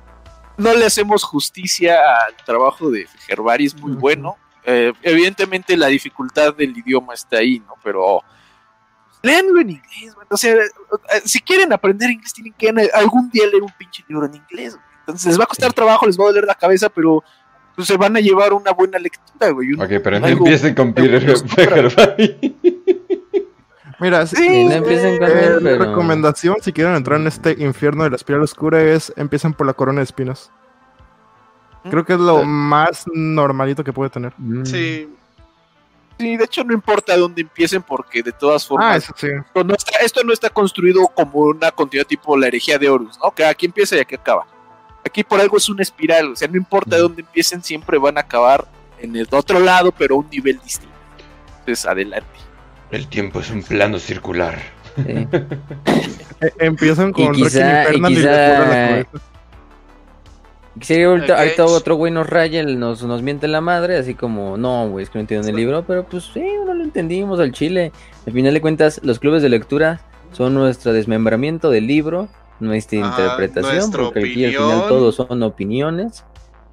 El único que tiene la verdad final es el autor, es Y él ¿Y dice, ¿no? Que no nos hasta- envían hasta él lo esta dice. creo que la tenga. Y, y- y ni siquiera, dice. y ni siquiera creo que él la tenga, ¿no? Sí, ¿no? O Sí, sea, él lo ni dice. siquiera yo la tengo. lo dice.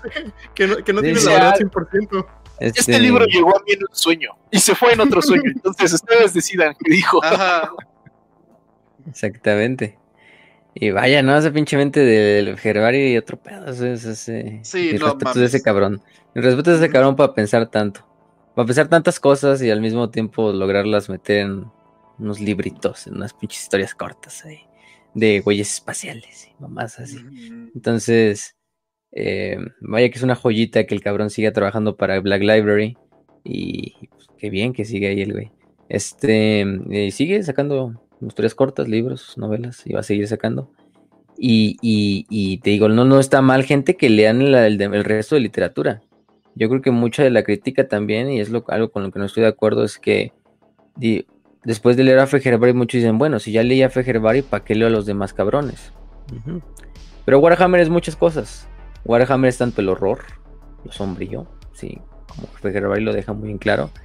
Y, y gracias a él se ha recuperado eso, porque debe de haber un equilibrio en Warhammer, yo creo, narrativamente, literariamente, sobre lo, sobre lo que se escribe. Pero también están esos momentos que pues Warhammer no deja de ser también una épica. em, como tal.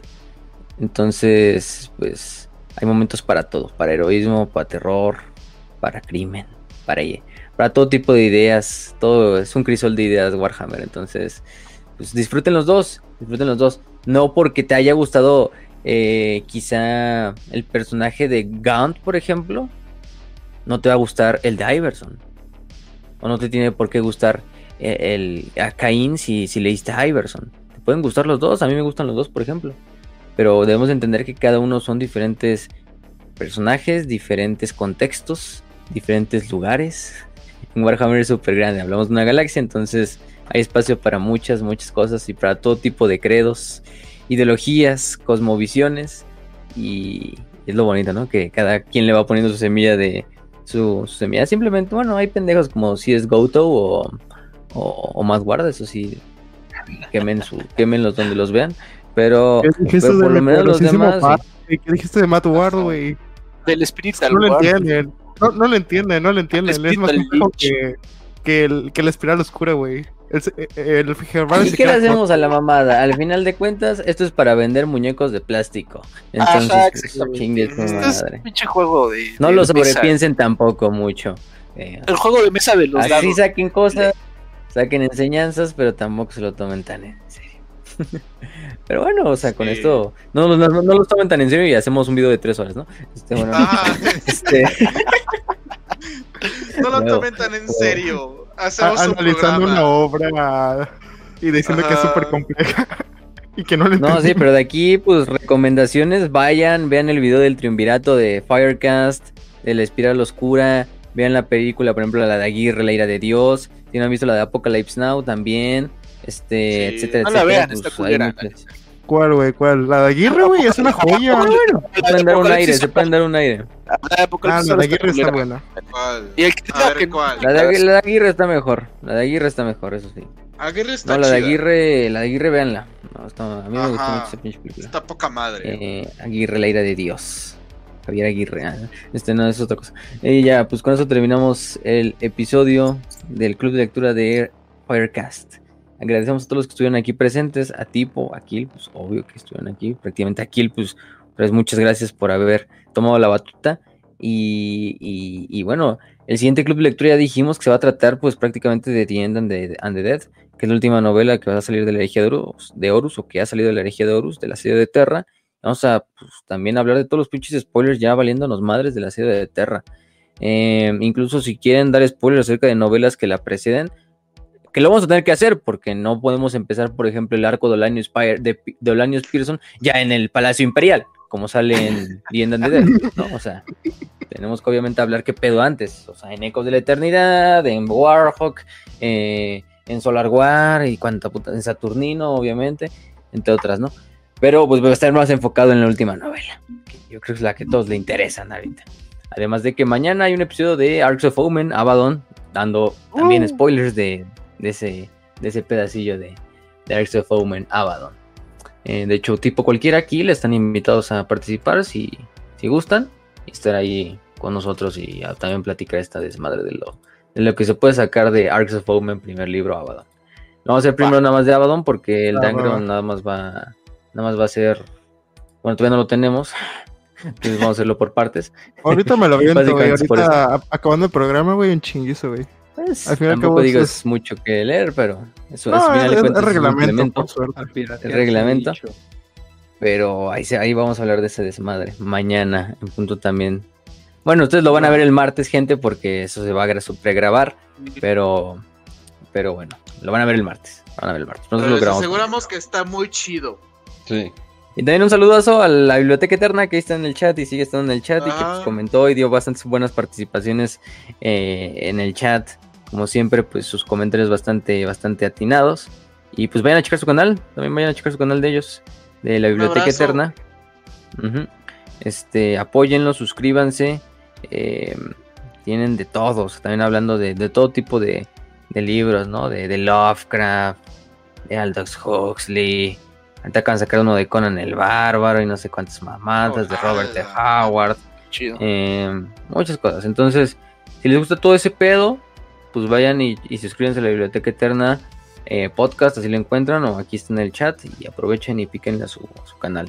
Eh, entonces vamos a dejar aquí yo creo que el comentario opinado tanto del canal de Biblioteca Eterna como el de Triunvirato, para que vayan a checar sus videos principales y, y también vean desde otras perspectivas, bueno, en el caso del Triunvirato, lo que es Firecast. Y bueno, también lean el libro, a lo mejor no lo leyeron, a lo mejor con todo esto les abrimos todavía más el apetito para leerlo. Y sí, está en inglés, no hay pedo, pues ya si les, les cuesta mucho, pues váyanlo poniendo en el traductor de Google. Chiste es que lo Güey, lean. pero es O sea, que Está más, está todo verga. más puerco, güey, está más difícil. Como así. siempre, No el tan mexican complicado. insultando a los pretos analfabetas, como siempre. Güey, es que neta no está tan complicado entenderle. Pinche idioma de bárbaros, es no sé. procesarlo, güey. Reed, Preto, un Reed. Ah. Sí, definitivamente. Güey, también un saludo a la banda que estuvo ahí en el chat de YouTube. Nada más por me llamó mucho la atención que hay, había alguien que estaba comentando que se llamaba hermana Rebeca y alguien que se llamaba hermana Lorena. No sé si sean la misma persona, o sea, es otra hermanas, personalidad, güey. Es otra Pero personalidad como Mercy. Ajá, güey, güey, pinche Requiem Eternal aquí en YouTube, güey. También este, Ah, saludazos a Forza GP, güey. A Wilber Cerca. Al último guardián, que pues es el pinche Milo. Agromancense y el tiroteo, güey. Saludos. y que le suerte, estaba güey. maleando. a Nelson Mancia, güey. A pinche. A Maldoror. A Tony Russo, güey. No, no mames, pura pinche fauna bien loca, güey. ¿Por qué no se ponen así, este, no sé, güey, Juan, Juan. Pérez o algo así, güey, porque se Güey, cosas no mames. Al Pues, por Jatidra, ejemplo, ahí güey, Jatidra está, ahí está ¿Qué vas tiró paro, güey, dijo que, que yo regresara, güey, a pesar de mi desempeño tan subpar, dijo Burning Catedral, no, que vaya pinche kill, güey. Entonces ya él es acá mi pinche, mi padrote, güey. Wilber Cloquendero, a la verga. Es el último guardián, que es el. Milo. También le enviamos un Sí, saludo un a, nuestro boliviano favorito. Em, A pesar Pero de bueno. que quiero ir de su país, pero bueno, ya. Vámonos. ya, vámonos. ya ni modo. Oye, Pero vámonos. es Bolivia, lo entiendo, pero sigue siendo nuestro boliviano favorito. Entonces, pues, si me permites, Kench, ya para despedir esto y no darle Así más es, tiempo, pues ya saben dónde nos pueden encontrar. Telegram, Spotify, Evox, esto se va a subir a todas esas también redes. Espérenlo ahí. em, para que lo puedan escuchar, así como se subió el de Requiem Infernal. Recuerden que el próximo libro es The End and the Dead. eh, no vamos a hacer una votación como tal. Eh, está en inglés también, entonces, pues si no, lo si no saben Mm. inglés, lamentablemente, No, y. no podemos vez- hacer ahorita todo. lo estoy pensando, tal vez hay spoilers. Mañana me van a ver con mi pared llena de papeles y cartas de tarot y hilos y uniendo cosas porque de- por algo que mencionaste hoy, Facio, de lo de este Horus y Osiris. Bueno, sí, mencionaste a Horus, que es un personaje, Ah, y me acordé que uno del Horus triunfante es una de las eh, poses más importantes. Y luego me acordé que sale en una de las cartas del tarot esa pose. Entonces ahorita van a ver toda la unión. Pero banda, creo que vamos a llegar a la parte más oscura de todo Warhammer en toda su existencia. Entonces va, va a estar muy bueno, ¿eh? Así que mañana, quiero decir, bueno, eh, cuando salga el episodio de esta semana, pónganse pendiente que van a escuchar una de las teorías más locas que van a escuchar en toda su vida, pero tal vez tengo razón. Y tengo cosas con comprobarlo. Chingada madre. Tengo que buscar mis cartas del tarot para ilustrar también ahí, en cámara. Y vamos a ponerlas uno por uno aquí. Ahí te Ahí las tengo, las si lo hacemos hasta con cámara. ¿eh? Ahí las edita, ahí las edita. no Este, o si no las editamos, vale ver. Mm. Y, pero sí, eso ya es, eso ya es mañana. Eso es Sí, mañana. sí. Entonces, Sí, pero bueno, bueno. el martes. Pues ahí nos vemos, ustedes. banda. Vamos a Y- contar eso para platicar Pues después. nada más. Salud Sí. y victoria. Bye, bye. Bye.